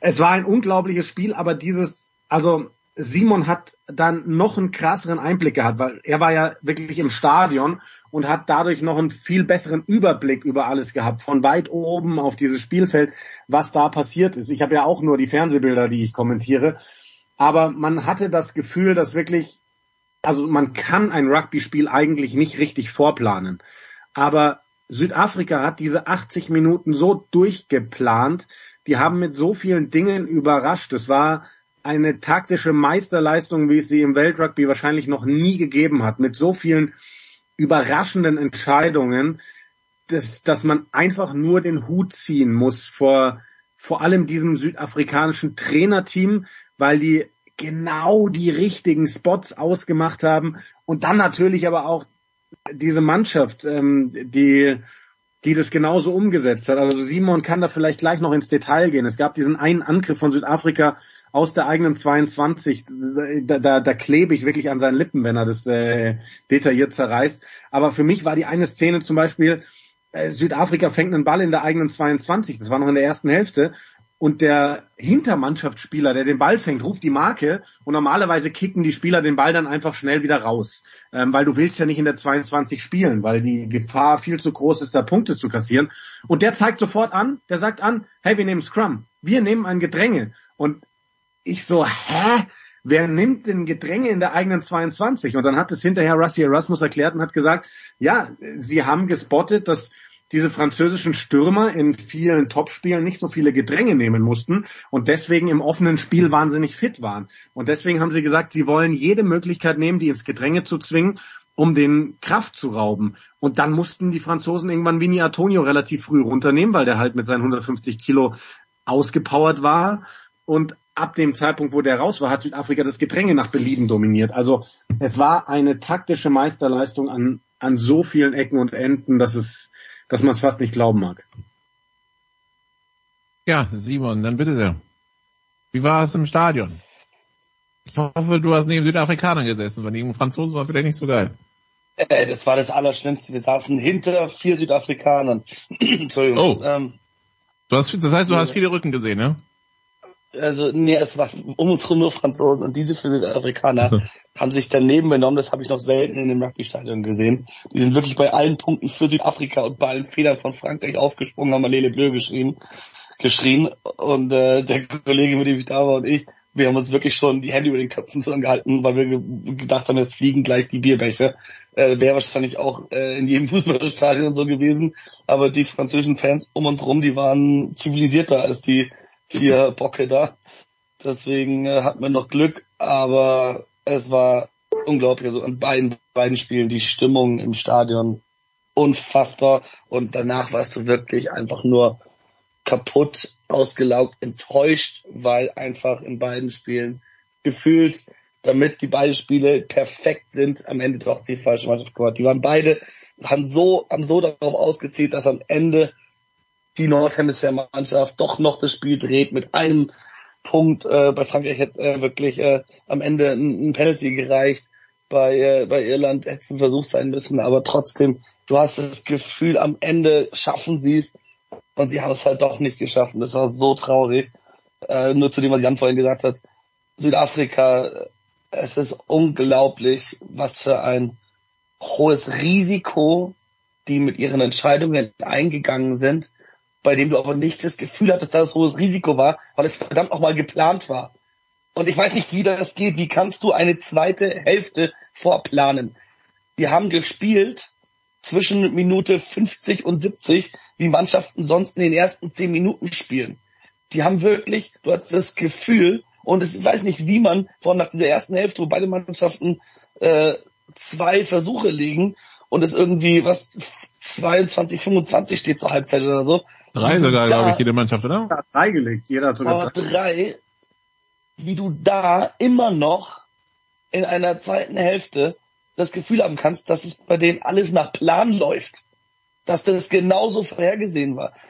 Dass du nach 48 Minuten deine beiden Spielmacher auswechselst und mit Fafteklack und Pollard so erfahrene Männer bringst, die dann wirklich, die seine Szene Jan vorhin angesprochen hat, da haben sie ein Gedränge in der eigenen 22, gewinnen den Penalty-Vorteil und statt den halt zu nehmen und in die gegnerische Hälfte zu kicken und damit Setpiece zu starten, spielen die ein Trickplay, wo Faf de Klerk den Ball durch die Beine schmeißt, dieser an Andre Pollard vorbeifliegt, der eine Dummy-Linie läuft, dann sie mit den Centers nach vorne gehen, über die Gainline, den Ball direkt wegkicken, den Straftrittvorteil wegkicken und mit ihren frischen Drittreichern, mit Quacher Smith und Dion Free hinterher sprinten, das Tackle vor der gegnerischen Marlinie machen und den Penalty sich holen, den Straftritt für Holding On von welchen sie dann Tap and Go spielen und Erwin Etzebeth den entscheidenden Versuch legt. Das ist halt einfach nicht planbar, aber sie haben es getan. Sie haben es geplant. Das war alles vorhergesehen und ich weiß nicht wie. Rusty Rasmus kann hell sehen. ja, ähm, Wer noch, also Südafrika hat halt wirklich dieser hohes Risiko, aber gefühlt alles durchgeplant, perfekt gecoacht und Neuseeland, um Irland zu schlagen, weil ich bin wirklich der Meinung, dass Irland die beste Mannschaft der Welt immer noch ist.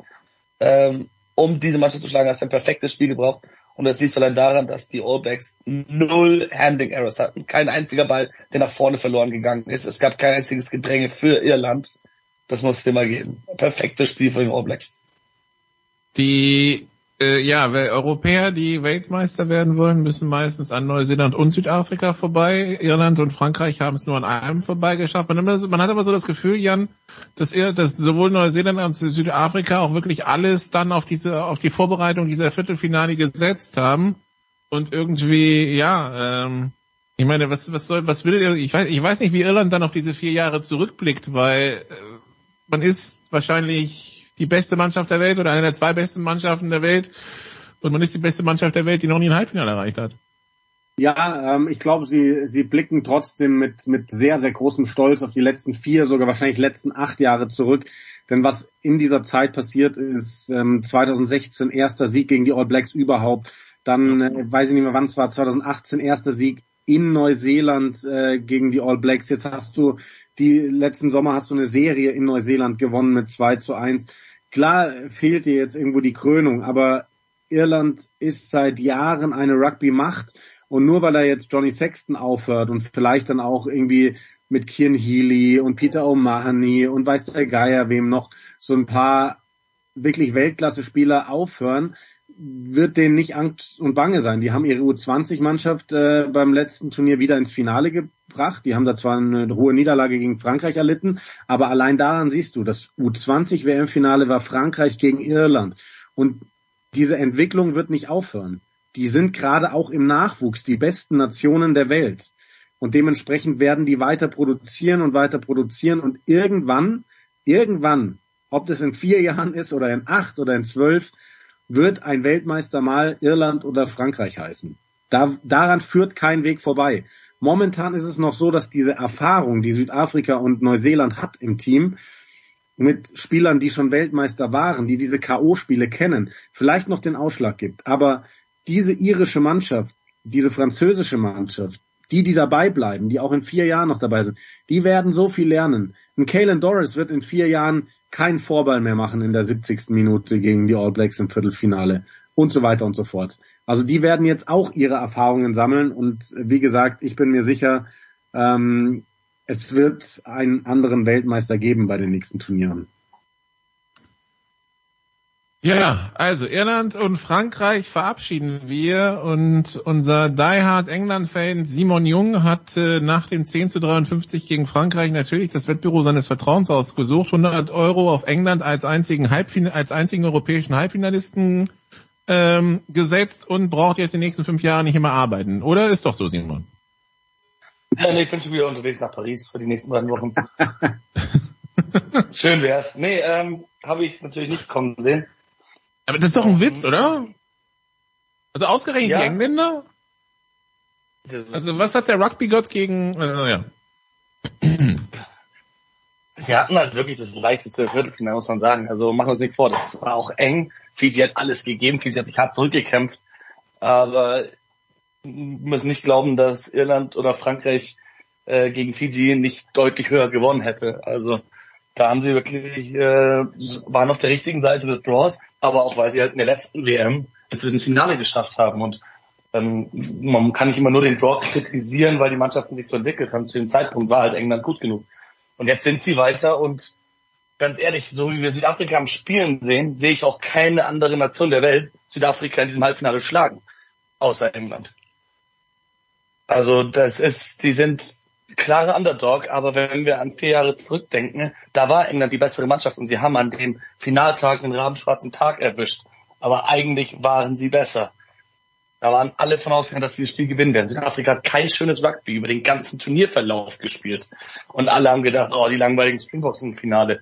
Und dann haben sie da ein Spiel rausgezaubert gegen England. Das sitzt bei den Engländern sicherlich so tief. Die haben noch einen Großteil der Mannschaft von damals da. Steve Borthwick ist nicht der aufregendste Coach, er ist kein Eddie Jones.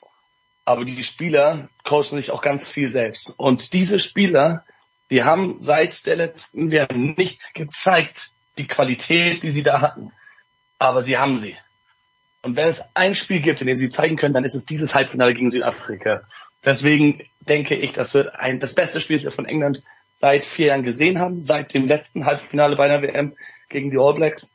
Ob es reichen wird, bin ich mir nicht sicher. Südafrika spielt mit der haargenau gleichen Aufstellung äh, wie gegen Frankreich. Ist das eine Stärke? Hilft das England? Weiß ich nicht. Auf jeden Fall ähm, glaube ich nicht, dass es so deutlich wird, wie viele vermuten.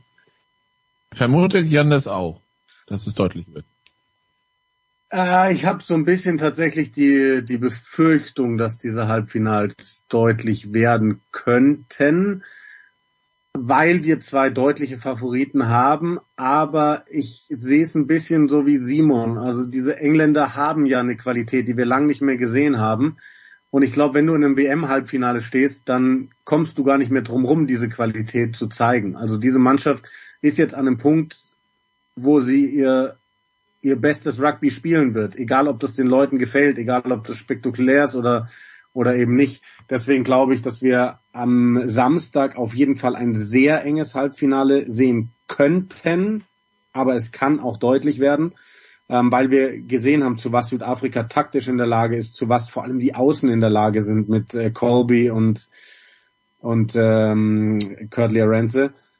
Und im anderen Halbfinale Mai, also Neuseeland nach dem Spiel gegen Irland, musst du Argentinien eigentlich wegputzen. Aber Argentinien hat halt auch sein Herz irgendwie wiedergefunden, hat die Leidenschaft wiedergefunden. Und da gilt auch, jetzt stehst du in einem WM-Halbfinale, du wirst alles auf den Platz lassen. Und Argentinien hat Neuseeland geschlagen. Das war im letzten Jahr, im, im Sommer zum, zum zweiten Mal, glaube ich. Sie haben 2020, meine ich, zum allerersten Ir Irgendwann während Corona sind die Argentinier mal nach Neuseeland und haben das erste Mal gewonnen. Oder war es in Australien ja. und die, diese Corona Tri Nations irgendwie, aber auf jeden Fall, da gab es das erste Mal einen Sieg.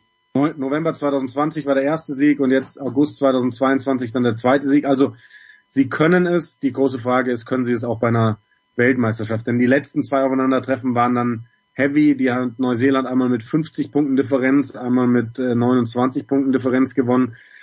Also Befürchtung ist schon, dass die Halbfinals deutlich werden können, aber ich hoffe, dass sowohl England als auch Argentinien mindestens enge Spiele liefern können. Und vielleicht erleben wir doch eine Überraschung, weil vor vier Jahren hat auch kein Mensch dran geglaubt, dass England die All Blacks im Halbfinale so derart dominieren kann. Das heißt, dein Finaltipp, Jan, ist? Neuseeland und Südafrika. Wir sehen also England gegen Argentinien, ja? Und Simon, deiner? Kopf sagt Neuseeland, Südafrika, Herz sagt Neuseeland, England, so oder so. Wenn Neuseeland gegen Argentinien gewinnt Freitagabend, fange ich an, nach Finaltickets zu schauen. Weil egal, ob es England gegen Neuseeland oder Südafrika gegen Neuseeland, wird das ein geisteskrank geiles Finale. Das ist genau ja. die Euphorie, die wir brauchen. Geisteskrank Geiles Finale. Großartig. Äh, ich finde es aber ja, geil. Emotionen, die der Österreicher so nicht kennt in ja, keiner Sportart. Nein, also ich, ich äh, ja, nee, in keiner Sportart, außer möglicherweise beim Rodeln, wenn der Hackel Schorsch uns zur Rodelnation Nummer eins macht, dann vielleicht. Großartig. Danke, Nicola.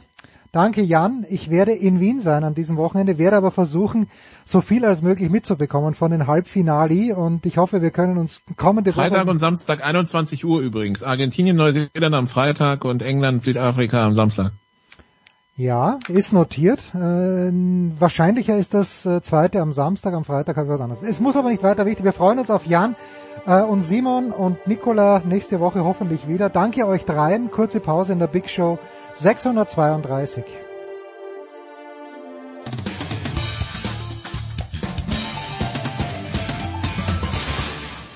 Hi, this is Pierre Maguire. You're listening to Sports Radio 360.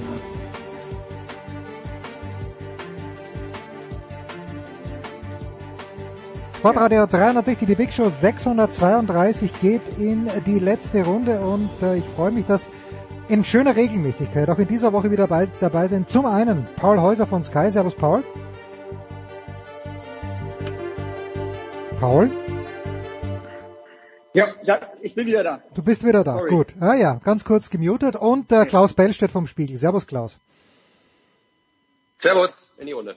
So, äh, Klaus, ich möchte mit dir anfangen. Thema heute, Boris Becker, seit ein paar Stunden bestätigt, seit äh, ein paar Tagen war es möglich, als Gerücht herumgewabert, äh, neuer Coach von Holger Rune. Du hast mit Holger Rune in München sehr ausführlich gesprochen. Ich weiß noch, was du äh, mir danach erzählt hast. Ich weiß nicht, wie viel du dazu teilen möchtest mit unseren Hörern, aber dein erstes Gefühl, Becker und Rune kann das passen? Wenn ja, warum nicht? Boah, das ist, das sind schon wieder diese fiesen Fragen von dir, so die auf den Punkt. Also ich würde vielleicht noch mal ein bisschen, bisschen anders anfangen wollen. Erstmal die, diese überraschende News. Ich glaube, das hat uns alle ja, nicht umgehauen, aber das war der doch, das war zumindest für mich eine totale Überraschung, dass, dass sich da ein kleines Pärchen ergibt. Ähm, als ich das gehört habe, ich, ich, ich dachte wirklich erst, das kann eigentlich gar nicht sein, da ist es eine Verwechslung oder ja, dann haben sie da vielleicht mal trainiert und, und äh, ja, hat ja immer noch Becker und Monte Carlo gibt's ja auch noch Verbindungen und dann haben sie sich da mal getroffen und so. Aber nein, also alles äh, scheinbar schon äh, auch etwas länger im Busche gewesen und ähm, eine Verbindung, die, die, die vielleicht sogar seit Jahren besteht. Kann Paul ja noch ein bisschen was drüber später erzählen. Äh, und ja, dann ähm, äh, nahm das seinen Lauf, man recherchierte ein bisschen. Ähm, also ich gehe leider mal auf München ein. Ich wollte nur noch mal aktuell ja. äh, erzählen, wie es dann so war. Es sind ja, das ist ja auch eine kleine Mediengeschichte. Ähm, Paul hat es, äh, hat es ja auch getweetet. Äh, das war ja eine Sky Exklusiv News. Ich habe dann nochmal Mutter Rune angemorst und äh, mich bei ihr rückversichert, weil ich das irgendwie, ich konnte es immer noch nicht so richtig glauben. Dann schrieb sie mir ja, ähm, ja, das sei eine gute Konstellation, eben wegen ähm, Beckers Erfahrung ähm, als, als junger Spieler, die Erfolge, wie geht man damit um? Also da wurde ja immer klarer, worauf diese Partnerschaft hinausläuft, nämlich ich mag übrigens überhaupt dieses Supercoach. Ich weiß gar nicht, mhm. von wem dieses, die, die Formulierung war. Das mag ich überhaupt nicht, diese Formulierung. Aber ja, mhm. Mentor, Mentoring, was weiß ich, äh, ähm, ähm, als, als, als hilfende Stütze. Im Trainerteam verändert sich ja jetzt gar nichts also ne, Christensen bleibt ja Trainer, aber Boris kommt nun eben dazu. Und ich habe mich wirklich gefragt, ähm, also wie, wie, wie kann das sein? Wie, wie kann ein so, wie kann ein Weltklasse-Spieler, ein Top-5-Spieler, ein Top-10-Spieler auf einmal auf Becker kommen? Aber je mehr ich drüber nachdenke, und jetzt komme ich schon, ähm, Jens, zu der Antwort auf deine Frage, je mehr ich drüber nachdenke, desto mehr macht es für mich Sinn. Ähm, ich glaube, dass das, das Mutter Rune schrieb ja auch irgendwie, wir wollen den alten Holger wieder haben. Und dann mhm. versuchen sie jetzt alles und suchen nach neuen Impulsen, neuen Ansätzen und hey, das ist, das ist, das ist eine, das ist echt eine, eine kreative Idee, Paul. Ähm, ich weiß nicht, wie du es siehst. Und, und ähm, Total. Becker können wir ja nochmal drüber sprechen. Was macht ihn so gefragt? Ähm, wie nah ist er wirklich dran? Das überrascht einen ja auch immer wieder. Ne? Er ist natürlich äh, ein guter Experte, aber äh, es ist ja irgendwie so ähnlich wie als wenn Lothar Matthäus jetzt vielleicht nicht den FC Bayern, aber irgendwie die, die, die Nachwuchsabteilung von RB Leipzig übernehmen würde. Das, das würden, da würden wir auch erstmal denken, seid ihr eigentlich völlig wahnsinnig. Aber ich glaube, und wenn ich mich jetzt an das Gespräch erinnere, sorry, da bin ich gleich vorbei mit diesem Monolog, äh, wenn ich mich an das Gespräch erinnere, der sehr nervöse Rune, das wissen wir alle, der Staccato-Sprecher Rune, der, der überkochende Rune, der die Bälle aus dem Stadion schlägt. Ich weiß nicht, wo es war, Jens. Äh, war, war es in Wimbledon, glaube ich, auf irgendeinem Court oder, oder in Monaco, keine Ahnung mehr. Ähm, wo er sich anlegt mit allen, der muss reifen. Und, und wie reifst du mit Figuren, mit Profilen, die, die, die reif sind, die viel durchgemacht haben? Becker ist so jemand, ganz klar. Lass uns nur auf den Sportler Becker gucken. Alles andere sprechen wir gleich vielleicht noch. Aber Ende jetzt, Bottomline, ich glaube, er kann ihm wirklich helfen. Ich hoffe, es ist was, was ein bisschen tragfähig ist. Paul. Das ist meine einzige Sorge, dass es, dass es zu schnell wieder vorbei ist. Aber let's hope. Let's hope. Paul, mhm. die, die, Saison ist ja nicht mehr lang. Es, es steht noch Basel an. Gestern ist er rausgeflogen in Stockholm als Titelverteidiger. Dann der Paris-Bercy, wo er letztes Jahr gewonnen hat. Und man muss ja ganz ehrlich sein, äh, er wird sich für Turin nicht qualifizieren, weil er keine Kugel trifft, es sei denn, er legt nochmal einen Run hin in Paris. Ja. Also wie, wie siehst du diese, diese Zusammenarbeit? Ganz positiv. Also ich glaube, es kann sehr viele Gewinner geben, die dadurch, dass er jetzt wirklich so eine miese Strähne drin hat, glaube ich schon, dass es diesen berühmten Bäcker-Effekt, dass der dann noch leichter zu erzählen ist. Was da los ist bei Rune, also das, da bin ich mal gespannt. Ähm, da kommt vielleicht auch noch ein bisschen was an, an die Oberfläche, was er dann erzählt. Also das ist schon wirklich bemerkenswert, dieser Leistungsabfall. Und da muss natürlich ganz viel im mentalen Bereich da eine Rolle spielen. Aber was wir mitbekommen haben, dass er auch wirklich große körperliche Probleme hatte, Rückenprobleme und einfach die Saison für so einen jungen Spieler, das war zu heftig. Ja, der, also der ist wirklich in ein Loch gefallen. Anders kann man es nicht sagen, aber was hat er schon gerissen? Der hat letztes Jahr Paris-Bercy gewonnen im Finale, in einem Wahnsinnsfinale gegen Djokovic. Der war dieses Jahr im Finale Monte, Monte Carlo, hat da auch sehr gute Chancen gehabt, das gegen Rublev zu gewinnen. Und hat Djokovic auch dieses Jahr wieder geschlagen. Auf Sand alles. Ja, und die Grand Slam Ergebnisse, French Open, Wimbledon können sich auch sehen lassen. Und ich kann mich erinnern, bei den Australian Open hat er im Match-Tiebreak gegen Rublev ein ganz, ganz enges Ding da verloren. Da hat er auch, äh, da war er auch vorne gewesen. Ich will sagen, ich glaube, er ist viel zu gut, viel zu gut, äh, um nicht wieder zurückzukommen, um nicht wieder Top-5-Spieler zu werden sogar. Soweit würde ich gehen. Für mich ist es ein Top-5-Spieler, weil das Package ist Wahnsinn bei, bei Holger Rune. Die Schläge sind, sind so satt, so gut von der Grundlinie. Er wird sich, was Aufschlag angeht, sicherlich auch Return weiter verbessern. Er hat dieses Mindset auch, sich auf den Gegner einzustellen, anders als, als andere junge Spieler. Er passt sich auch dann den Gegner an. Und, und da glaube ich, wird, wird die Rolle Boris Becker auch nochmal ganz entscheidend, der wirklich dann die Gegner auseinander kodieren kann und sagen kann, geh da rein. Und er hat alle Shots. Er hat diesen fantastischen Stopball. Er hat dieses rotzfreche Spiel. Er hat auch dieses Spiel, um den Kopf des Gegners reinzukommen, kann abriegeln wie ein Djokovic, kann, kann, hat diese super Konterschläge und hat eine fantastische Physis. Schaut euch die Oberschenkel an, schaut euch die Beine an. Wenn der wieder jetzt eine gute Offseason hinlegt, mit Boris Becker dann auch, dann erwarte ich äh, einen, einen richtigen Schub für 2024. Und ja, vielleicht ganz kurz noch, Klaus, weil du das mit dem Supercoach erwähnt hast. Ich bin schon Fan davon, von diesem Ausdruck, weil das kam aus dieser Zeit, als eben Becker Djokovic trainiert hat. Dann kam Edberg bei, bei Federer rein. Und dann hattest du wirklich halt diese, das waren wirklich die Superstars als Trainer. Ivan Lendl bei Murray, Michael Chang bei Kei Nishikori noch. Und, und dann waren plötzlich, dann haben die sich da alle getummelt wieder auf der, mhm. auf der Tour.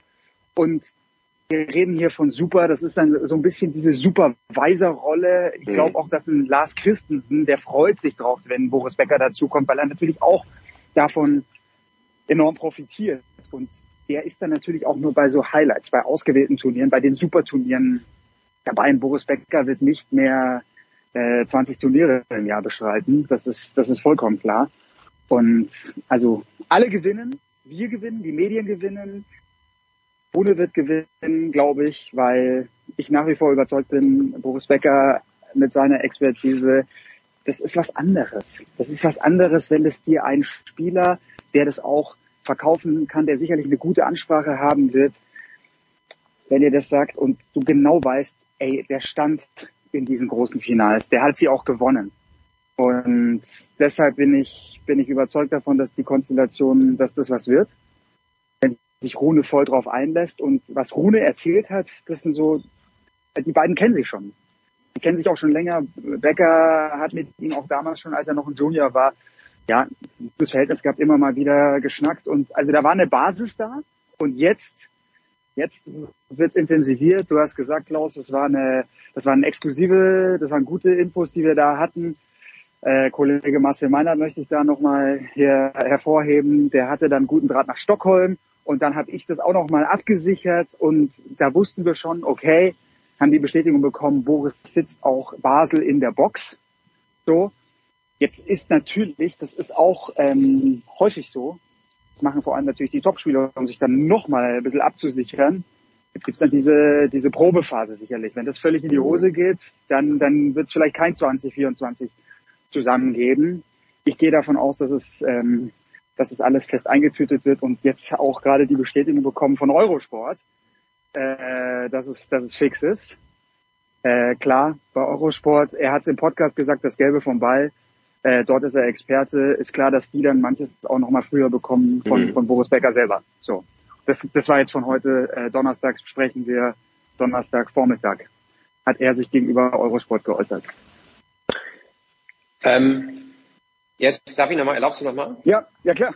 Was, was, was ich, was ich total spannend, also Paul und, und ein eingeschränktes äh, Zunicken hier aus Bremen und ähm, Becker sicherlich auch dann der große Unterschied zu Muratoglu. Die haben ja auch eine Zeit lang zusammengearbeitet und du sagtest ganz richtig, Becker ist eben derjenige, der in den Finals gestanden hat von den großen Turnieren. Und das hat Muratoglu halt eben nicht. Der ist zwar trotzdem auch ein Supercoach auf seine Art, ähm, aber ähm, da, da, da, da, da, da kann, da kann Becker ihm, äh, da ist er ihm natürlich voraus, Becker. Also und und äh, total verständlich, dass man sich dann eben auf, auf diese Expertise bezieht im Team Holger Rode. Was ich aber trotzdem nochmal nicht in Frage stellen würde, aber zumindest in die Diskussion geben würde. Holger Rune ist ein, wie alt ist er jetzt? 20, 19, 20? 20, 20 ist er. Ähm, 20 und so wie ich ihn kennengelernt habe, wirklich in einem extrem äh, intensiven, einstündigen Gespräch, was man ja eigentlich nie hat. Ähm, das war jetzt nicht, weil ich so ein geiler Typ bin, sondern weil er da irgendwie Zeit hatte und irgendwie mal ein bisschen so, keine Ahnung, hat dann zwischendurch auch mal Tennis geguckt und sich gefreut, dass Zverev dann verloren hat in München auf dem Weg zu seinem Titel. Aber ähm, es war, es war irgendwie eine, es war richtig ein dichtes Gespräch. Und ich habe gemerkt, dass er natürlich eine vollkommen andere Generation ist als äh, als wir sowieso, aber natürlich nochmal als Bäcker nochmal mehr. Und ähm, äh, so, das finde ich auf jeden Fall in, interessant, dann zu beobachten. Kann der Bäcker, der Boris Becker, der, der, der, ähm, der, der jetzt ja, man, was ich schon eingangs gesagt habe, man, man würde ihn ja jetzt nicht direkt in Verbindung bringen mit mit mit mit äh, dem, dem unmittelbaren Tennis, nach all dem, was vielleicht auch im letzten Jahr passiert ist. Ja, er ist immer noch Experte und so, aber darüber hinaus Fragezeichen. So und jetzt bin ich gespannt. Kann der Becker mit seiner, mit seiner, mit seiner Art, mit seinem, mit seinem, seiner Sprache, sagen wir es mal so, mit seiner Sprache, mit seiner Kommunikation, kommt der wirklich hm. an so jemanden wie den Holger Rune heran, der nochmal 20 ist, total anderes Mindset hat. Also vielleicht passt es ja gerade deshalb so gut, aber trotzdem, das würde ich vielleicht ein bisschen zu bedenken geben. Rune ist auf einem völlig anderen Stern unterwegs ähm, äh, auch was, was Trainingsmethoden und so angeht, klar, da geht, wird Boris wahrscheinlich ja nicht reinfuschen.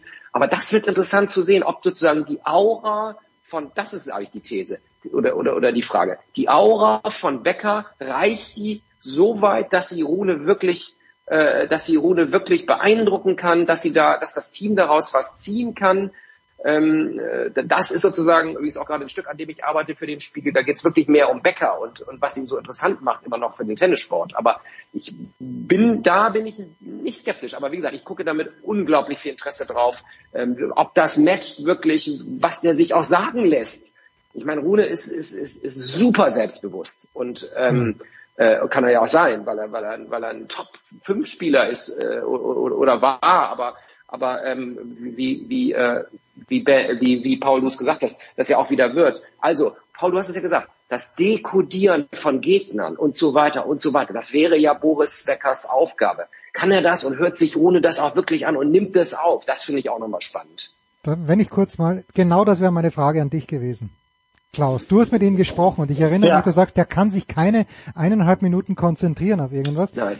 Und Nein. Lars Christensen, irgendjemand muss er in der Jugend von Holger Rune unfassbar viel richtig gemacht haben. Weil sonst würde er nicht so Tennis spielen, wie er jetzt Tennis spielt. Aber ist er jemand, der, äh, er dünkt mich ein bisschen, obwohl ich ihn viel lieber mag als den Kyrgios, aber er dünkt mich ein bisschen wie Kyrgios. Und, und sogar äh, letzte Woche oder vor zwei Wochen war Stefan Hempel hier, dann, der dann nochmal gesagt hat, äh, Mischa Zverev sagt ja auch über seinen Bruder, wir können dem natürlich davor sagen, spiel mit mehr Spin, aber wenn sich Sascha dann am Platz denkt, was brauche ich denn Spin, ich spiele jetzt mal so, wie ich möchte.